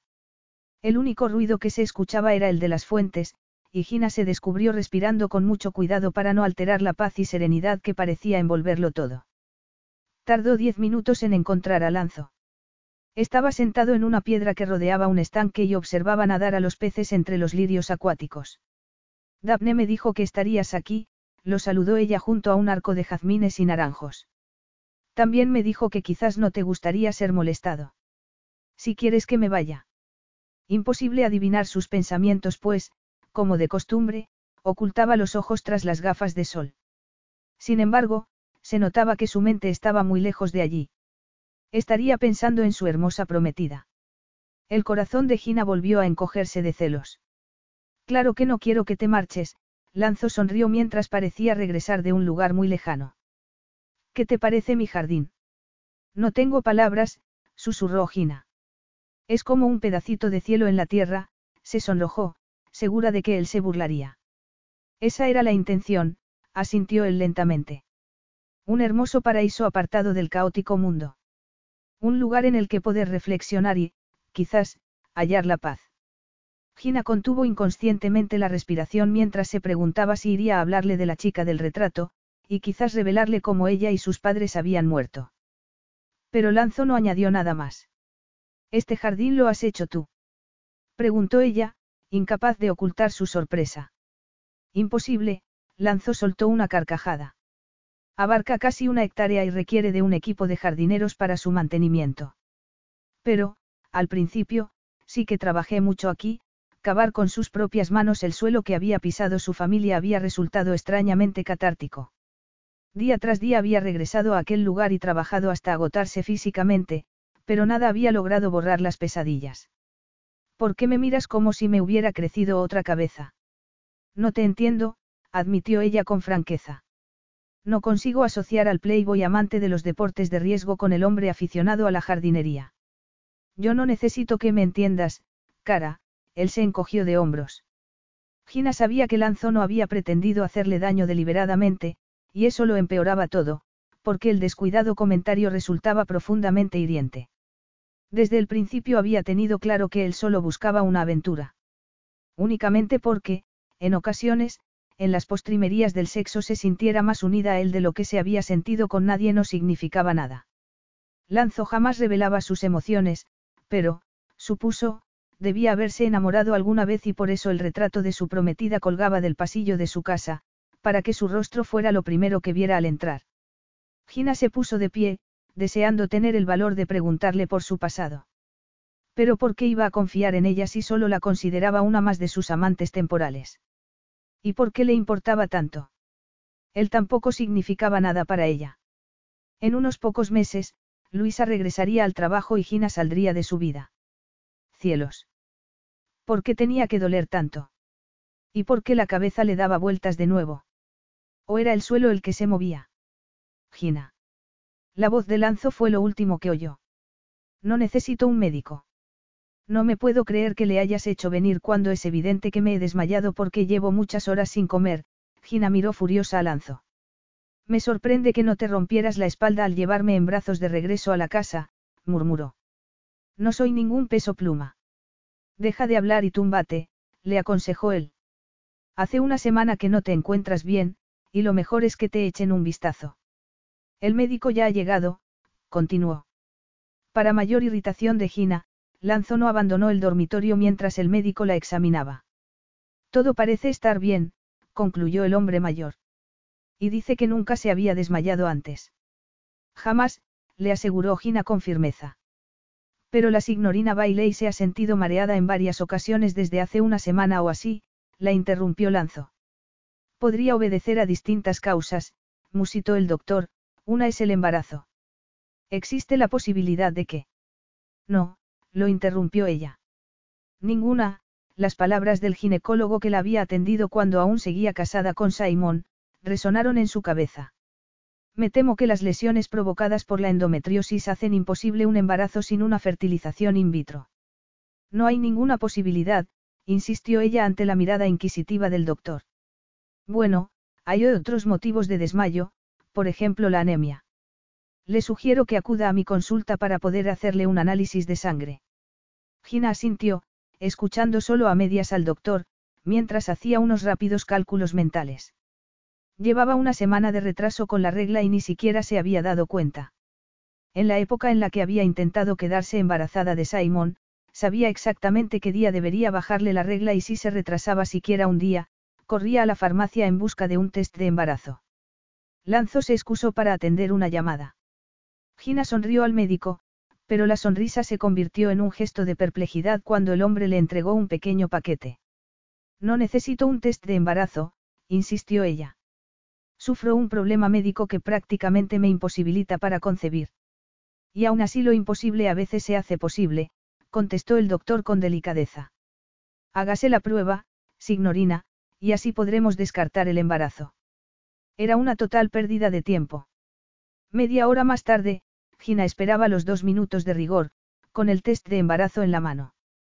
Por suerte, Lanzo estaba celebrando una videoconferencia con su oficina en Japón y no tenía conocimiento de la prueba. Era ridículo sentirse tan nerviosa. Supuso que era por la costumbre. En el pasado se había realizado docenas de pruebas como esa, paseando por el cuarto de baño entre emocionada y esperanzada por si sus plegarias habían tenido respuesta.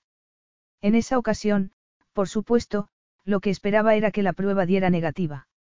Más que esperarlo, lo daba por hecho. Consultó el reloj, echó una ojeada a la ventanita, y el corazón se le paró. Embarazada cinco más, leyó. Aunque no lo estaba. La prueba estaba mal. Afortunadamente, el paquete incluía un segundo test. Con manos temblorosas volvió a esperar el tiempo de rigor. Iba a dar negativo, y sería lo mejor. No era el momento de tener un bebé y, en cuanto a Lanzo ni siquiera se atrevía a imaginarse su reacción. Tanta preocupación era ridícula. No estaba embarazada. El ginecólogo había empleado mucho tacto en explicarle que tenía las dos trompas de falopio obstruidas. Los dos minutos habían pasado. Gina respiró hondo y comprobó el resultado. 8. Lanzo había salido a dar un paseo en la moto, le informó Daphne a Gina cuando al fin logró reunir el valor suficiente para enfrentarse a él. La sensación de alivio al saber que contaba con unos minutos más antes de tener que darle la noticia se convirtió en pánico al imaginarse cómo conduciría esa moto por las estrechas carreteras llenas de curvas. Con firmeza se obligó a abandonar los lúgubres pensamientos. Lanzo sabía lo que hacía. Pero también le había asegurado que no temía a la muerte. Contempló el brillante mar azul al otro lado de la ventana y sintió un escalofrío al imaginarse a Lanzo herido, o peor. Tendría que criar sola a su bebé. Aunque, quizás, iba a tener que hacerlo de todos modos. Ella estaba encantada con la idea del bebé, pero había bastantes posibilidades de que él no sintiera lo mismo. Casi una hora más tarde oyó, por fin, el rugido de la moto. Se secó las manos, húmedas por los nervios, sobre los vaqueros y corrió a la puerta. A pesar de la tensión, no dejó de ver el retrato de la prometida muerta, ni pudo dejar de apreciar lo endemoniadamente sexy que estaba Lanzo con su traje de cuero negro. ¿Te sientes otra vez mareada? Lanzo estudió preocupado el pálido rostro de Gina. La notaba extrañamente nerviosa y evitando mirarlo a los ojos. ¿Qué sucede, cara? Necesito hablar contigo, Gina miró de nuevo el retrato. Pero aquí no. Ven a mi despacho. Hubiera preferido el salón. El estudio resultaba demasiado formal para hablar de algo tan personal como el hecho de que fuera a tener un hijo suyo. Lanzo se sentó tras el escritorio y la invitó con un gesto de la mano a que se sentara también. Sin embargo, Gina permaneció de pie, de repente viéndolo como un hombre prohibido, un hombre que la miraba fijamente con sus fríos ojos verdes. ¿Qué sucede, Gina? Preguntó él de nuevo. El corazón de Gina galopaba con fuerza. Aquello no debía ser bueno para el bebé. Dios santo, pensó, iba a tener un bebé. Aún no podía creérselo. Estoy, embarazada, respiró hondo y lo miró a los ojos. El médico me dejó un test de embarazo. Dijo que sería buena idea descartar esa posibilidad, hizo una pausa, pero Lanzo no hizo ningún gesto y, rápidamente continuó. La prueba dio positivo. Durante unos segundos el cerebro de Lanzo se negó a aceptar que pudiera ser cierto. Sin embargo, el sentido común le recordó que no había motivo alguno para que Gina se lo hubiera inventado. La siguiente reflexión fue la confirmación de que no deseaba que fuera cierto. Pero, al parecer, al destino le importaba un bledo lo que él deseara. Gina lo miraba, seguramente esperando a que le dijera algo. ¿Qué se suponía que debía decirle? Felicidades. Qué noticia tan maravillosa. Dio, tenía la sensación de que su vida había acabado. Y en cierto modo así era. Porque, pasara lo que pasara, jamás volvería a ser la misma. Si Gina esperaba un hijo suyo, él sería responsable de la madre y del bebé. Se sentía atrapado, a medio camino entre el temor y el pánico. Quince años atrás no había cuidado de su prometida y el bebé. Era consciente de que no habría podido evitar el incendio, pero, si se hubiera quedado con Cristina, tal y como ella le había suplicado, podría haberle salvado a todos. Se habría casado con su amada, sus padres habrían conocido a su nieto, y su hijo sería ya un adolescente. La familiar sensación de culpa por haberle fallado a Cristina, volvió a surgir. El dolor por su pérdida casi lo había destrozado, y se había jurado que jamás sentiría nada por alguien otra vez. No se permitía a sí mismo sentir emociones, y estaba seguro de que no sentiría nada por el hijo que Gina afirmaba albergar en su seno. ¿Cómo puede haber sucedido? Preguntó secamente. La única noche que habían hecho el amor sin protección había sido la primera. Me dijiste que tomabas la píldora. Yo, Gina frunció el ceño. Yo no dije tal cosa. Dijiste que no había ningún riesgo, insistió él. Gina había esperado que se enfadara. Tenía un carácter típicamente latino y se había preparado para su estallido de furia. Pero nada le había preparado para la ira fría y contenida. No quise decir que estuviera tomando la píldora, Gina se mordió el labio. Al decirte que no había ningún riesgo de que me pudiera quedar embarazada, lo dije en serio. Creía que era estéril. Intenté tener un hijo con Simon durante más de un año y, al no lograrlo, me hice varias pruebas que revelaron que sufro endometriosis. Es una de las causas más habituales de la esterilidad y posteriores análisis revelaron que mis trompas de falopio estaban tan dañadas que mi única esperanza para concebir un hijo era a través de una fertilización in vitro. Con una mano temblorosa, se apartó los cabellos del rostro y contempló a Lanzo. Este bebé, contuvo unas lágrimas que le obstruían la garganta. El hecho de estar embarazada es lo más parecido a un milagro y, aunque reconozco que las circunstancias no son las ideales, debo ser sincera contigo y admitir que estoy encantada con ser madre. Pues yo no lo estoy, lanzó la miró con expresión acusadora. No quiero tener un hijo y siempre me he asegurado de no engendrar ninguno. Y el hecho de que te hayas quedado embarazada por accidente, no altera mi manera de pensar. Un hijo necesitaba amor, pero él no tenía amor que dar. Todas sus emociones habían muerto la noche del incendio, y para el bebé de Gina sería mejor criarse sin él en lugar de sentir la falta del amor de un padre que no se lo podía dar. Gina se estremeció mientras asimilaba el hecho de que esperaba un hijo de Lanzo, quien insistía en no desear ese hijo.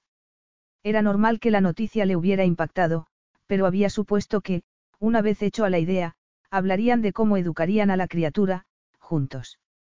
Una feroz ola maternal surgió del interior de Gina. Ella ya adoraba a esa frágil vida que anidaba en su interior, y amaría y cuidaría a ese hijo ella sola.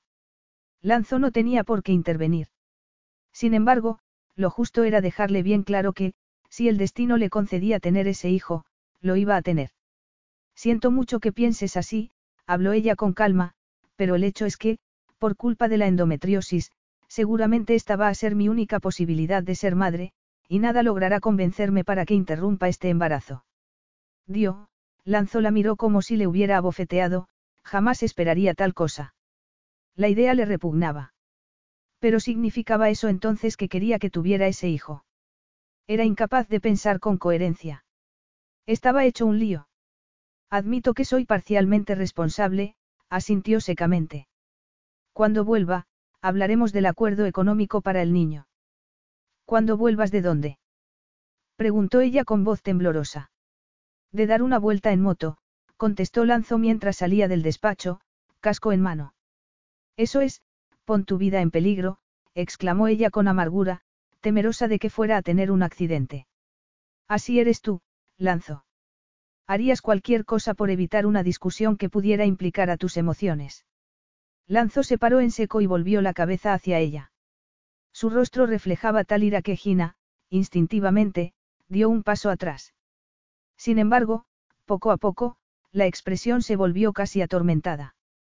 Y sin decir una palabra más, salió de la casa, dando un portazo tan fuerte que seguía retumbando en la cabeza de Gina mucho después de que se hubiera marchado. Capítulo 8. Richard Melton y su esposa, la hermanastra de Gina, vivían a las afueras de Pole. Lanzo aparcó en el estrecho callejón sin salida y contempló las seis viviendas que formaban un semicírculo. Al acercarse a la puerta vio una cunita de bebé y el corazón le dio un vuelco. El bebé de los Melton, un niño, tenía dos meses de edad. Se lo había contado Gina durante su única, y breve, conversación telefónica. Aparte de eso le había dejado bien claro que no había contestado a sus llamadas porque no quería hablar con él.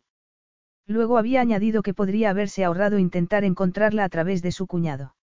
Desesperado por localizarla, Lanzo había logrado persuadir a Richard para que le facilitara un número de teléfono, tras prometerle que no alteraría a Gina. No tenían nada de qué hablar, había concluido ella. Estaba embarazada de ocho semanas, y estaba muy bien, gracias. Agradecería que no volviera a llamarla. ¿Qué se suponía que debía hacer? Esperar impaciente durante siete meses a que le comunicara la llegada del bebé. Seguramente era lo que ella esperaría que hiciera. Lo que no había esperado él era que, al regresar de su paseo en moto, Gina se hubiera marchado. Solo había estado fuera una hora, el tiempo necesario para aceptar la idea de que iba a ser padre. Se sentía menos impactado, pero seguía sin querer tener un hijo. Una mujer de aspecto agobiado y con un bebé en brazos acudió a la llamada del timbre. Sí, Gina está aquí, admitió Sarah Melton con desgana, escudriñándole de arriba abajo cuando él se presentó. Pero no estoy segura de que quiera verte. ¿Y por qué no dejamos que sea Gina quien lo decida? Contestó Lanzo en tono amable, aunque decidido. Del piso de arriba llegaba el inconfundible sonido de alguien vomitando. Es bastante habitual, le explicó Sara. Será mejor que entres y esperes. Gina se lavó la cara. Temblaba por el esfuerzo de perder la comida ingerida 20 minutos antes. Lo mismo le había sucedido tras el desayuno. Si seguía así, más le valdría tirar directamente la comida, sin molestarse en ingerirla. Desgraciadamente, un pequeño porcentaje de embarazadas sufre náuseas matutinas extremas, le había explicado el ginecólogo. Y, como sin duda sabrá ya, no son exclusivas de las mañanas. Su bebé estará perfectamente bien, le había asegurado al verla al borde de las lágrimas por miedo a perder el bebé. Le recomiendo que tome abundantes líquidos, coma poca cantidad de una vez y descanse mucho. De los tres consejos, el único que estaba consiguiendo seguir era el de los líquidos. Cualquier comida que ingiriese salía rebotada de su cuerpo con tediosa regularidad. Y en cuanto al descanso, la preocupación por saberse madre soltera le impedía dormir. Salió del cuarto de baño y se arrastró hasta la pequeña habitación en la que Sara y Richard la habían instalado tras huir de la villa de Lanzo y regresar a Pole. El dorado sol de septiembre entraba por la ventana y la silueta que se dibujaba junto al camastro no resultaba claramente visible. Sin embargo, los anchos hombros y la orgullosa inclinación de la cabeza le volvieron de inmediato reconocible. Impresionada, se quedó parada en la puerta, respirando agitadamente. ¿Qué haces aquí? preguntó con voz temblorosa. Tenemos que hablar, contestó él con calma. El fuerte y sensual acento oprimió el corazón de Gina, que se censuró por la debilidad que sentía en las rodillas al verlo tras tres semanas de separación. Tampoco ayudaba el hecho de que estuviera guapísimo con esos vaqueros negros y polo a juego bajo la cazadora de cuero. Llevaba los cabellos más cortos y su rostro parecía más anguloso, suavizado únicamente por la deliciosa boca. Por la expresión en el rostro de Lanzo, era evidente que no tenía pensado usar esa boca para besarla. El espejo le devolvió a Gina su propio reflejo, macilento y ojeroso. Estás horrible, observó él como si no hubiera podido evitar el comentario.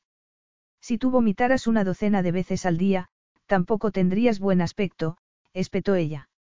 Ya sé que las náuseas son normales al comienzo, pero es normal vomitar tanto. ¿Acaso te importa? El orgullo era el único escudo que poseía Gina contra el tono preocupado en la voz de Lanzo. Le había dejado claro que no deseaba ese bebé, recordó. Sí, me preocupa tu bienestar, Gina, Lanzo suspiró. Por eso estoy aquí, para asegurarme de que tengas todo lo que necesitas, echó una ojeada a la diminuta habitación, al camastro, visiblemente incómodo y a la ropa amontonada sobre una silla, a falta de armario.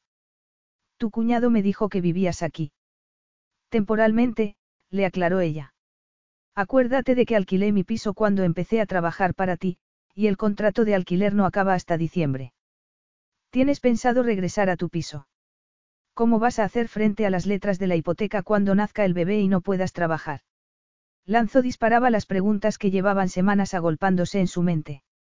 Voy a vender el piso y comprar algo más, barato, quiso decir, aunque se negó a revelarle a Lanzo sus apuros económicos. Algo más adecuado para criar a un bebé.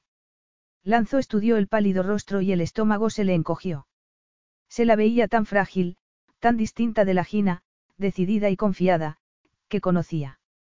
Parecía más delgada que nunca, lo cual no era de extrañar si vomitaba tantas veces al día.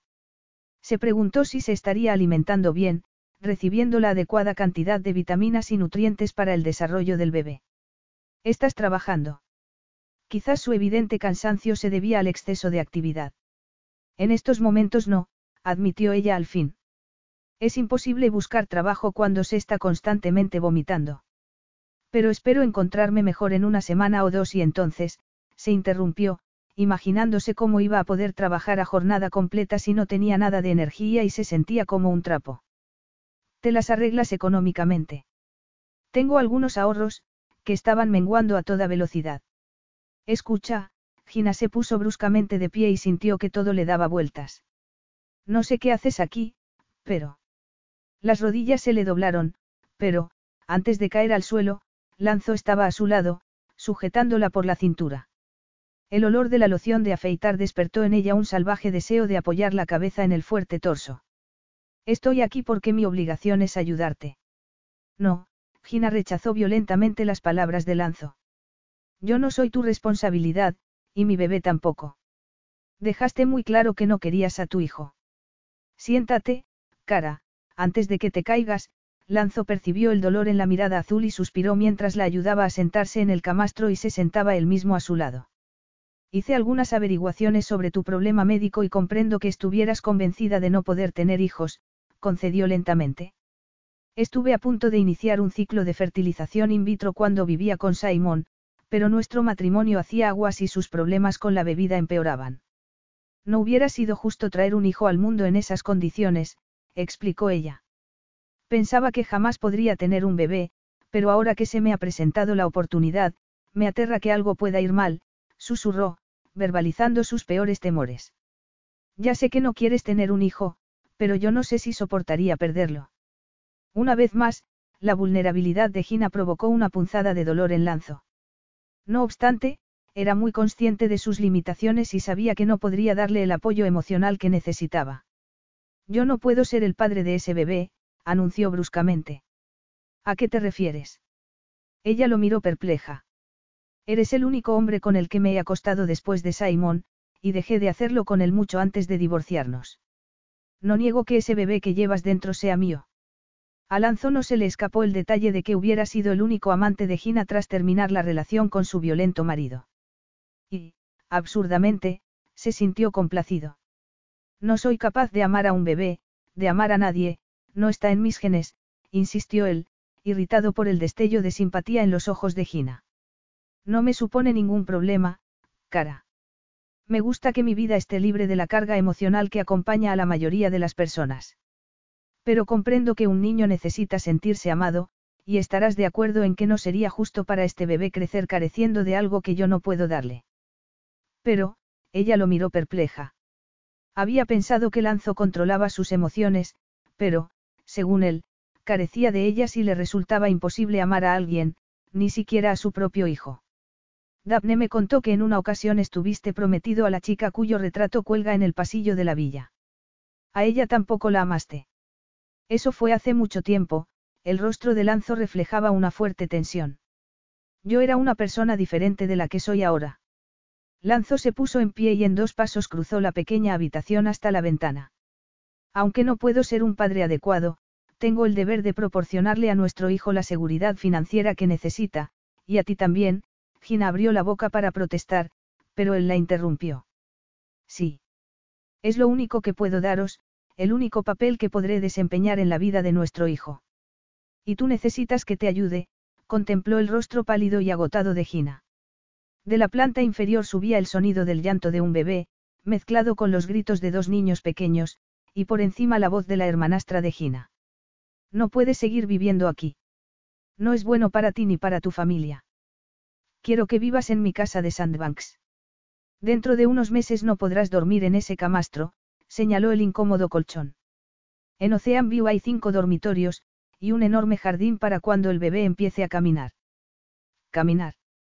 Para eso aún falta un par de años, Gina se imaginó a ese pequeñín dando sus primeros pasos y sintió una mezcla de alegría y miedo por el futuro. Aún no acababa de creerse que estuviera embarazada. El ginecólogo estaba de acuerdo en calificarlo casi de milagro. Era muy consciente de que podría ser su única posibilidad de tener un hijo. Por favor, que el bebé nazca sano y salvo, rezó en silencio. No puedo quedarme a vivir en tu casa para siempre. No será mi casa. Será tuya y del bebé, contestó Lanzo. He dado instrucciones a mis abogados para que la pongan a tu nombre y, por supuesto, yo correré con todos los gastos. No quiero tu dinero, contestó ella secamente. Cara, Lanzo admiraba el obstinado orgullo, pero debía hacerle comprender que lo necesitaba. Permíteme ayudarte. Hazlo por nuestro hijo. Ya te he explicado por qué me siento mejor si no me implico en su crianza, pero quiero que tú y el bebé viváis con todas las comodidades. Y no me negarás que aquí no estás cómoda. Muy hábilmente, Lanzo acababa de sacar el tema que más preocupaba a Gina. Pues, aunque siempre se había llevado bien con Sara, tenía la sensación de estar imponiendo su presencia allí. Y ni siquiera podía ayudar con el bebé y sus otros dos sobrinos porque se pasaba casi todo el día vomitando. Por otro lado, ¿cómo iba a vivir en casa de Lanzo y permitirle correr con todos los gastos? Iba contra todas sus convicciones. Estaba orgullosa de llevar trabajando desde que abandonara los estudios, y siempre se había costeado sus gastos. Sin embargo, de momento le resultaba imposible trabajar. Me vendría muy bien vivir en Ocean View al menos hasta que nazca el bebé, asintió lentamente. Pero en cuanto se me quiten las náuseas, pienso buscarme un trabajo. No te hace falta trabajar, lanzó frunció el ceño. Sí me hace falta. No entiendo por qué te crees incapaz de ser un padre para el bebé, admitió Gina, pero yo lo amaré por los dos. Si deseas apoyarle económicamente, de ti depende, pero a mí nunca me ha interesado tu dinero, Lanzo. No mencionó que le importaba demasiado el cómo para importarle su dinero. Si no podía amar a su hijo, era poco probable que se enamorara de ella. Por algún motivo, y Gina sospechaba que tenía mucho que ver con la pérdida de su prometida, Lanzo se creía incapaz de amar a nadie, y eso era algo que iba a tener que aceptar. Para sorpresa de Gina, todo resultó más sencillo de lo que había esperado. El mismo día de su visita a la casa de Sara, Lanzo la ayudó a recoger su ropa y la llevó a su casa de Sandbanks. Desconocía que les había dicho a Sara y a Richard, pero cuando bajó las escaleras con una bolsa repleta de sus enseres personales, se los encontró charlando con Lanzo como si tal cosa, y no se le escapó el gesto de alivio de Sara al verla partir. Daphne se quedará aquí para llevar la casa, le explicó Lanzo cuando fueron saludados por la asistenta que les condujo al salón para servirles el té acompañado de unos deliciosos bollos con crema y mermelada. Quizás tres bollos fueron demasiados, observó Gina con amargura poco después tras regresar del baño donde había vomitado casi toda la comida. No puede seguir así, él la miró preocupado. No puede ser bueno para ti, o para el bebé. Mi ginecólogo dice que el bebé estará bien, por mucho que yo vomite. Saca los nutrientes que necesita de lo poco que consigo retener en el estómago. Mientras el bebé esté bien, no me preocupa mi propio estado, concluyó ella alegremente.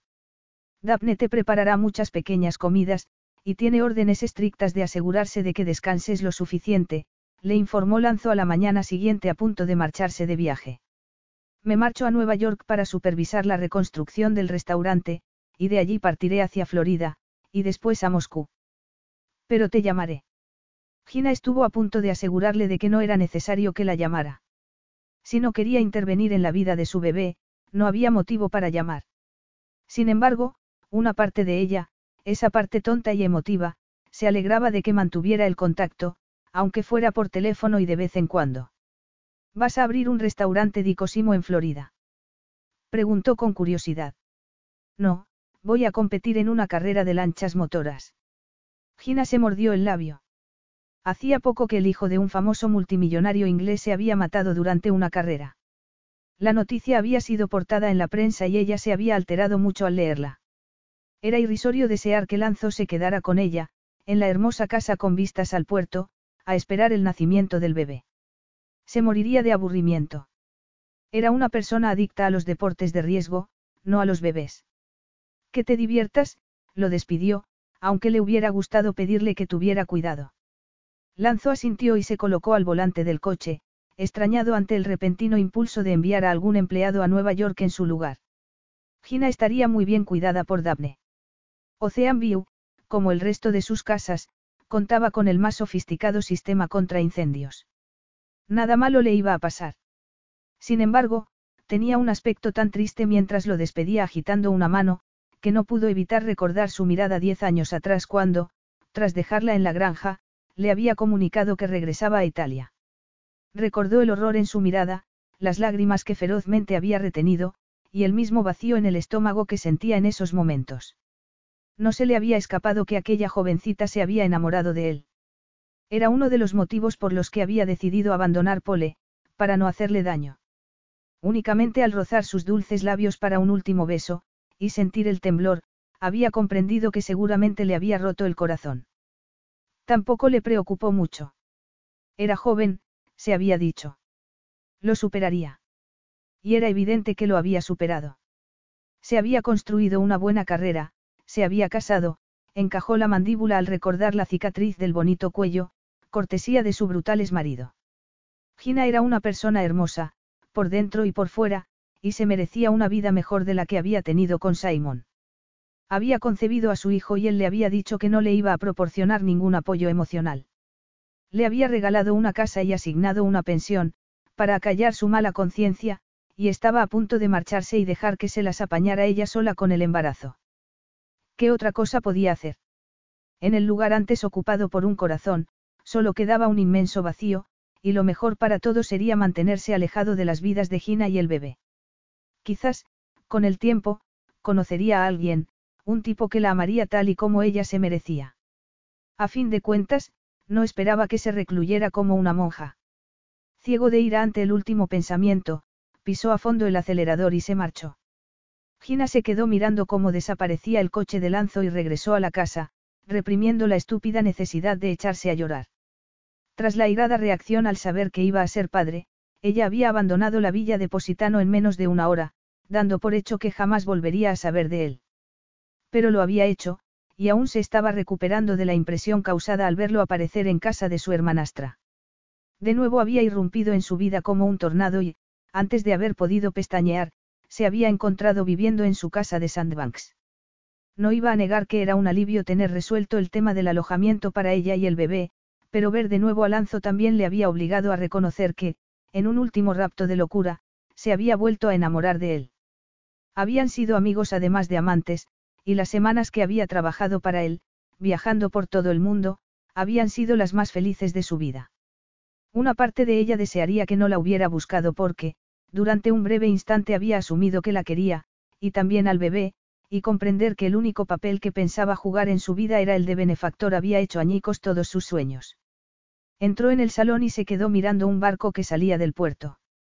Minutos después, entró Daphne portando una bandeja. Le he traído un tentempié. Espero que lo retenga, sonrió amablemente la otra mujer.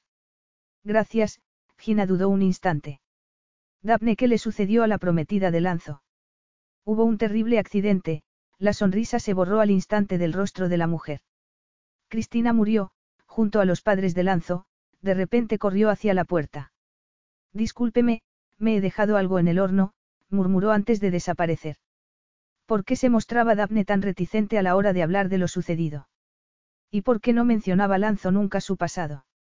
Debía haber sido horrible perder a la mujer con la que pensaba casarse, y a sus padres, todos en el mismo accidente.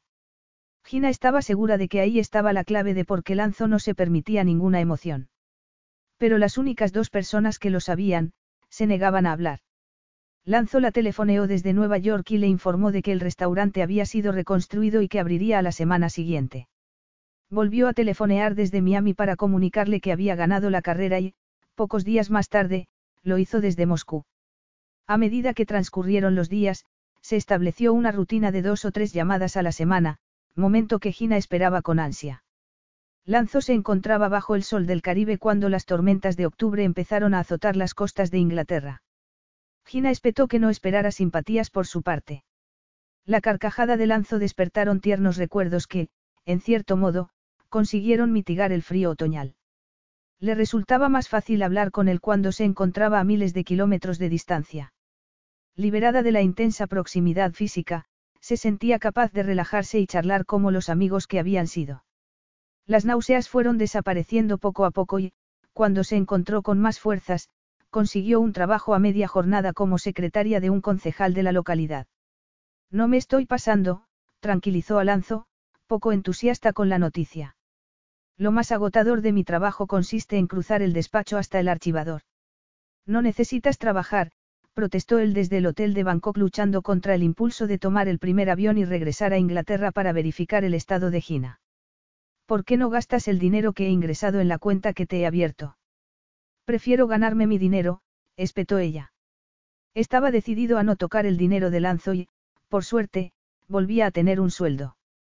Estaba de casi cinco meses y lucía una prominente barriga. Le encantaba recorrer las tiendas premamá y elegir ropa para ella, y también para el bebé, ropa que guardaba en la habitación que le iba a destinar cuando naciera. Le parecía increíble lo rápido que se le estaba pasando el embarazo, pensó al despertar el día de Navidad. Salía de cuentas a finales de abril, y empezaba a creerse que el milagro se haría realidad y que pronto tendría a su bebé en brazos. Daba por hecho que Lanzo llamaría aquella mañana y, por ese motivo, retrasó el momento de ir a comer con su familia. Lanzo le había dicho que pasaría las fiestas en Roma, sobre todo porque la nueva secretaria personal, que cubriría la baja de Luisa, vivía en esa ciudad. Tenía muchísimo trabajo y Rapaella se había brindado a acudir a su apartamento para echarle una mano con el papeleo. Gina se mordió el labio. Quizás la nueva secretaria, que por teléfono tenía una voz muy sexy, lo estaría ayudando con algo más que con el papeleo. Lanzo tenía una fuerte libido y era imposible que hubiera pasado tantos meses célibe. El estómago le dio un vuelco al imaginárselo haciendo el amor con otra mujer. Se puso el abrigo y corrió hacia la puerta. Feliz Navidad, cara. Lanzo. La incredulidad de Gina dibujó una sonrisa en el rostro de Lanzo. Bueno, desde luego no soy Papá Noel. Ya me lo he imaginado, por la falta del traje rojo y la barba blanca, murmuró ella con el corazón acelerado. ¿Qué haces aquí? Los pensamientos que había tenido sobre la secretaria le hicieron sonrojarse. Pensaba que estarías en Roma. Lanzo se había inventado docenas de excusas para viajar a Inglaterra, pero al mirar a Gina, impresionado por lo hermosa que estaba con el vestido de lana color vino que abrazaba sus generosos pechos y rotunda barriga, no pudo ocultar la verdad. Me apetecía pasar la Navidad contigo. La impresión dejó muda a Gina, pero enseguida se formó en su interior una pequeña burbuja de esperanza que no paró de crecer hasta que pareció llenarla por completo. Quería lanzarse en sus brazos y besarlo, hasta que él le devolviera el beso y luego la llevara en brazos a la cama. Pero no lo hizo. Llevarla en brazos no iba a ser tarea fácil con el peso que había ganado y, además, temía que él no la encontrara atractiva con su nuevo cuerpo. Había quedado para comer con papá y Linda, la realidad se impuso bruscamente. Aquí no hay gran cosa. Daphne se ha ido a casa de su hermana y yo no iba a estar aquí. No quiero que alteres tus planes por mí, Lanzo se encogió de hombros. Vete con tu familia. Ya te veré más tarde. No puedes pasar el día de Navidad solo, Gina sacudió la cabeza. Si quieres puedes venir conmigo. A mi madrastra no le importará, siempre cocina para un regimiento. Sara y Hazel también estarán allí con sus familias, sonrió con timidez. Aquello será un caos, pero divertido. Aunque si prefieres no. Hacía más de 15 años que Lanzo había celebrado la Navidad con sus padres y Cristina. Y se alegró de que, en su momento, no hubiera sabido que sería la última que pasaría con ellos. Me encantaría acompañarte, relegó los lúgubres pensamientos al fondo de su mente y sonrió. Tu padre bebe vino. He traído seis botellas de un excelente Borgoña. Capítulo 9. Tras comer copiosamente y pasar una ruidosa tarde jugando con sus sobrinos, Gina se había quedado dormida en el sofá. La Navidad con su familia había sido tan caótica como le había advertido, pero, tras unos minutos iniciales de incomodidad, por parte de todos, Lanzo se había sorprendido por el trato tan amable que había recibido por parte de todos. Estiró las largas piernas y contempló las parpadeantes luces del árbol que Gina había instalado en el salón de Ocean View. Nunca le habían atraído las lucecitas y demás elementos decorativos de la ocasión. Ya fuera en Positano o en Roma, el día de Navidad no significaba nada para él. Era un día para celebrar en familia. Y él no tenía familia. Para las siguientes Navidades, el bebé ya estaría con ellos, pero él no acudiría a Inglaterra a pasar esos días con su hijo. No sería justo para el niño. Al ver cómo Richard Melton acunaba a su bebé se había sentido culpable porque él jamás podría amar a su hijo. Desde la pérdida de Cristina su corazón se había endurecido y rechazaba cualquier relación que implicara una emoción y le gustaba lo poco complicada que era su vida. Gina se volvió hacia Lanzo, aunque seguía dormida. Su pecho subía y bajaba al ritmo de la respiración. Siempre había sido deliciosamente curvilínea, pero el embarazo le había hinchado los pechos, que se marcaban grandes y redondos bajo el vestido de lana. La tentación de tocarlos fue tan fuerte que Lanzo tuvo que respirar hondo. Llevaba demasiado tiempo sin sexo, pensó amargamente. Hacía meses que no le había hecho el amor a Gina y, desde entonces, no había buscado otra amante. No le parecía correcto acostarse con otra mujer cuando Gina albergaba a su hijo en su seno. Sin embargo, solo podía pensar en arrancarle el vestido y dejar al descubierto esos grandes y firmes pechos. Se preguntó si los pezones también estarían más grandes, y cambió de postura para intentar aliviar la incomodidad de la erección. Lanzo, lo siento. Debo haberme quedado dormida, Gina abrió los ojos y se sonrojó al comprobar que se había ido resbalando sobre el sofá hasta casi apoyar la cabeza sobre el hombro de Lanzo. Debes estar muerto de aburrimiento aquí a oscuras, murmuró. No estoy aburrido, cara, protestó él. Gina parecía un gatito enroscado contra su cuerpo y Lanzo sintió una extraña sensación. Resulta muy pacífico. Después de que Gina se hubiera marchado de Positano, él se había sumergido en el trabajo para no pensar en ella ni en el bebé. Las jornadas de trabajo de 15 horas y los continuos viajes alrededor del mundo le habían dejado poco tiempo para pensar en ellos. Pero, a pesar de las draconianas jornadas laborales que se imponía, ella siempre había ocupado su mente. Y las largas conversaciones telefónicas se habían vuelto adictivas. El deseo que sentía por ella no había disminuido durante los meses que habían estado separados. Los recuerdos del delicioso cuerpo plagaban sus sueños y el embarazo la había vuelto aún más voluptuosa y deseable. Los ojos de Lanzo brillaban de deseo y Gina contuvo el aliento cuando agachó la cabeza. Sabía que iba a besarla. Sabía que no debería permitírselo. Pero fue incapaz de moverse. Cara, El aliento de Lanzo le acarició la piel. El suave roce fue de tal ternura que Gina sintió que los ojos se le llenaban de lágrimas. Era incapaz de resistirse. A los 18 años se había enamorado de él y, en el fondo, sabía que nunca había dejado de estarlo. La había echado de menos, reconoció Lanzo para sus adentros mientras deslizaba una mano bajo el cuello de Gina para poder besarla mejor. Sus labios, carnosos y suaves, se abrieron obedientemente al primer contacto con la lengua de Lanzo en cuyo interior se prendió una hoguera que le arrancó un gemido y le hizo temblar de placer. Tomó un pecho con la mano ahuecada y acarició el pezón, sonriendo al sentir el respingo de Gina. El deseo de Gina era tan fuerte como el suyo. Nunca había podido ocultarle su apasionada naturaleza, y su ávida respuesta aumentó la impaciencia de Lanzo por hundir su palpitante masculinidad entre sus suaves muslos. Deslizó la mano por su cuerpo hasta la barriga, y se quedó paralizado al sentir un temblor bajo los dedos. El bebé te está saludando, murmuró Gina. La sensación de las patadas del bebé era increíblemente hermosa y sujetó la mano de Lanzo para que pudiera sentirlo de nuevo. A lo mejor ha reconocido a su papá, susurró, aunque su sonrisa se esfumó rápidamente al percibir la tensión en el masculino rostro. No pasa nada. Las patadas son algo normal. Lanzo se apartó bruscamente de ella. La esperanza reflejada en los azules ojos le había devuelto de golpe a la realidad y se mesó los cabellos, quejándose por permitir que la situación se le fuera de las manos. No debería haberla besado. No puedo ser la clase de padre que tú quieres que sea, espetó. Me fijé en cómo mirabas a tu cuñado con su bebé, y supe lo que estabas pensando, pero yo nunca sentiré algo por ese bebé. Del mismo modo que no siento nada por nadie. ¿Cómo puedes estar tan seguro? exclamó Gina. Puede que cuando nazca te sientas de otra manera. No lo haré, Lanzo se levantó del sofá y encendió una de las lámparas del salón. Veía claramente el dolor en los ojos de Gina y se sintió enormemente culpable. Sin embargo, no serviría de nada darle falsas esperanzas. No quiero sentir nada por nadie, admitió. ¿Por qué?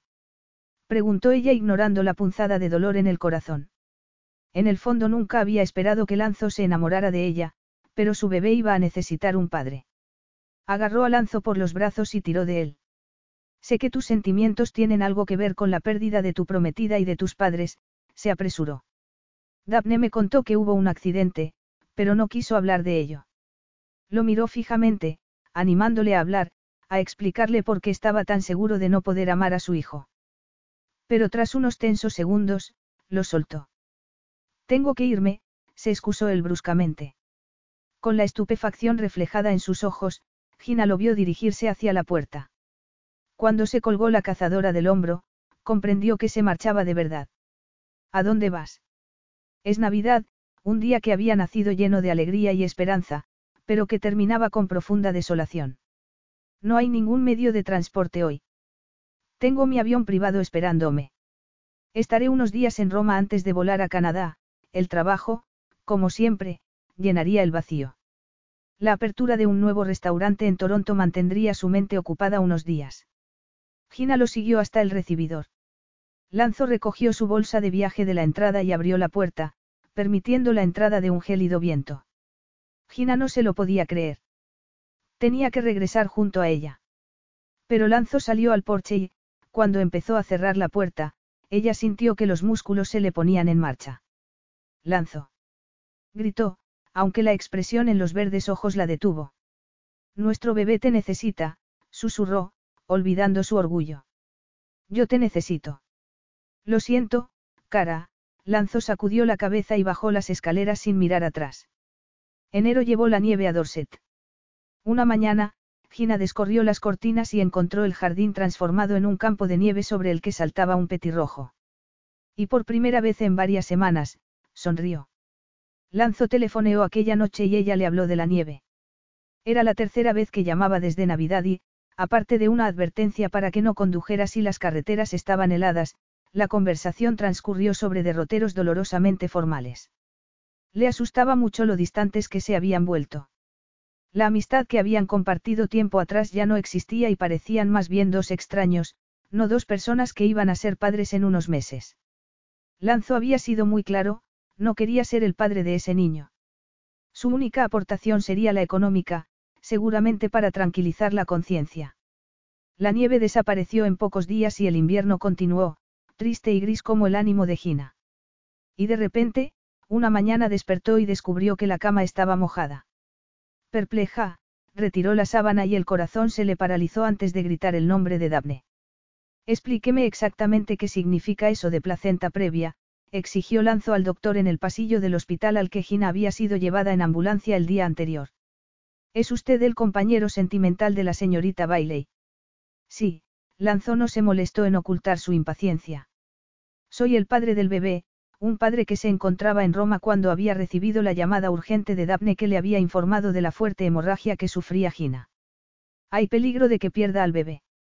Afortunadamente, la hemorragia se ha detenido. Pero una ecografía ha revelado que la placenta obstruye parcialmente el cuello del útero, por lo que le será imposible dar a luz de manera natural. Habrá que realizarle una cesárea, explicó el doctor. Si no se repite la hemorragia, y si la señorita Bailey guarda reposo durante las siguientes semanas, confío en que aguantaremos hasta la semana 37 o 38. Entiendo, Lanzo hizo una pausa. Podría viajar a Italia en un avión privado, acompañada de un equipo médico. Me gustaría llevarla a Roma para asegurarme de que reposa adecuadamente, y he dispuesto que reciba tratamiento en un hospital privado de Roma, de manos de uno de los mejores obstetras de Italia. Sí, asintió el doctor, algo perplejo. Normalmente, no le permitiría volar, pero con los cuidados que ha dispuesto, creo que estará bien. Podrá recibir el alta por la mañana. Entonces, mañana mismo viajaremos a Italia, concluyó Lanzo con decisión. Gina tenía los ojos hinchados de tanto llorar y la inesperada aparición de Lanzo provocó una nueva oleada de lágrimas. Tesoro, susurró el emocionado mientras la abrazaba sentado en el borde de la cama. Tenía tanto miedo de perder al bebé, sollozó en brazos de Lanzo. El doctor pensó que tendrían que provocar el parto, pero es demasiado pronto y el bebé demasiado pequeño. Tranquilízate, cara, Lanzo le acarició la cabeza. Debes estar tranquila por el bien del bebé. Mañana te llevaré a Roma para que te atienda el mejor obstetra de Italia. No es necesario que hagas eso, Gina se apartó de él y se sonó ruidosamente la nariz. Mi cara se hincha como un sapo cada vez que lloro, se disculpó. Lanzo nunca la había visto llorar de esa manera.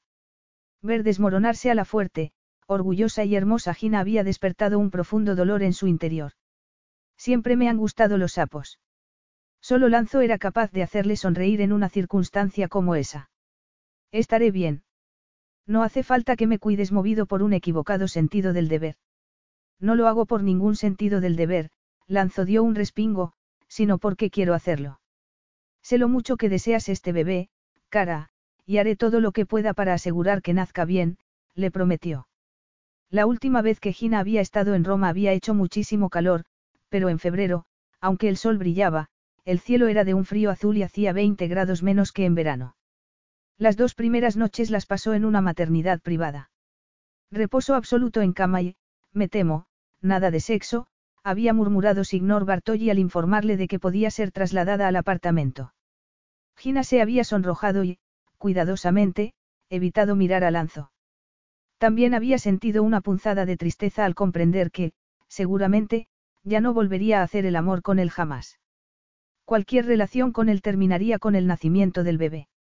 No creo que el doctor quisiera decir que deba pasar cada minuto tumbada en la cama, había protestado al día siguiente cuando Lanzo la había llevado en brazos hasta el dormitorio y tumbado con mucho cuidado en la cama de invitados.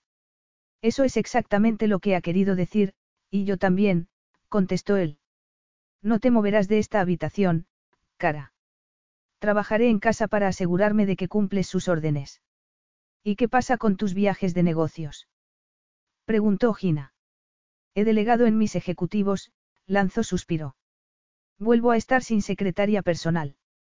Luis ha decidido no volver a trabajar después de tener a su hijo, explicó, y Rapaella solo trabaja a media jornada porque cuida de su nieta dos días por semana. Nieta. La mujer de la voz sensual no era ninguna jovencita, pensó Gina más animada. ¿Y por qué no sustituyo yo a Rapaella cuando ella cuide de su nieta? Sugirió. Puedo sentarme en la cama con un portátil, eso no me agotará, al ver que Lanzo sacudía la cabeza, insistió. No haría nada que pusiera en peligro la vida del bebé, pero me volveré loca si tengo que pasarme el día leyendo revistas y viendo la televisión. Hay un par de informes que necesito sean transcritos, contestó él lentamente.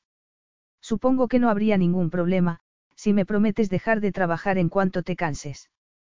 Lanzo hizo varios viajes del despacho al dormitorio transportando archivos, y al final llevó el portátil a la cama donde trabajaron en silencio. Vas a seguir adelante con el nuevo restaurante en Toronto. Comentó Gina. Sí, pero habrá que hacer algunos cambios en el menú. El chef quiere servir más hamburguesas de alce. ¿En serio? Ella lo miró con recelo. Es una broma. Ambos soltaron una carcajada. Era bueno reír juntos de nuevo, pensó ella mientras devolvía su atención a la pantalla del ordenador. Desde Navidad, había echado de menos la amistad que habían mantenido. El recuerdo de la frialdad con la que se había marchado de Sandbanks hizo que se le borrara la sonrisa, y optó por centrarse en el trabajo. Con los constantes cuidados de Daphne y Lanzo, Gina empezó a relajarse. Sin embargo, dos semanas después se despertó y descubrió que sangraba de nuevo. El grito con el que llamó a Lanzo lo llevó en volandas a la habitación y después de aquello todo fue un ir y venir de enfermeros, sirenas de ambulancia y enfermeras. Aún me quedan seis semanas para dar a luz. Puede que se corte la hemorragia como la última vez y pueda llevar al bebé dentro un poquito más, suplicó cuando el médico le informó de que iban a practicarle una cesárea de urgencia. El doctor sacudió la cabeza y lo último que recordó Gina fue a Lanzo apretándole la mano antes de que la llevaran al quirófano. Todo va a salir bien, cara. Gina. La voz de Lanzo sonaba distante y extrañamente apagada. Gina intentó abrir los ojos, pero los párpados parecían estar pegados. Al fin lo consiguió y, lo primero que vio, fue el rostro tenso del hombre que amaba. El bebé. Su cerebro despertó de golpe. Una niña. Tienes una hija, Gina. A pesar de lo aturdida que estaba, no se le escapó el detalle de que había dicho, tienes. Está bien. Gina se humedeció los resecos labios, sintiéndose muy mareada. Lanzo. Está bien, Lanzo percibió el miedo en su voz, pero es muy pequeña, diminuta. Increíblemente diminuta. La imagen del trocito de humanidad que le había mostrado una enfermera antes de llevársela a la incubadora, se le había grabado en la mente. Está en la incubadora, hizo una nueva pausa, con respiración asistida porque sus pulmones son inmaduros. Quiero verla, la alegría inicial de Gina se había tornado en enloquecedora preocupación. Pronto, cara. Pero primero el médico tiene que hacerte una revisión. Una hora más tarde, Lanzó empujaba la silla de ruedas, en la que iba sentada Gina, hasta la unidad de cuidados intensivos de neonatos. ¿Por qué hay tantos cables? preguntó ella con voz temblorosa. Al ver a su hija se había sentido sobrecogida por la emoción. Una oleada de amor la había inundado y, en esos momentos, posaba una mano temblorosa en un lado de la incubadora. Deseaba tomar a su bebé en brazos, pero, tal y como había dicho Lanzo, era diminuta. El pañal casi la cubría entera y estaba rodeada de tubos que la mantenían con vida. Pero estás aquí, mi pequeño ángel, susurró Gina con la mirada fija en el frágil cuerpecito de su niña cuya cabecita estaba cubierta de una sedosa mata de pelo negro. Eres mi pequeño milagro, y sé que saldrás adelante. El pediatra le había explicado los riesgos potenciales a los que se enfrentaba un bebé nacido a las 34 semanas de gestación, y pesando menos de 2 kilos. Había un riesgo elevado de que sufriera alguna infección y problemas respiratorios. Lo cierto era que su hija era incapaz de respirar por sí misma. Durante los primeros días, su vida estaría pendiente de un hilo, pero Gina se negaba a considerar lo peor. Se negaba a llorar. Lanzo era incapaz de mirar al bebé. La única ocasión en que la había visto, le había reafirmado en su creencia de que ese pellejo arrugado tenía muy pocas posibilidades de sobrevivir. Se mantuvo silencioso junto a Gina, sufriendo por los evidentes esfuerzos de esa mujer por ocultar su preocupación. Y sintió la necesidad de aliviarle el dolor. Procura no encariñarte demasiado con ella, cara, le aconsejó en un susurro. Que no me encariñe. Es mi hija. Sangre de mi sangre, y también de la tuya, a pesar de que no tienes las agallas suficientes para enfrentarte a la paternidad, espetó ella con rencor. ¿De verdad piensas que si la amase menos, dolería menos si ella al final? Le costaba seguir hablando. Si no lo consigue. Ya sé que tu prometida falleció al mismo tiempo que tus padres, y no dudo que debió ser demoledor para ti, pero no puedes eliminar las emociones de tu vida como si estirparas un cáncer. Gina respiró hondo. Eres un cobarde. Te comportas como un temerario, porque no temes arriesgar tu seguridad personal. Pero el verdadero peligro es sentir emociones, poner tu corazón sobre la mesa y arriesgarte a volver a resultar herido, como lo fuiste al perder a tu familia. Tu bebé lucha por su vida, y tú te niegas a, encariñarte demasiado con ella, porque no quieres tener que tratar con esas incómodas emociones, como el amor y quizás, su voz se quebró, la pérdida. El rostro de Lanzo parecía esculpido en granito, pero antes de que pudiera responder, una enfermera anunció que Gina debía regresar a la cama. Debo ponerle algún calmante tras la cesárea, aseguró con una sonrisa. Después la ayudaré a sacarse la leche para que podamos alimentar a su bebé con ella hasta que esté lo bastante fuerte para mamar directamente de su pecho. No quiero dejarla, contestó Gina, decidida a ignorar el dolor de los puntos. Necesita descansar, insistió la enfermera con firmeza. Además, su papá está aquí. Él ya se iba, le aseguró Gina sin dirigirle siquiera una mirada mientras la enfermera empujaba la silla de ruedas fuera de la unidad de cuidados intensivos. Capítulo 10. Lanzó se mesó los cabellos, espantado al comprobar que temblaba. El estallido de Gina le había obligado a aceptar algunas verdades y se sentía expuesto, desnudo. No podía negar ninguna de las acusaciones. Cobarde. Desde luego que lo era. Le había dado la espalda durante casi todo el embarazo e insistido en no querer ser padre. Lentamente se volvió hacia la incubadora y el corazón se le encogió al descubrir a su diminuta hija mirándolo con sus enormes ojos azules, idénticos a los de su madre. Sin aliento, dio un paso al frente y, temblando cada vez más, estudió los rasgos en miniatura. Puede tocarla, la inesperada aparición de la enfermera sobresaltó a Lanzo. Introduzca sus manos a través de la ventana de la incubadora. Lo ve. Era tan pequeña que le cabía en una mano. La piel, tan frágil que parecía casi traslúcida, al tacto resultó caliente y suave, y su pecho se movía con cada soplo de vida que aspiraba. Una indescriptible sensación nació en el interior de Lanzo. Suavemente, acarició la minúscula manita que, en un acto reflejo, se abrió para enroscarse alrededor del dedo de su padre, sin que la niña dejara de mirarlo. Santa Madre, estaba a punto de desmoronarse. Le ardía la garganta como si hubiera tragado ácido, y los labios tenían un sabor salado. Las lágrimas rodaron hasta su boca. Tome, la enfermera sonrió y le ofreció un pañuelo de papel. Lanzo era incapaz de detener el torrente de lágrimas y se frotó los ojos con el pañuelo. Había llorado tras el incendio, y durante el entierro de Cristina y de sus padres. Pero el dolor había sido agónico y había aprendido a enterrarlo profundamente en su interior. Durante 15 años había mantenido a raya sus emociones, pero al contemplar a su frágil niñita, las compuertas se habían abierto, liberando los sentimientos tanto tiempo negados.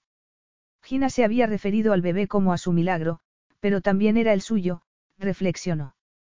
No podía elegir entre amarla o no, porque cada poro de su piel exudaba amor por ella.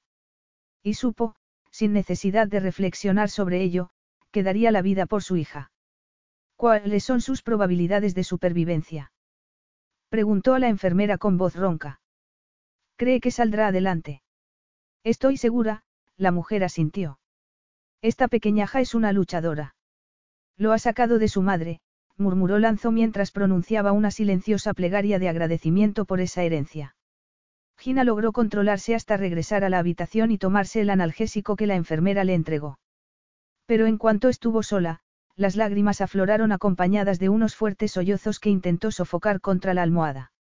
Eran las hormonas, se dijo a sí misma cuando la tormenta finalmente amainó, dejándole un inmenso dolor de cabeza y un ataque de hipo.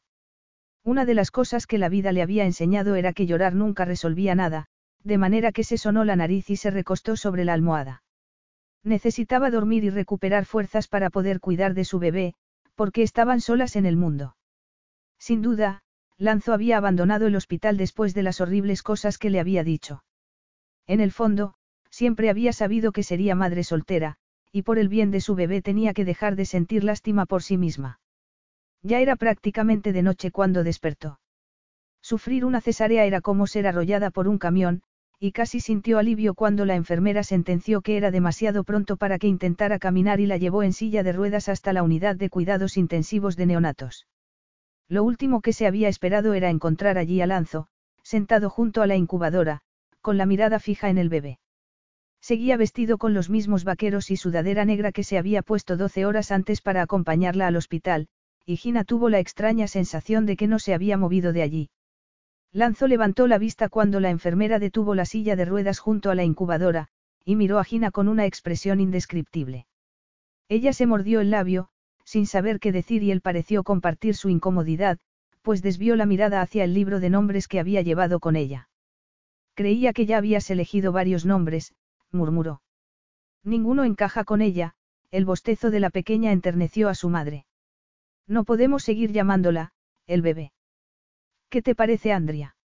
Sugirió él dudando un instante. Significa amor y felicidad.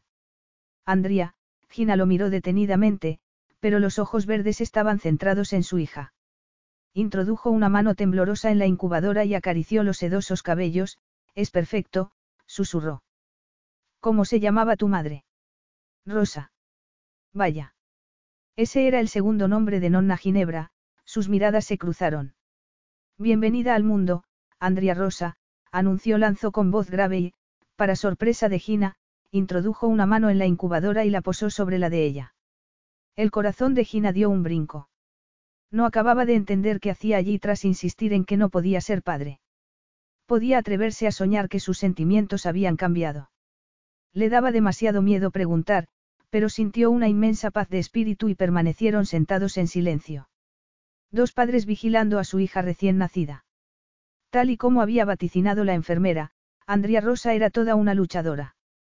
Día a día se iba haciendo más fuerte y su débil lloriqueo se convirtió pronto en un estridente chirrido que a Gina le llenaba de dicha y agradecimiento por el milagro.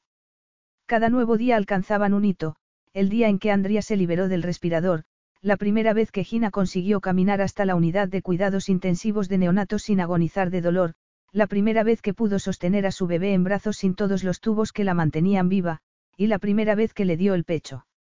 Gina se recuperó rápidamente y recibió el alta diez días después del nacimiento. Regresar al apartamento sin el bebé fue el único motivo de llanto, pero Lanzo la llevaba al hospital cada día y se quedaba con ella y su hija en una habitación privada. Debes tener mucho trabajo, un día, Gina al fin abordó el tema. Aún estaba confusa ante la presencia de Lanzo en la vida de Andrea. No hace falta que sigas aquí. Dejaste bien claro que no querías ejercer de padre. Y lo dije en serio. Pensaba que no quería tener hijos, Lanzo encajó la mandíbula y contempló a su hija que dormía plácidamente en sus brazos. Tuviste razón al acusarme de ser un cobarde. Elegí vivir mi vida egoístamente, pensando solo en mi propio placer porque era lo más sencillo, lo menos complicado y sin peligro de resultar herido. Respiró hondo y continuó. Pero entonces concebiste a mi bebé, y para ti fue el milagro que no pensaste ocurriría. Al principio me enfadé, decidido a no formar parte de su vida, más allá de cumplir con mi responsabilidad financiera. Y entonces, nació Andrea, suspiró. Un diminuto pellejo que luchaba tanto por vivir, temí que si la amabas, te partiría el corazón si no lo lograba. Su voz encerraba una súplica para ser comprendido. Me pusiste en evidencia.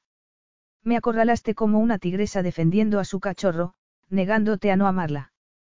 Sabías que a lo mejor no sobreviviría, pero la seguiste amando igual.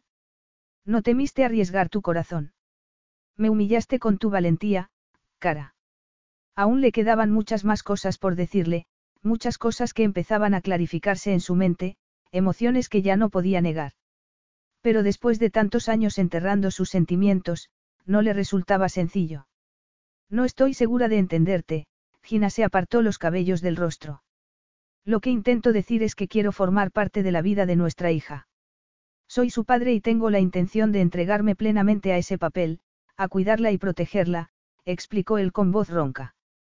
Y sobre todo, tengo la intención de amarla. Gina se quedó muda. Lanzo esperaba una respuesta, pero no sabía qué decir.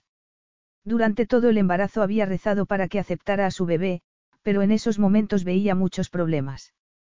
Había que establecer un calendario de visitas y decidir dónde vivirían Andrea y ella. Quizás Lanzo pretendía que viviesen en Italia, pero, pensando que iba a ser madre soltera, había previsto regresar a Pole donde contaría con el apoyo de su familia.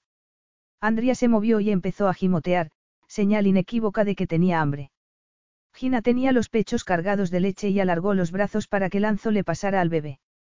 El instinto maternal borró todo lo demás de su mente, ocupada íntegramente por el profundo amor que sentía por su hija.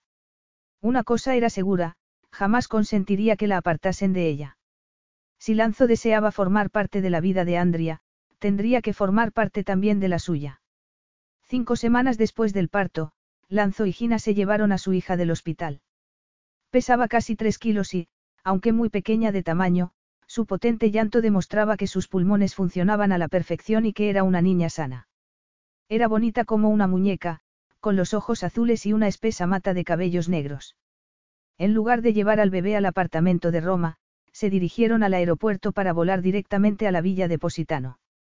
Habrá que comprar una cuna y un cochecito, Gina deseó haber hablado antes de esas cosas con Lanzo. No quería quedarse en ninguna de sus casas durante demasiado tiempo.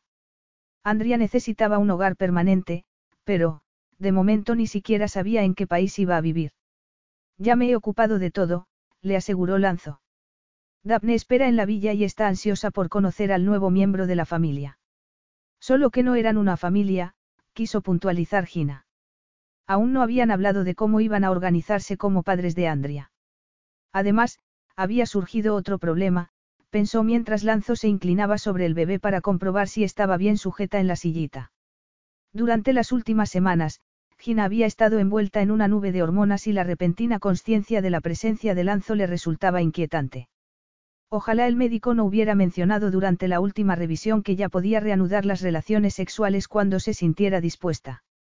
Aquella misma noche, al ver a Lanzo, desnudo de cintura para arriba, vestido con unos vaqueros que se abrazaban a sus caderas, y con los cabellos húmedos de la ducha, había comprendido horrorizada que no le importaría reanudar esas relaciones sexuales sobre el mismo sofá donde estaba sentada. Tras murmurar una excusa sobre lo cansada que se sentía, había huido a su habitación, mortificada por el brillo burlón que había asomado a los ojos de Lanzo.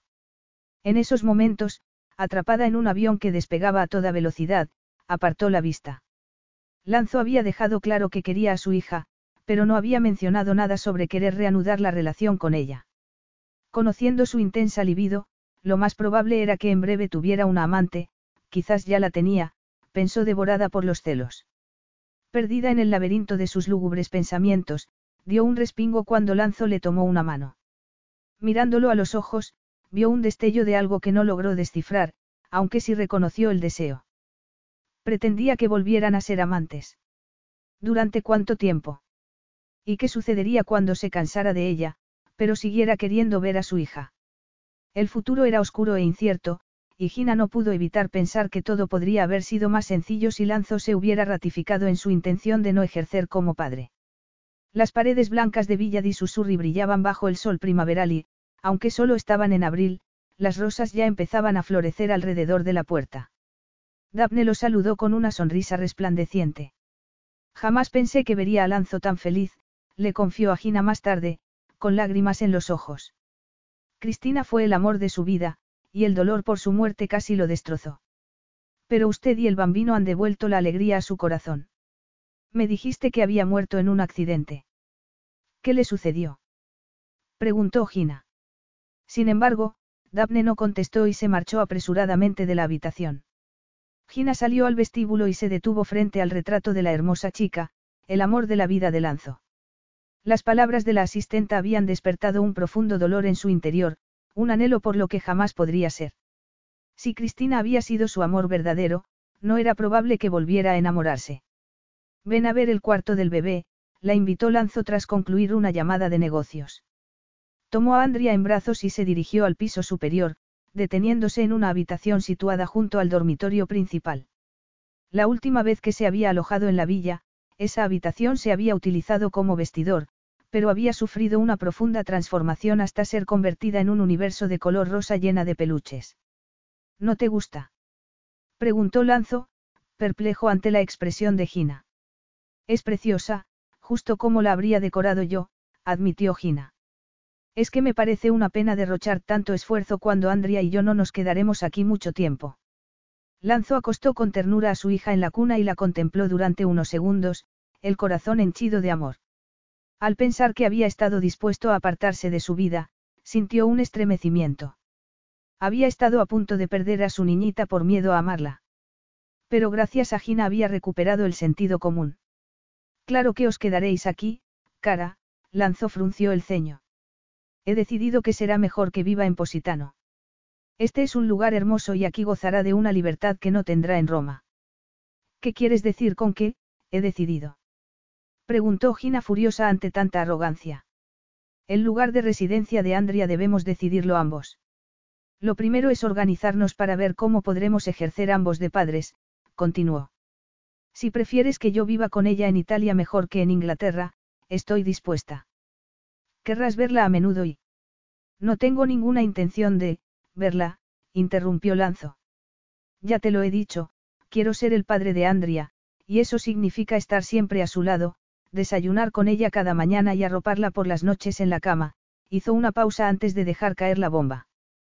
Por eso opino que lo más sensato es que nos casemos. Gina abrió la boca, pero fue incapaz de producir sonido alguno. La propuesta de matrimonio era totalmente inesperada y, aunque había soñado con algo así desde hacía mucho tiempo, no le provocó ningún sentimiento de felicidad. Lanzo lo había dicho de manera fría, calificándolo como lo más sensato. Los dos queremos ejercer de padres a jornada completa, insistió él al percibir su tensión. No hace falta estar casados para eso. Pero para Andrea sería mucho mejor crecer con unos padres entregados el uno al otro. Eso no podía negarse. Gina siempre había opinado que, lo mejor para un niño era crecer en el seno de una familia estable. El matrimonio y los hijos habían sido su santo grial. Pero así no, pensó. No si solo era lo más sensato. No creo que sea buena idea casarnos solo por el bien de Andrea, contestó con voz ronca. No sería solo por eso, cara, Lanzo se acercó a ella mirándola con torrido deseo. Gina había recuperado la figura con sorprendente facilidad y, vestida con unos ajustados vaqueros y una camiseta blanca, estaba muy sexy. No era la primera vez que despertaba en él la llamarada del deseo y ya no se sentía capaz de contenerse por más tiempo. La química sigue viva entre nosotros, insistió con dulzura. Creías que serías capaz de ocultarme tu deseo cuando conozco cada milímetro de tu cuerpo y reconozco cada una de tus reacciones ante mí.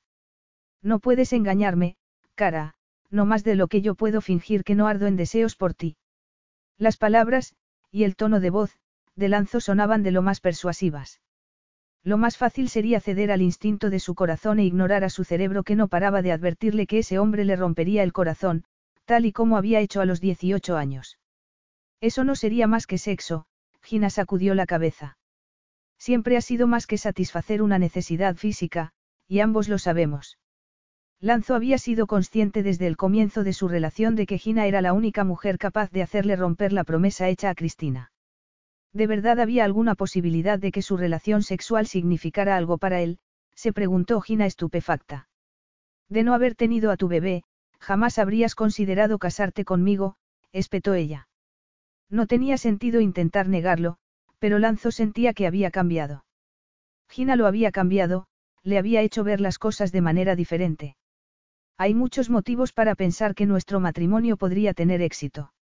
Y a eso habría que añadir nuestro deseo común de hacerlo mejor para nuestra hija, se encogió de hombros. Y, desde luego, está el sexo. ¿Qué más se podría pedir? Bueno, si no se te ocurre nada más, no tiene mucho sentido que te ilustre al respecto, Gina contuvo las lágrimas que habían formado un nudo en su garganta. Pero hay una cosa que falta en tu lista y que, seguramente, fue la principal razón por la que le pediste a Cristina que se convirtiera en tu esposa. Daphne me ha contado que fue el amor de tu vida, le aclaró ante la mirada perpleja de Lanzo. El amor, Lanzo, ese es el ingrediente que falta en nuestra relación, y también el motivo por el que no me casaré contigo. Gina. Lanzo la miró perplejo y, poco a poco, fue comprendiendo. Gina, insistió. Ella lo vio dar un paso al frente y, con un sollozo, salió corriendo de la habitación del bebé. Respiraba con dificultad y se detuvo frente al retrato de la hermosa prometida muerta. Su único amor. Oyó las pisadas de Lanzo y salió corriendo de la casa. La encontró en el jardín, sentada junto al estanque, observando los peces de colores. Mientras huía de Lanzo, dejando a su niña atrás, había comprendido que jamás podría abandonarlo, porque jamás se separaría de su hija. Gina no era capaz de mirarlo y, tras unos tensos momentos, lo sintió a su lado. Este lugar es precioso, los macizos del jardín estallaban de flores amarillas y, a través de los árboles, se veía el azul del mar, Gina se sintió curiosamente en paz. El jardín está sobre los restos de la casa familiar, explicó Lanzo con voz ronca. La casa ardió en un incendio, hizo una pausa. Mis padres y mi prometida no pudieron escapar. Dios mío. Gina estaba conmocionada. Cuando Daphne había mencionado un accidente, ella había pensado en un accidente de coche. No es que fuera mejor manera de morir, pero quedar atrapados en un incendio. ¿Qué pasó? Lanzo se volvió hacia ella. Los ojos verdes destilaban un profundo dolor y Gina supo que ese hombre sí era capaz de sentir. Una noche hubo una tormenta y la casa fue alcanzada por un rayo. Era una casa vieja, construida en el siglo XVII, y las vigas de madera del techo prendieron enseguida. En pocos minutos las llamas habían engullido el piso de arriba, donde dormían mis padres, el rostro se contrajo. Yo les había insistido en que trasladaran el dormitorio a la planta inferior, pero a mi madre le encantaban las vistas desde el último piso. No tuvieron la menor posibilidad, continuó emocionado. ¿Y tú no quedaste atrapado por el fuego? murmuró Gina. No, la voz de Lanzo se quebró. Y jamás me he perdonado por ello. Cristina me había suplicado que no acudiera a esa reunión en Suecia, cerró los ojos. Los recuerdos seguían doliendo a pesar de los años transcurridos. Acababa de saber que estaba embarazada. Gina no pudo reprimir un grito de espanto. Me avergüenza reconocer que no estuve a la altura. Éramos muy jóvenes, y habíamos acordado esperar unos años antes de formar una familia para que yo pudiera centrarme en hacerme cargo de la empresa familiar cuando mi padre se retirara. No estaba preparado para ser padre, admitió. Me largué como un niño con rabieta, pero en Suecia recapacité y supe que nos las arreglaríamos, supe que amaría a nuestro hijo. Estaba impaciente por regresar a Positano y decirle a Cristina que estaba encantado con el bebé, Lanzo apretó la mandíbula. Pero la reunión se alargó, perdí el avión y tuve que quedarme una noche más. Tomé el primer avión a la mañana siguiente, pero ya fue demasiado tarde. No podías haber sabido lo que ocurriría, observó Gina con dulzura. No puedes culparte. Y sin embargo lo hago. No supe lo del fuego hasta que el avión aterrizó en el aeropuerto de Nápoles, donde me esperaba el padre de Cristina. Cuando me dio la noticia, supe que había sido culpa mía. Yo podría haberlo salvado, insistió cuando Gina sacudió la cabeza. Si no me hubiese marchado, les habría sacado de la casa. Cristina también se encontraba en la planta superior. Gina se estremeció al imaginarse la escena. Entendía que los padres de Lanzo, ya mayores, hubieran quedado atrapados, pero una mujer joven y fuerte como Cristina. Ella estaba durmiendo en mi dormitorio, justo debajo del de mis padres. Daphne se encontraba en los aposentos del servicio en la planta baja y despertó al oír la alarma de incendios. Intentó desesperadamente alcanzar la habitación, pero las escaleras ya estaban en llamas y el humo era demasiado denso, lanzó suspiró. Daphne jamás se ha perdonado por escapar y dejarles ahí dentro. Aún no puede hablar de los sucesos de aquella noche. Pero ¿por qué no oyó Cristina la alarma? ¿Por qué no intentó escapar? Era sorda, él suspiró ruidosamente. De pequeña sufrió meningitis y perdió el oído. Oh, lanzó. Gina se acercó a él. Lo siento muchísimo, la disculpa sonaba banal. Movida por un instinto de consolarlo, abrazó el rígido cuerpo. Durante unos segundos, Lanzó no se movió, y luego levantó una mano y la hundió en los sedosos cabellos. Cristina era mi amiga de la infancia, explicó con calma. Crecimos juntos y yo siempre cuidé de ella. Esperaba poder hacerlo durante el resto de mi vida. A veces se disgustaba y temía que jamás podría convivir con alguien que sí oyese, pero yo le prometía que nunca amaría a otra mujer. De no haberme marchado, ella no habría muerto, insistió. No cuidé de ella, ni del hijo que esperaba, pero de pie junto a su tumba, le juré que jamás la reemplazaría en mi corazón. Gina lo comprendió todo al fin. Sabía por qué Lanzo no podría amarla nunca, pero eso no hizo que el dolor fuera menor. Supuso que él no habría vivido el duelo por sus seres queridos y que se había limitado a enterrar el dolor. Y comprendió por qué se negaba a arriesgarse a sentir. Debía haberle costado mucho abrirse a su pequeña hija, pero amaba sinceramente a Andrea y deseaba ser su padre. Después de todo lo que había sufrido, no podía privarle de su hija, pero cómo iba a casarse con él cuando sabía que su corazón pertenecería siempre a la chica cuyo retrato lo saludaba cada vez que entraba en la casa, sintiéndose repentinamente incómoda, soltó a Lanzo y dio un paso atrás. No le fallaste a Cristina. El destino se mostró cruel aquella noche, pero tú no podrías haberlo cambiado. Y no creo que ella hubiera deseado que vivieras el resto de tu vida consumido por la culpa, Gina reprimió las lágrimas que ardían en sus ojos. Creo que hubiera querido que encontraras nuevamente la felicidad. Esperaba que Lanzo volviera a negar su capacidad para ser feliz y se sorprendió cuando la atrajo hacia sí para abrazarla contra su pecho. Eres una mujer sabia, cara mía, susurró él. Mientras que yo soy un estúpido por haber tardado tanto en aceptar lo que alberga mi corazón. Sé que Cristina no hubiera consentido que la llorara eternamente, pero utilicé la promesa que le hice a modo de escudo protector. No quería volver a sufrir el dolor que sentí tras el incendio, de modo que me aferré a esa promesa y la empleé como excusa para mi incapacidad para enamorarme.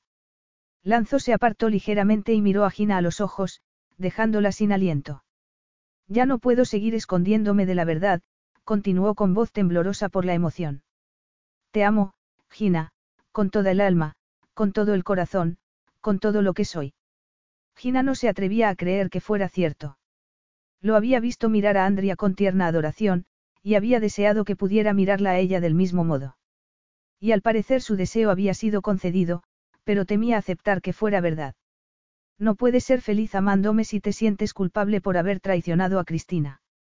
Si puedo, Lanzo sonrió y le secó las lágrimas con una mano. Amarte me hace el hombre más feliz del mundo, tesoro mío. Miró a su alrededor, al jardín que había construido en memoria de su primer amor. Siempre tendría un recuerdo especial para Cristina, pero Gina le había enseñado a amar de nuevo. Le había dado una preciosa hija y un futuro que esperaba compartir con ella. Eres mi vida, Gina, murmuró. Tú y Andrea sois mi razón para vivir, y jamás volveré a jugarme la vida en ningún deporte de riesgo. Vas a dejar de practicar el paracaidismo y carreras fuera borda. Gina consiguió sonreír tímidamente. ¿Y cómo vas a satisfacer tu gusto por las emociones fuertes? Tú eres la única fuente de adrenalina que necesito, cara, murmuró mientras la atraía nuevamente hacia sí para que sintiera su erección. Lanzo, Gina abrió los ojos desmesuradamente, fijos en esa deliciosa boca que le había sido negada durante demasiado tiempo. Lanzo se inclinó sobre ella y la besó. Pero Gina quería más, necesitaba sentir la feroz pasión propia de su relación, y sus labios temblaron cuando él interrumpió el beso. Quiero que hagas algo por mí. Cásate conmigo, por favor, amore. Pero no por Andrea, se apresuró a aclarar, sino porque eres el amor de mi vida y quiero pasar el resto de mis días consagrado a tu felicidad, le acarició suavemente la cicatriz del rostro. Te mereces ser feliz, Gina, y te prometo que nunca te haré daño. Ya me lo hiciste una vez, admitió ella. A los 18 años me enamoré de ti y me rompiste el corazón. Y para empeorarlo todo, te marchaste y me olvidaste. No te olvidé, él sacudió la cabeza. Durante años regresé a Pole, aunque no quise reconocer que buscaba a la chica de la sonrisa tímida. Y cuando al fin volvimos a vernos, al principio no caí en que la hermosa y elegante Ginebra Bailey era mi Gina. Tu Gina. Ella se sobresaltó ante la emoción en la voz de Lanzo. Hace diez años empecé a enamorarme de ti, él sonrió, pero cuando comprendí que amenazabas mi corazón, emprendí la huida. Tenía miedo de amarte, admitió, pero ya no. Le acarició los cabellos mientras la miraba con sorprendente inquietud. No me importaría saber qué siente ahora por mí esa chiquilla de hace diez años. Pues sigue enamorada de ti, Gina sonrió. Quizás los sueños sí pudieran hacerse realidad. En el fondo nunca ha dejado de estarlo.